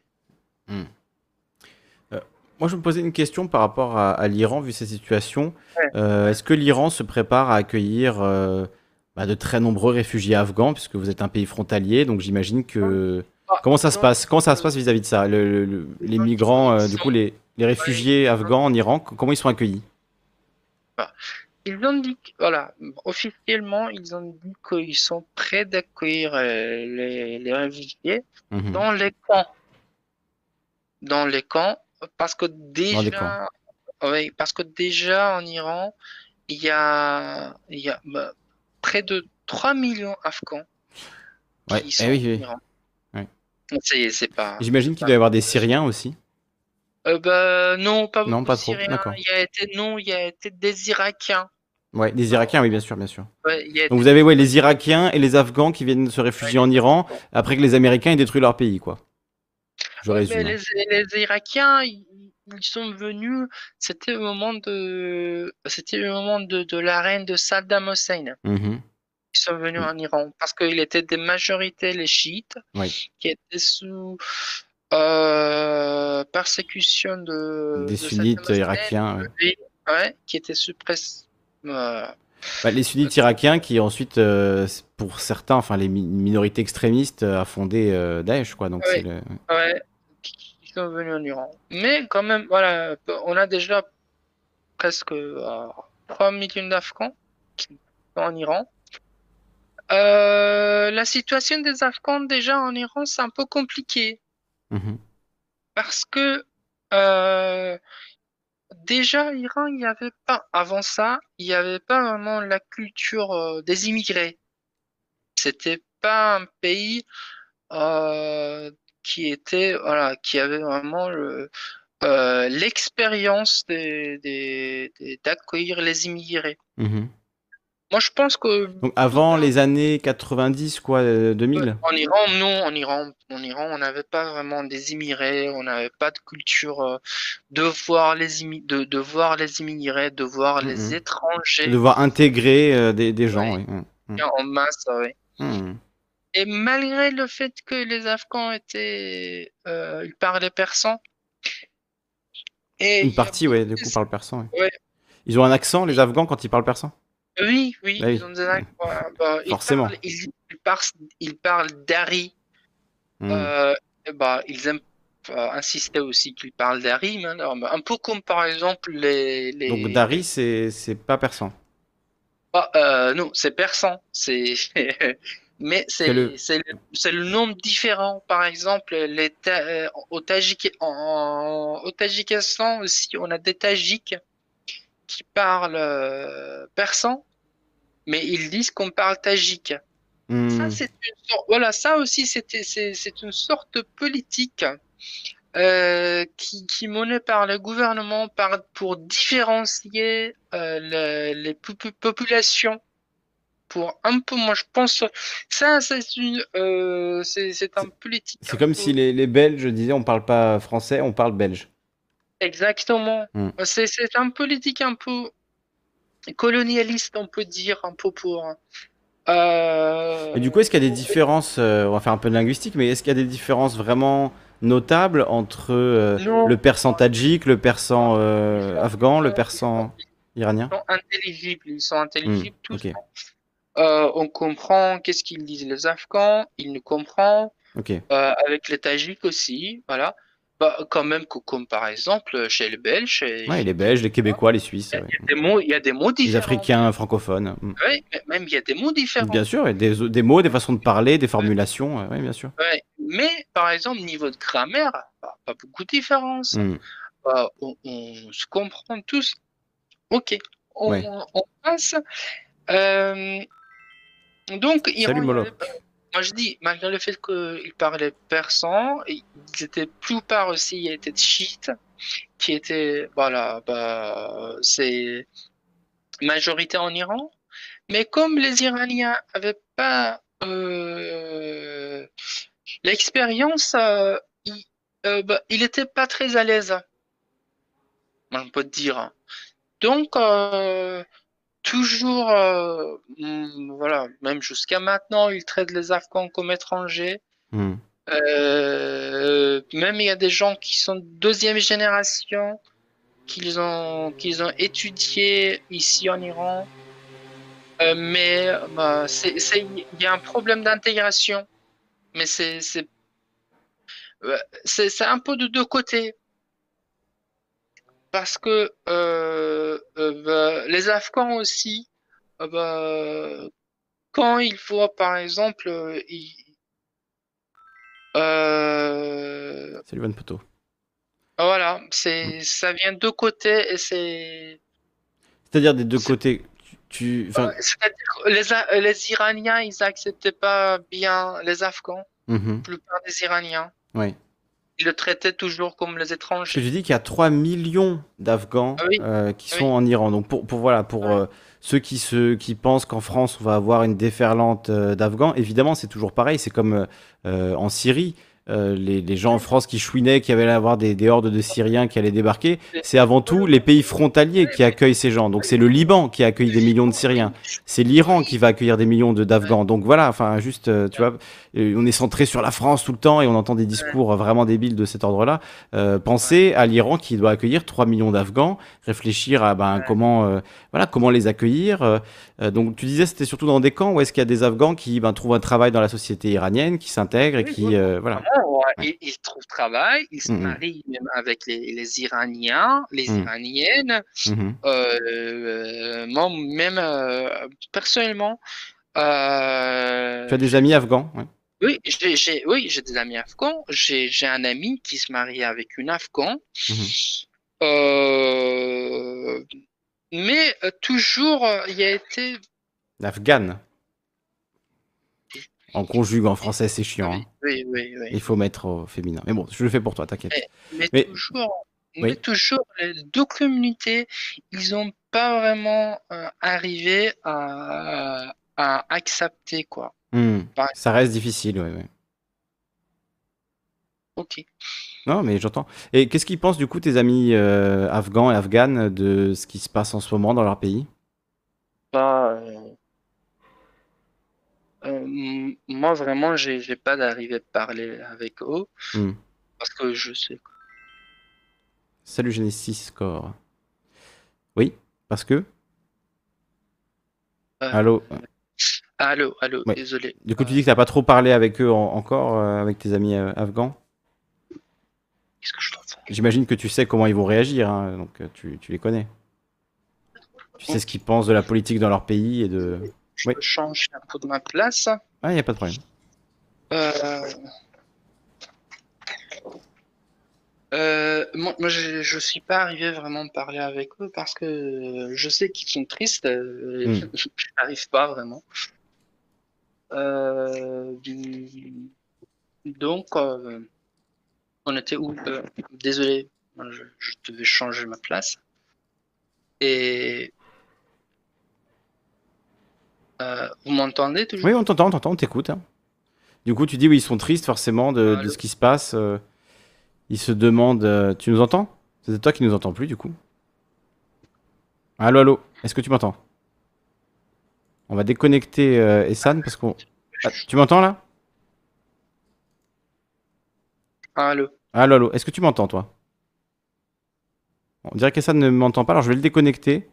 Et euh, si l'ours peut lui dire de se reconnecter pour qu'on le refasse rentrer, je pense qu'il y avait un petit problème là de Discord. Comme on commence à en avoir l'habitude, malheureusement, je vais le réinviter à parler immédiatement. Euh, Odilon se dit super intéressante cette intervention, merci Calivision. J'apprends et j'essaie de comprendre encore. Bah oui, c'est ça, on, on apprend et on a des. C'est très très intéressant, passionnant d'avoir des points de vue différents, euh, pas des points de vue d'éditorialistes de, voilà, de France Télé, mais de, de gens qui vivent dans d'autres pays, qui ont un autre rapport à tout ça.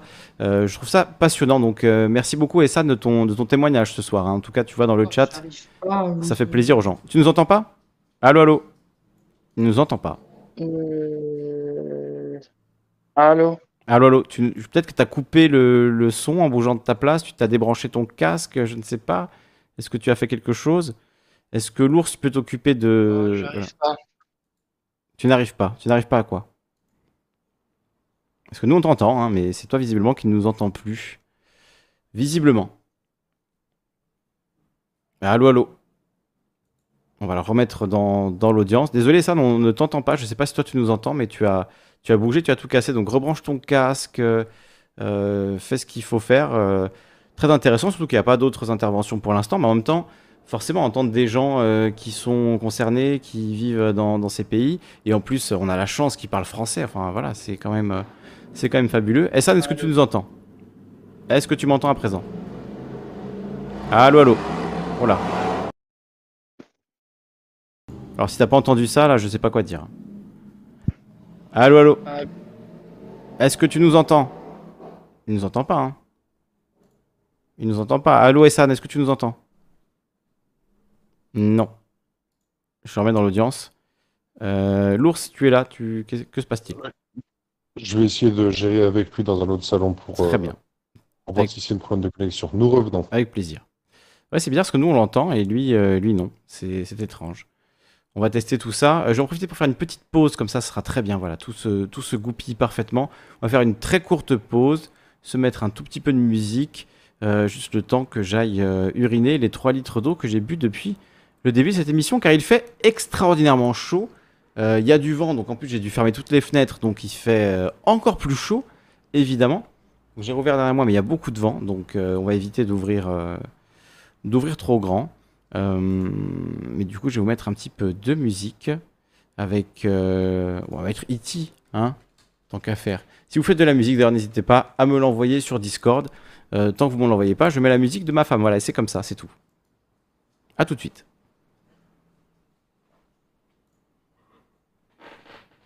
Ah, y a pas de musique. À toutes.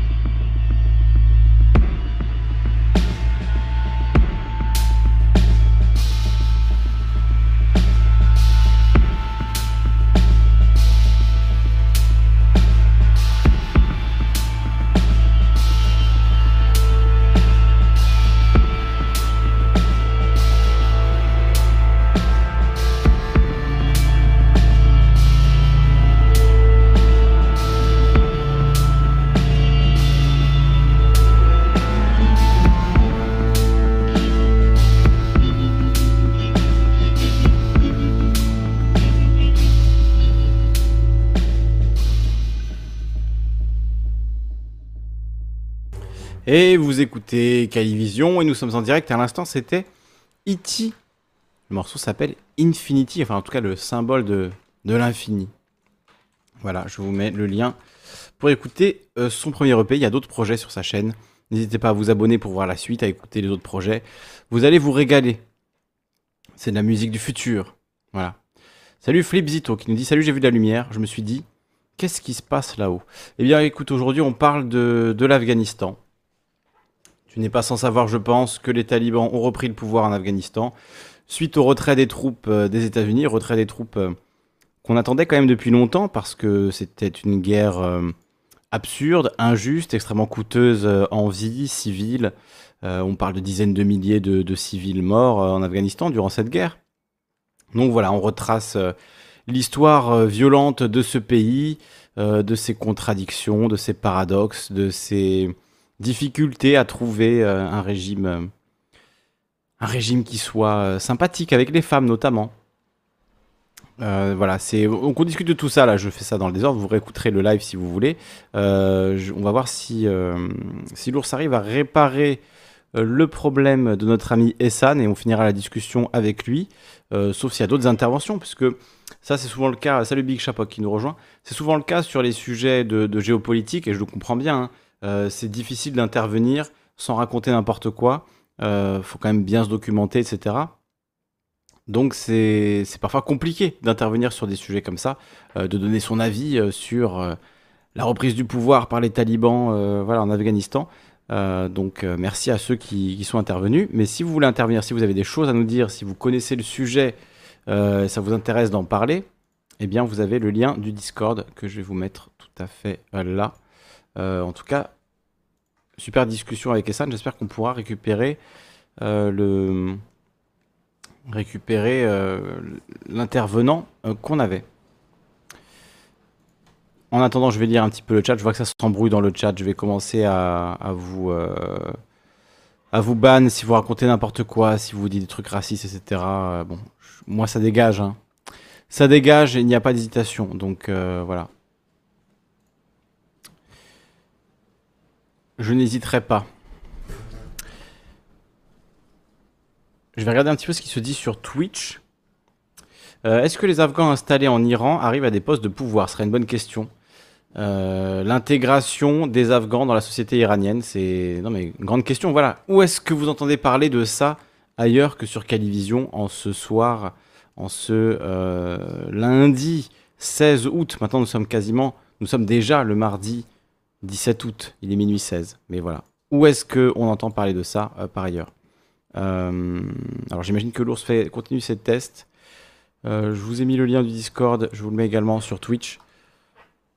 Ce serait une bonne question, Singe parle. Ça flex, mais t'as raison. Bah oui, on va pas hésiter. Je connais pas la politique d'immigration de la Chine, mais ça me paraît tendu, surtout avec les musulmans. Oui, ça c'est clair. Calivision premier sur l'Afghan? Bah oui, mais bon. En même temps, c'est vrai, hein, bah, c'est plus intéressant d'entendre euh, le point de vue de quelqu'un qui vit sur place, qui a un autre, euh, voilà, un autre regard, quoi. Enfin, je sais pas, pas vous expliquer pourquoi c'est bien d'écouter des gens euh, qui viennent d'autres pays, quoi, quand même. On n'en est pas là. Vous avez apprécié la qualité de son intervention. Apparemment, on est censuré du coup par le gouvernement iranien. Je ne sais pas ce qui se passe. hein. Ou la CIA. Ou non, à mon avis, c'est le l'ISI, les services pakistanais. Je pense que là, c'est eux qui sont sur notre dos et là, on est mal. On est mal. L'ISI. Euh, on va trouver la, page Wikipédia. J'aime bien lire les pages Wikipédia de services secrets. C'est toujours, euh, rigolo. L'inter-service intelligence. Intéressant, hein donc euh, l'ISI, alors là c'est en anglais, on va mettre en français. La direction pour le renseignement interservice, ou ISI, est la branche la plus importante et la plus puissante des trois branches des services de renseignement du Pakistan. Elle est officiellement dépendante des forces armées du Pakistan. Elle fut fondée en 1948. Sa devise est foi, unité, discipline.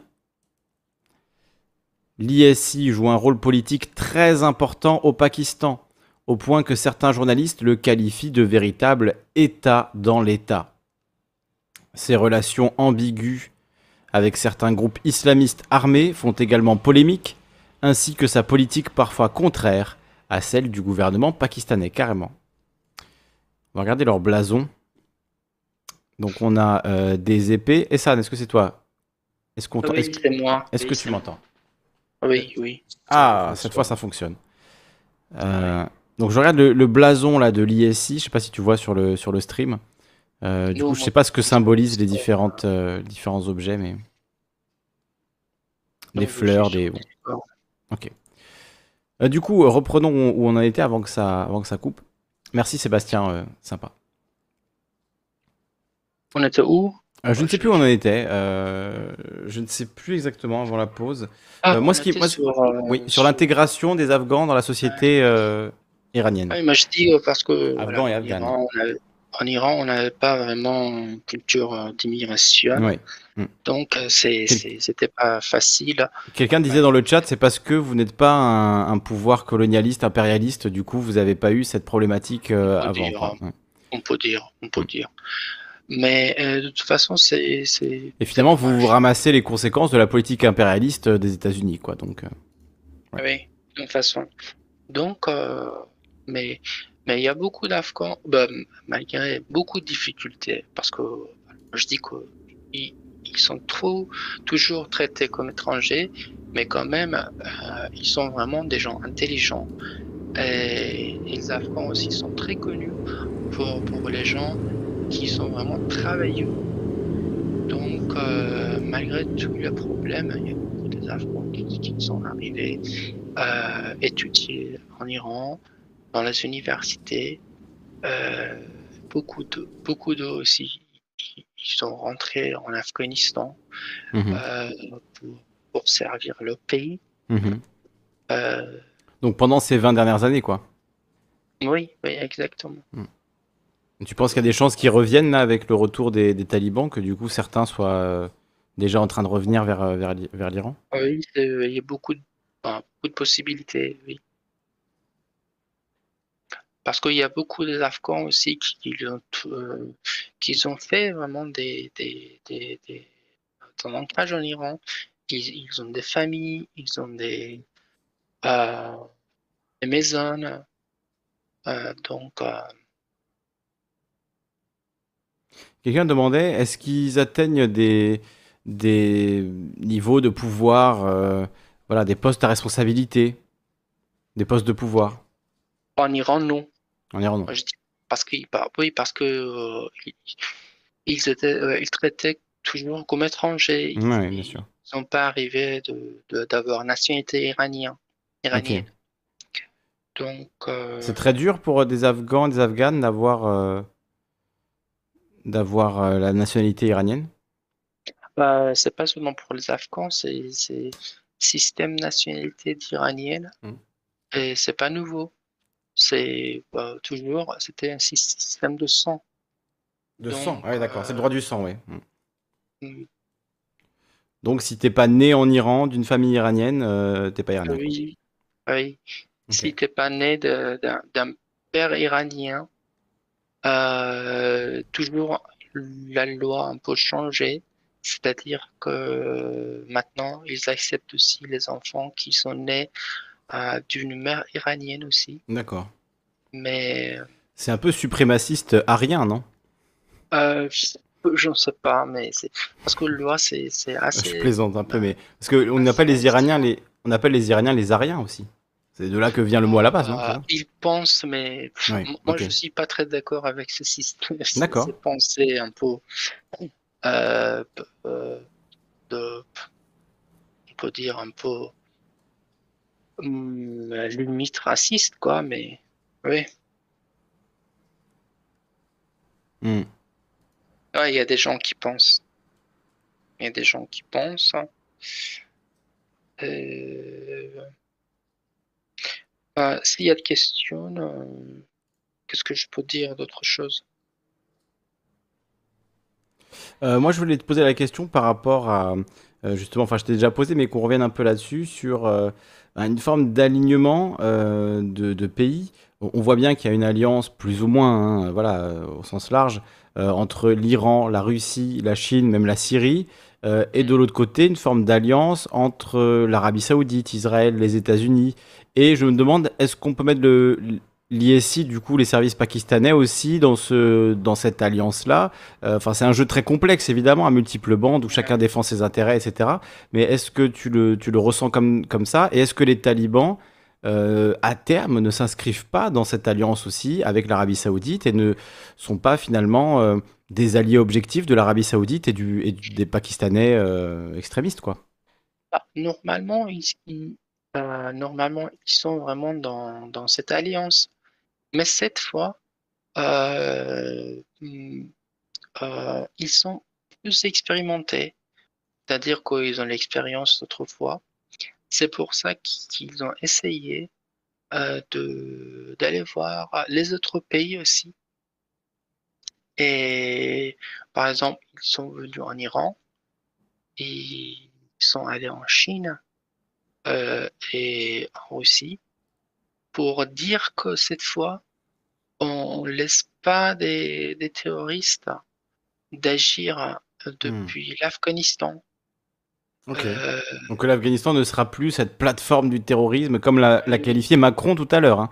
Macron l'a dit tout à l'heure, c'est un sanctuaire du terrorisme, je sais pas quel mot il a utilisé. Euh, et il a dit aussi qu'il voudrait pas accueillir trop d'Afghans non plus, qu'il fallait quand même Ouais. faire attention aux flux migratoires euh, illégal, illégaux, ou je sais plus comment il a dit, mais bon. horrible. Horrible, C'est- oui, c'est horrible. Ouais, ouais. Euh, bah, ils ont promis, mais jusqu'au jusqu'au quand ils ont arrivé de, de, de- parce qu'il y a beaucoup de gens qui disent qu'il y a beaucoup de, bah, ils ont beaucoup de peur. Euh, expression de changer le drapeau blanc des talibans par le drapeau noir des d'État islamique. Il y a beaucoup de gens qui disent que c'est c'est une possibilité. C'est-à-dire que les talibans deviennent le nouveau, le nouvel État Mhm. islamique, le- la nouvelle plateforme du terrorisme international, Ouais. et que ça devienne un C'est- pays, pays terroriste, quoi, on pourrait dire. euh, Est-ce que Euh, oui, c'est c'est c'est c'est c'est c'est c'est c'est- c'est une peur légitime, je pense. En tout cas, ça c'est clair qu'en termes de, de leadership de l'islam radical à l'échelle du monde, euh, là les talibans, ils viennent de, ils viennent de faire un énorme coup, quoi. Ouais. Ils reviennent, ils se réinstallent, ils n'ont pas versé une goutte de sang, euh, ils ont un peu une sorte de... Voilà, hein, bah, qu'est-ce qu'ils vont faire maintenant, quoi. En tout cas, c'est ce que j'imagine tous les, tous les Afghans, les Afghanes se demandent. Euh, mais mais est-ce qu'ils ne deviennent pas une forme de plateforme de l'islam ultra radical Ouais. Euh, voilà, et transformer tout l'Afghanistan en, en ça, quoi. Bah, ils, ils ont promis à tout le monde, euh, même euh, aux Afghans, euh, qu'ils soient différents d'autrefois. Mais je ne sais pas c'est quoi différent. Par exemple, euh, bah, dans, dans certaines provinces, vraiment, ça, ça a été, euh, ça a été des carnages. Hmm. Mais dans certaines d'autres, les talibans étaient relativement bienveillants. D'accord. euh, Quand tu dis les c'était des carnages, c'était contre qui particulièrement euh? Bah, surtout dans, dans les, surtout dans les provinces euh, du Nord, Ouais, contre les Tadjiks et les Hazarais. Ok. Mais dans les autres provinces, il était relativement calme. Euh, même ils n'ont pas, ils n'ont pas arrêté l'Internet. ouais. Ils ont dit que même les filles, ils peuvent aller étudier. D'accord. Voilà, ils ont dit des choses comme ça, mais Pour donner un peu euh, des gages de non, non, vous inquiétez pas, on va pas non plus euh, ouais, euh, faire rebondir tout le monde 20, 30 ans en arrière, 100 ans en arrière, euh, ouais. 1400 ans en arrière. Parce que oui, euh, il y a quand même, faut le dire, euh, chez les talibans à l'époque où ils étaient au pouvoir, euh, voilà, on le disait, pas de musique, pas de concert. Je crois quand même que certaines formes de musique religieuse étaient tolérées, mais je suis même pas sûr vraiment, certains types d'instruments, etc. Mais en tout cas, tout ce qui est musique occidentale, clairement, c'est interdit, prohibé. La télévision, pareil, hein, vénération des images, tout ça, ça dégage. Donc, voilà, il n'y a pas autre chose en fait que le Coran, et voilà, on lit le Coran et c'est tout quoi.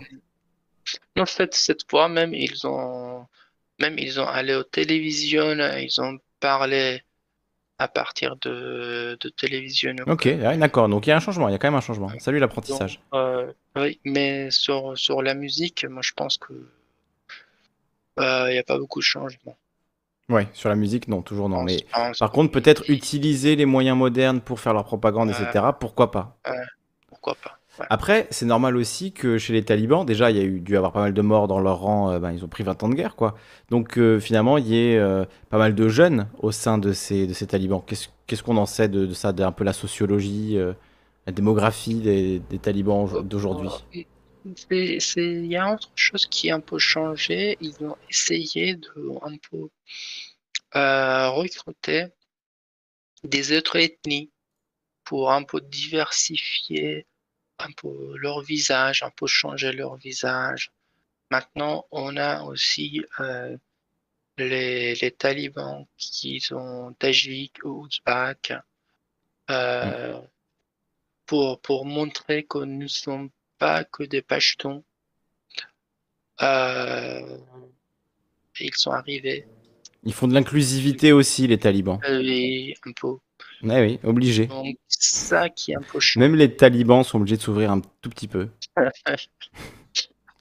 Euh, il y a Fi- alors, juste pour répondre très rapidement à Flipzo, qui demande si Massoud était un taliban. Non, on l'a dit tout à l'heure.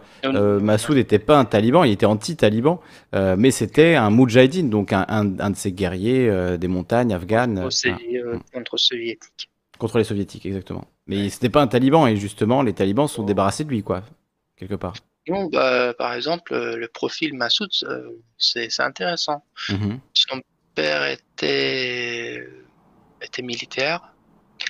Euh, et lui et son, son frère, ils, ils ont étudié euh, dans le lycée français à, à Kaboul.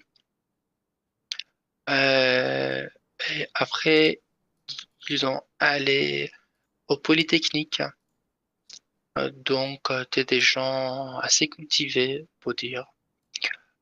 Euh, c'est, pour ça aussi qu'il y a un peu de relation, c'était pas mal de relation entre Massoud et la France aussi.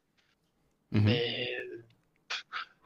Mais, On, le disait, soutenu par BHL, qui est allé faire un petit reportage photo avec lui. Voilà, ouais. c'est, Mhm. c'est, BHL, c'est vraiment, c'est un, c'est un genre, quoi. Il, il va aller fouiller euh, n'importe où qui, qui est un peu, voilà. Euh, il cherche, mais c'est pas seulement Afghanistan, quoi. Oui, Mm. c'est récemment, il a fait Ouais, la Libye tour aussi. avec, hein. euh, ouais, il a fait un, pot- un tour en France avec euh, le fils de commandant Massoud. Mm. Ouais. Avec le fils du commandant Massoud. ouais. Ouais. Et- Mais, mais maintenant, c'est le fils de commandant Massoud. C'est, on peut dire, bah, c'est parmi des dernières personnes qui, qui résistent contre les talibans. Mm, mm. Alors ju- justement, euh, justement, je voulais. allé dans, Oui. dans, dans la Provence, Oui. qui était fief de Massoud, Mhm. qui s'appelait le Panchir, Oui. qui était, c'était, je dis, c'est une vallée et qui est, qui est pas très accessible. C'est, une Provence montagneuse. Mhm. Donc, euh, il était allé là-bas pour, pour, pour continuer de résister contre les talibans. Euh, profil de son fils aussi, euh, c'est intéressant parce qu'il est, il est étudié en Iran et après, est étudié en, euh, euh, Royaume-Uni Mhm. euh, dans, à l'école euh, militaire Sanrest, qui est une école euh, réputée militaire.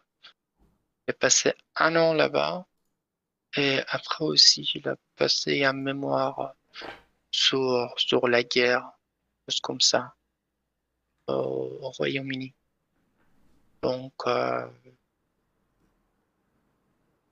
personne intéressante. Donc il est, il constitue, enfin parce que je posais la question de justement, euh, qui sont les forces qui s'opposent aux talibans aujourd'hui en Afghanistan? J'imagine qu'il y en a forcément. Il y a des groupes euh, qui, Ouais. qui sont opposés au, Euh, voilà. par les Tajiks, hein, par les Tajiks, Mhm. voilà. Et, euh, mais maintenant, c'est pas beaucoup de personnes vraiment parce que tous seulement c'est c'est province, euh, c'est province de Panchir qui est resté hors de des mains de talibans. Donc, euh, je ne sais pas qu'ils qu'ils peuvent résister parce que cette fois, ils n'ont pas aussi de, de, de soutien d'Iran et la Russie. L'Iran et la Russie là vont. Tu penses justement, c'est une question, Lâcher- c'est une question qu'on. Oui, vas-y. Parce que par- par- parce qu'ils pensent que c'est c'est ils pensent que ils euh, peuvent cette fois talibans ils ont un peu changé ils peuvent avoir une sorte de relation un peu normale Mhm. donc euh, Ouais, comme, pas- comme les talibans ont proposé d'eux-mêmes de normaliser les relations, de pas euh, faire de terrorisme, de pas faire d'attentats, etc. Ouais. euh, ils se disent bon, c'est peut-être l'occasion de, de voilà euh, que l'Afghanistan se stabilise et qu'on puisse avoir des relations, des relations économiques normales et même s'ils sont voilà religieux extrémistes. Bon d'ailleurs, l'Iran aussi, hein, c'est un, un régime religieux, c'est un régime Ouais. qui est théologique, qui est basé sur voilà une organisation qui est avant tout religieuse. C'est une république encadrée par un cadre religieux, quoi, par une hiérarchie religieuse. Donc euh, voilà, ils peuvent ils peuvent s'accommoder finalement d'un régime taliban. euh, tant qu'on vend du on vend du pétrole, on, on achète du gaz, etc. on- voilà, on se met bien quoi. à cette manière mais euh, parce que vraiment c'est il y a beaucoup de différences parce que voilà c'est c'est c'est un peu de guerre sunnite chiite un peu des choses comme ça euh, il reste toujours. Mais euh, mm, mais c'est l'histoire de pétrole euh, Iran ils vendent pas beaucoup de pétrole en Afghanistan euh, et Iran ils vendent plutôt l'électricité. Ils vendent déjà aussi ils vendent pas mal d'électricité en Afghanistan Hmm. Euh, mais Salut mec sans c'est code.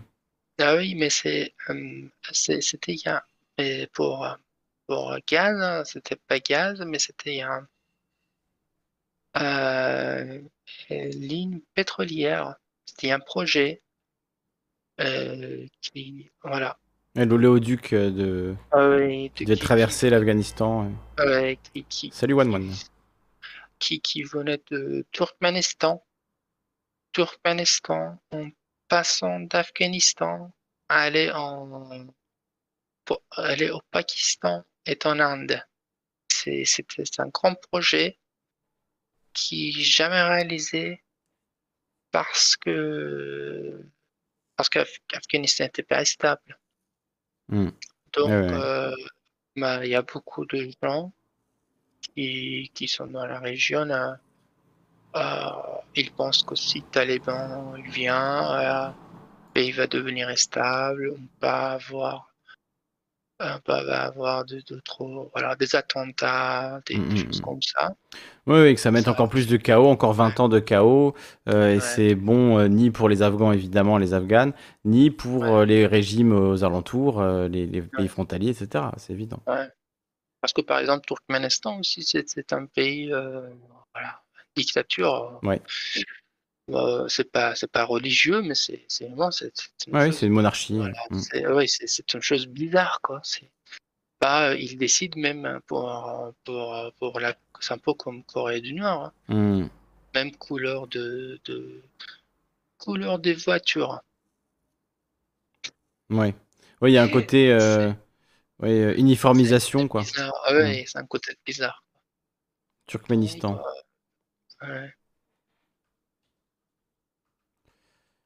Mm. Par exemple, c'est le dernier euh, président, il n'avait pas couleur sombre, donc c'était banni de- d'avoir les, les voitures avec couleur Une voiture sombre. sombre. Ah oui, d'accord. Ouais. Eh ben. Ah oui, voilà, il a, il a un beau palais, hein, attends, je vous montre. Ouais, c'est Beau château, hein. Ouais, c'est bah, bah, même par exemple Tadjikistan, Tadjikistan, de- euh, son président n'est pas changé depuis 30 ans, Mm. m- après chute des soviétiques. Et c'est intéressant parce qu'il était, même avant, il était dirigeant, c'était dirigeant le pays au moment de communiste.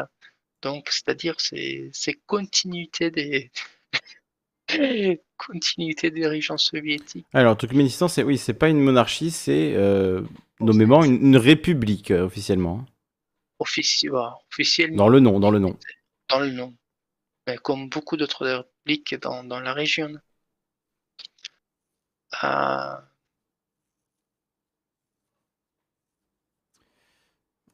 Et du coup, aujourd'hui, euh, c'est c'est une dictature, quoi. Une autocratie. ouais. Euh, malheureusement, tous les pays de la région souffrent hein, Mm. d'un régime comme ça. Ouais.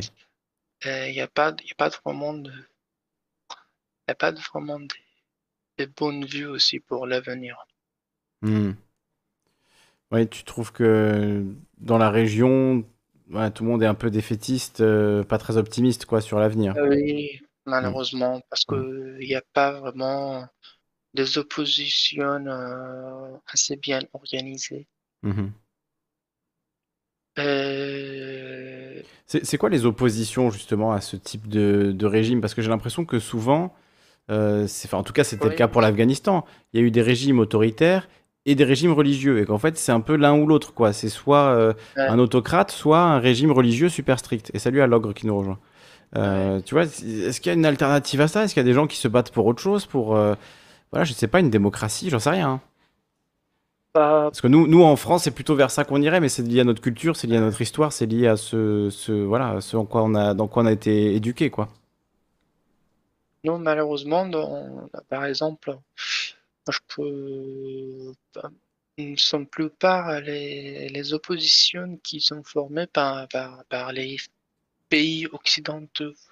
Ils n'ont pas vraiment con, bonne connexion avec, euh, avec, euh, avec leur peuple. Euh, Hmm. Donc, c'est pour Ouais, ça est-ce que, est-ce que les régimes occidentaux font envie, quoi? C'est ça la question aussi. Non, c'est un peu ça- euh, c'est un peu une sorte de carte à jouer Mhm. sur la table pour négocier.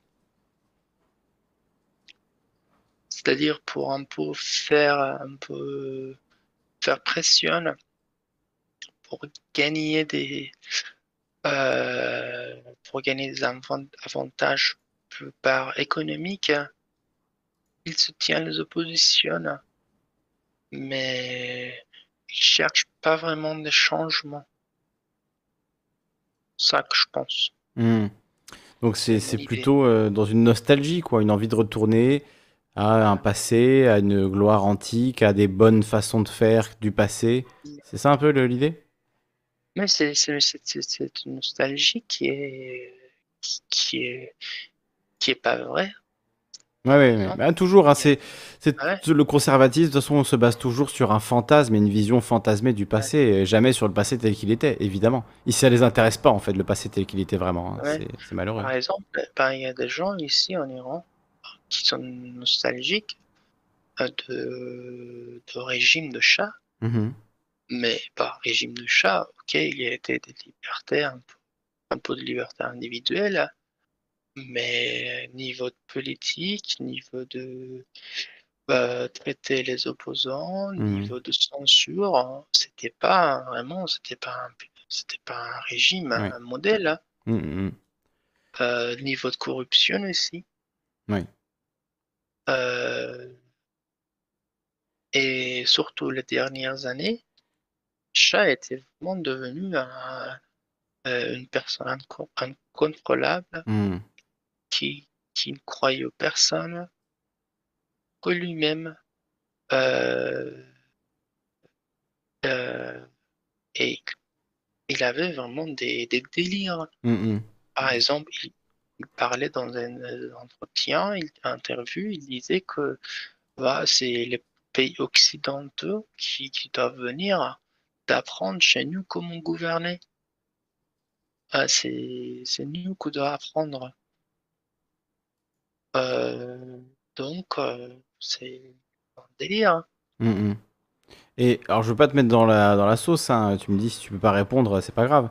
Mais je sais pas si tu en Iran en ce moment ou pas, mais du coup, est-ce, est-ce que tu peux nous parler du régime actuel et de comment tu le, le perçois, comment tu le vis, ou est-ce que c'est trop chaud? Bah, c'est non, c'est c'est bah, c'est comme tu as dit, c'est c'est un, un régime Hmm. euh, Théocratique. Hmm. Bah, de le début, il y a été par exemple, bah, il y a été des surtout, bah, c'était vraiment des euh, beaucoup de de, de liberté individuelle, Oui. Hmm, toujours aussi. Mais les gens, euh, ils ont essayé de gagner pas à pas. Ils ont essayé de, de battre euh, pour gagner peu à peu. Oui, pour gratter des libertés. euh, gratter ouais. liberté. Et Mm. maintenant, c'est vraiment, c'est, si on compare relativement le début, c'est vraiment, on, on peut voir changement Hmm. dans le En fait, le, le régime iranien, parce qu'il y a quand même une république hein, en Iran, clairement, mais qui est, comme on le disait, encadrée par euh, une, euh, une hiérarchie euh, théocratique avec des, voilà, des religieux qui sont pas élus et qui, qui chapeautent Ouais. tout ça.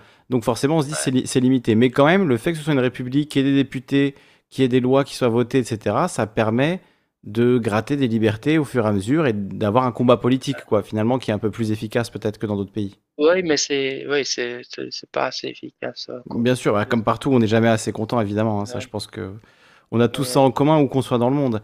Euh, en Iran, il y a beaucoup de, de peines de mort, parce que je sais que beaucoup de crimes sont, sont punis de la peine de mort, mais est-ce qu'il y en a de manière effective? Oui, il y a beaucoup de peines de mort toujours, hein. Mm. mais bah, il y a, il y a une chose qui est un peu changé, qui était jusqu'à euh, ces dernières années. Pour les trafiquants de drogue aussi, il y a été de peine de mort. Oui, tout à fait, oui. Qui vraiment, qui vraiment, c'est, c'est beaucoup d'augments, qui augmentaient vraiment ces, ces chiffres de peine de mort. Mais maintenant, euh, ils, bah, ils ont arrêté ça, Ok. qui est vraiment diminué. Le pour, les trafiquants de drogue, euh, il y a moins de peine de mort, quoi. Oui. Maintenant, Donc c'est pour quel, pour quel crime euh, Bah, euh, par exemple, euh, il y a de peine de mort. Plus, c'est, c'est, c'est un peu comme, comme aux Éta- aux États-Unis. Hmm. Peine de mort, Meurtre, c'est, c'est pour Meurtre, meurtre viol d'enfant, meurtre d'enfant, tout ça, oui. à vie, pour les choses comme ça. D'accord. pas pour. euh, voilà, parce que je, je me souviens avoir lu des, des articles de loi euh, iraniens où il y avait des châtiments prévus euh, qui étaient assez extrêmes, du genre faire couler de l'acide dans les yeux ou des choses comme ça. Est-ce que ça c'est appliqué ou pas du tout?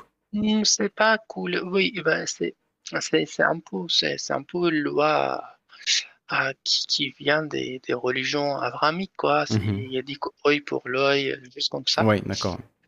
C'est un peu comme ça, c'est-à-dire que si par exemple euh, tu par exemple prives de quelqu'un dans le bagarre, des choses comme ça, des, des yeux, dans la loi c'est dit que oui, ils peuvent faire, mais Euh, comme euh, on doit faire de façon rigoureuse, c'est-à-dire qu'on doit faire de façon que seulement il perde ses yeux, pas Mhm. d'autre chose, et doit être sous euh, c'est-à-dire que ça doit être un médecin qui soit être présent et Pour t'énucléer proprement. euh, euh, pour, Ouais. pour résumer, hein, si- donc si, si dans une bagarre, par exemple, je crève l'œil de quelqu'un, le juge peut décider que un médecin va euh, enlever l'œil de, de la personne Ouais. qui m'a fait ça pour qu'on soit à égalité, mais il faut que ce soit fait dans un cadre assez précis et que ce soit fait voilà, de manière euh, Mais comme, comme- chirurgicale.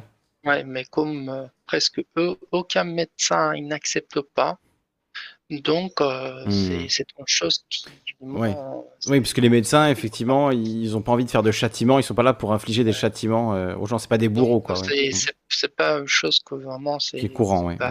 c'est- appliqué quoi. Ouais, c'est pas très appliqué. On peut dire euh, presque pas du tout. Euh, mais ouais, mais c'est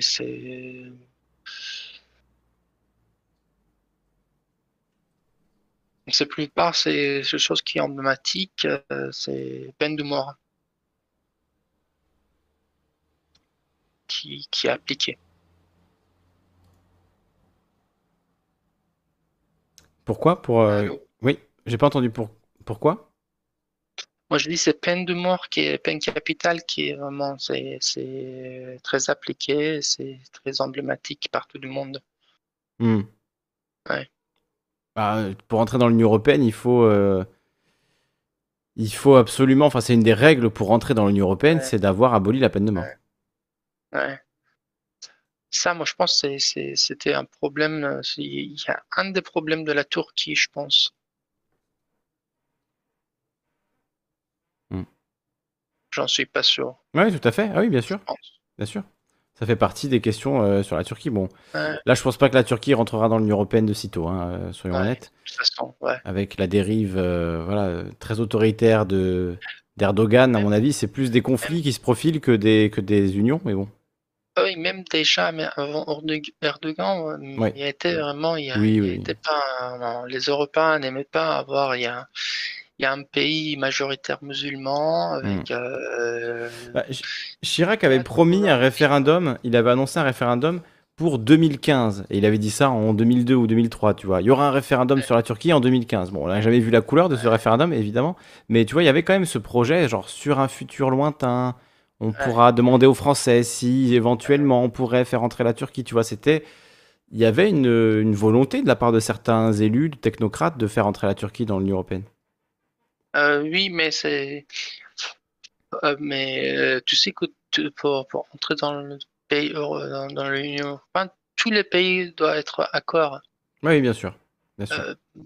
Par exemple, les pays comme, comme Hongrie, Bulgarie. Ah, mais aujourd'hui, c'est fini, enfin, c'est clair, hein, c'est clair que ça Non, arrivera non, pas. même hein. avant, même avant, ils ne s'acceptaient pas parce que parce Parce que c'est des musulmans. Mm.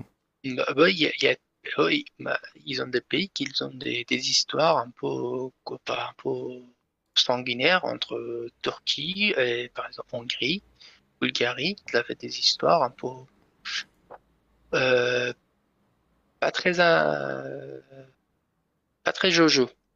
Donc euh, Mm, mm. Ouais. Force aux Turcs en lutte. C'est. Ouais. La Turquie, c'est dur aussi. Bon, on a fait un bon tour du monde, hein, là. On a, on a quand même bien voyagé. hein. Ouais, vas-y. Non, moi je vais demander une autre question. là. Euh, On a parlé beaucoup de choses. On a parlé de beaucoup de choses. Ouais. Ouais, mais l'Afghanistan, c'est un carrefour aussi. C'est vrai que ça, euh, on l'a pas dit, mais on va montrer la carte. on n'a pas montré la carte. On va faire ça quand même avant de se quitter, parce qu'on va. Il, est- pas- il est 1h du matin, on a fait euh, quatre- presque 4 heures de live sur l'Afghanistan. C'est bien. En plus, on est resté sur le sujet. Bon, là, on faisait un peu un tour, euh, un tour du Moyen-Orient, un tour d'Europe, euh, tour du monde, hein, de, de- voilà. Mais je pense qu'on a quand même beaucoup parlé d'Afghanistan, dit des choses très intéressantes. Mais voilà, l'Afghanistan, c'est un pays enclavé euh, entre le Turkménistan euh, au nord, euh, l'Ouzbékistan, le Tadjikistan au nord-est. Même la Chine. Même la Chine, exact. Même la Chine a une frontière avec le avec l'Afghanistan, là, une toute Ah, y petite a une frontière. petite frontière. Toute petite frontière, oui, tout à fait.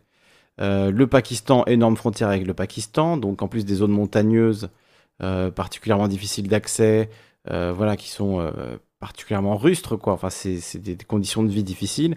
Euh, et l'Iran, euh, tout au sud et Ouais. tout à l'ouest du, du pays. Euh, donc Ouais. euh, voilà, c'est une situation très particulière. C'est en plus euh, un, un pays qui a un sous-sol très riche. On parle de pétrole, on parle de gaz, on parle de ressources minières. Euh, donc c'est un peu le fruit de tous les enjeux.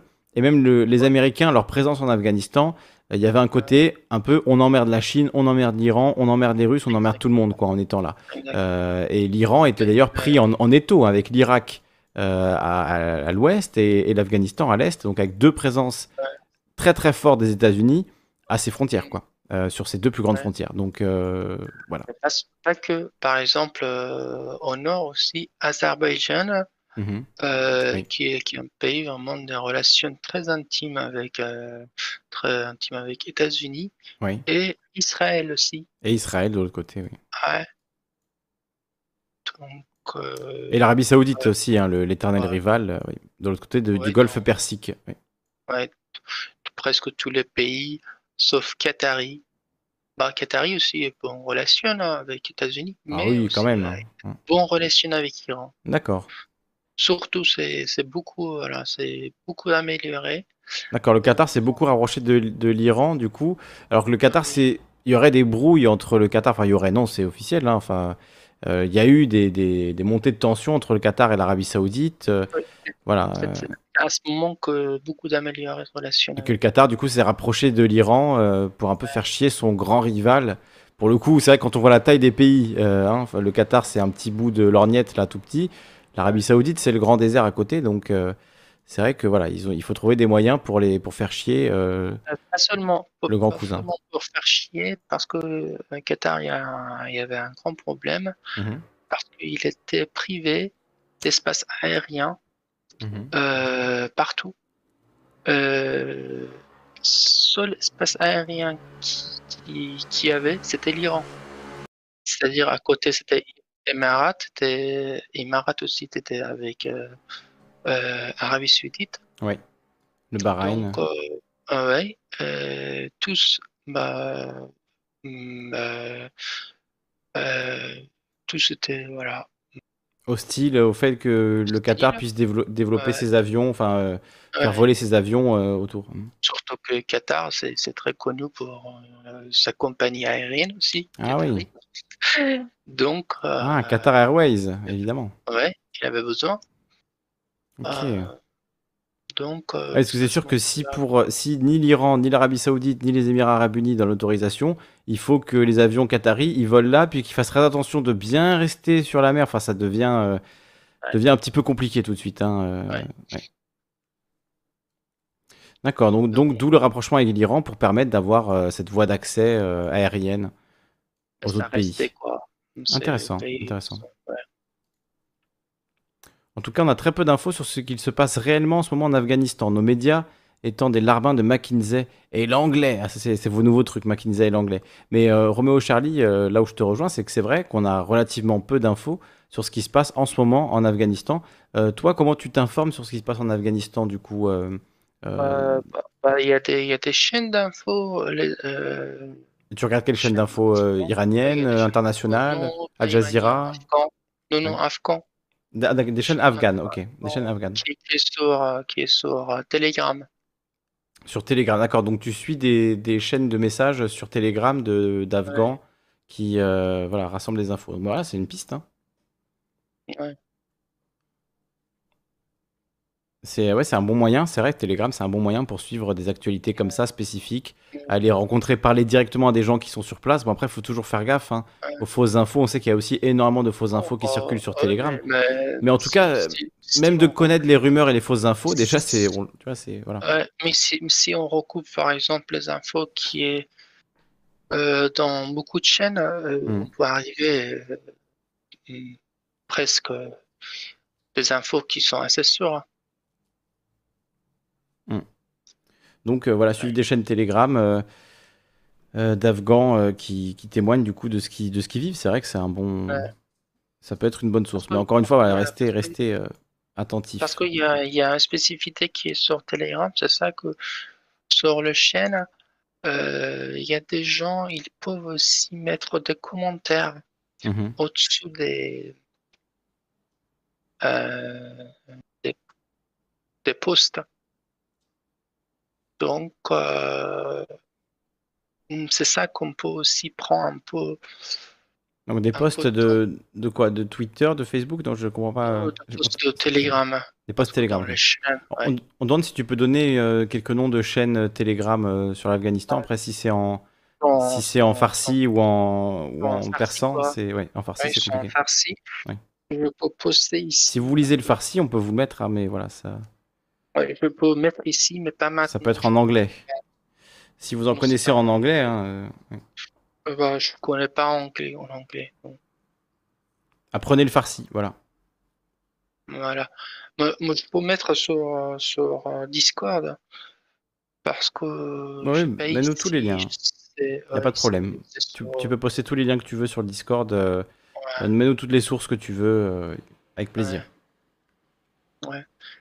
Donc, euh, mais les chants sont, sont en farsi, quoi. Sont, sont pas ni en anglais ni français. Bah écoute, on apprendra le farsi. Après, on peut, on a des outils de traduction aujourd'hui qui sont relativement puissants quand même. Non, mais c'est vrai. hein. Pour certaines recherches, euh, j'ai dû traduire des trucs de l'indi, de l'indi, etc.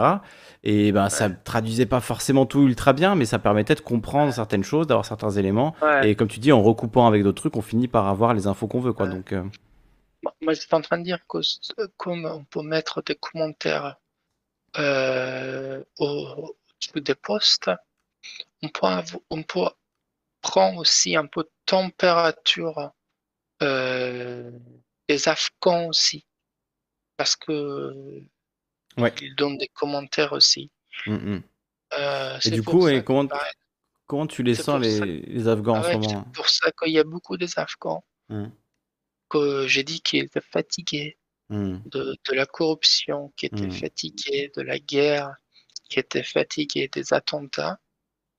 Euh, il disait qu'enfin c'est fini, euh, va laisse tomber, quoi. Voilà, Ouais. on va vivre. au moins, on passe à autre chose, et même si Ouais. c'est pas. ouais. Donc, euh, et ils espèrent aussi que Taliban soit un peu différent, soit un peu moins strict qu'avant. Euh, donc, euh, c'est ça température générale euh, des Afghans.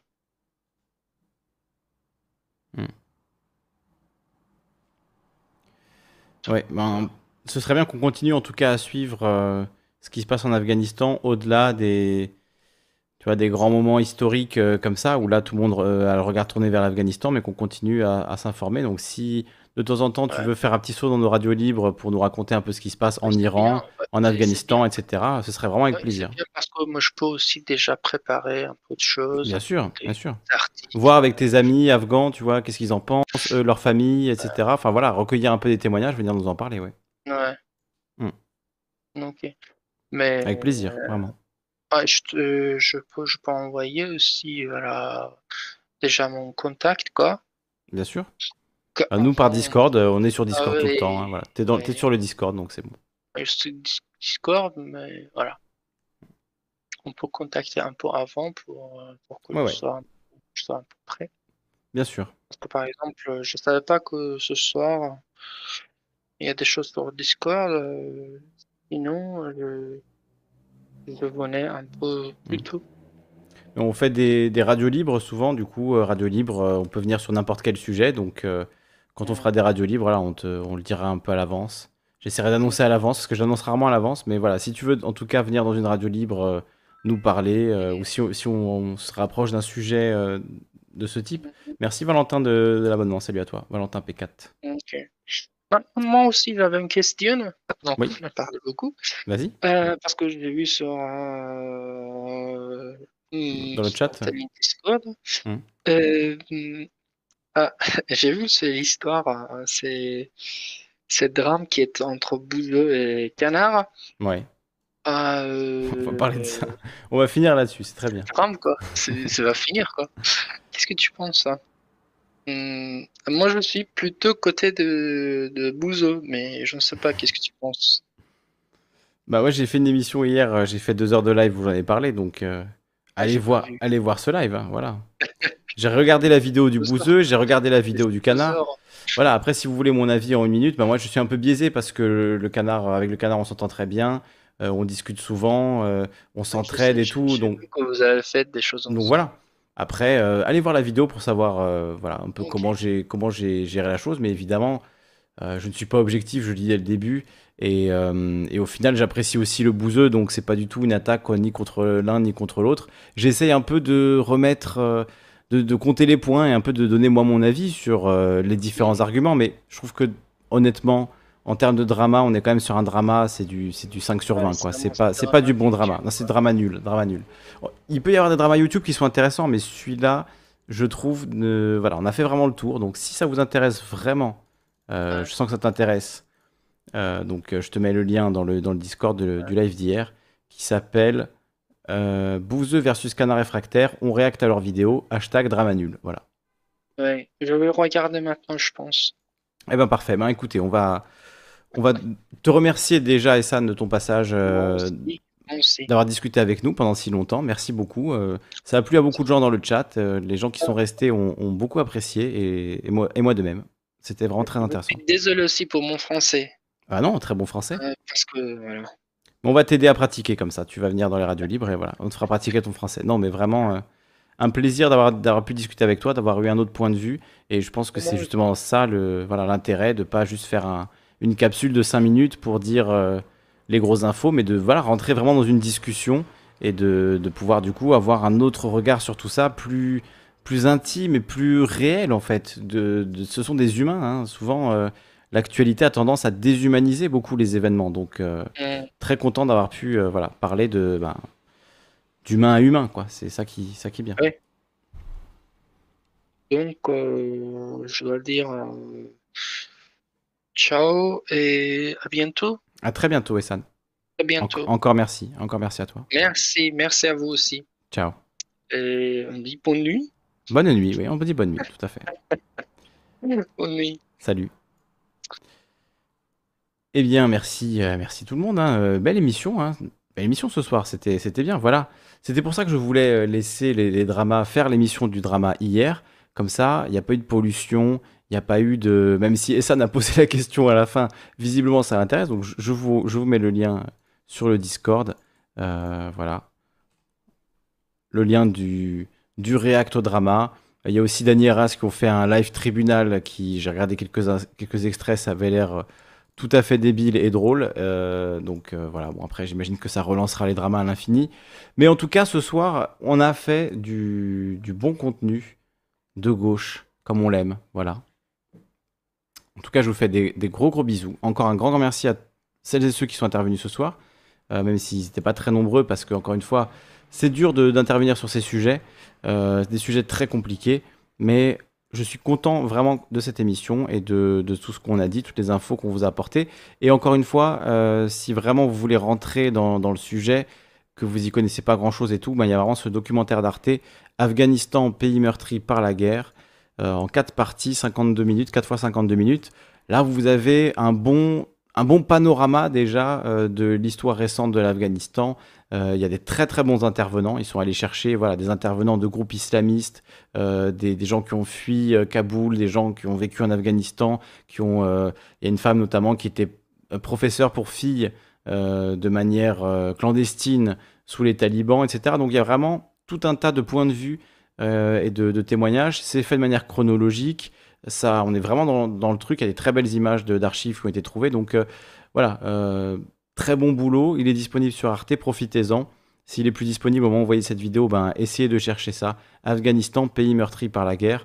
Euh, c'est voilà, vraiment très bon euh, sur le sujet.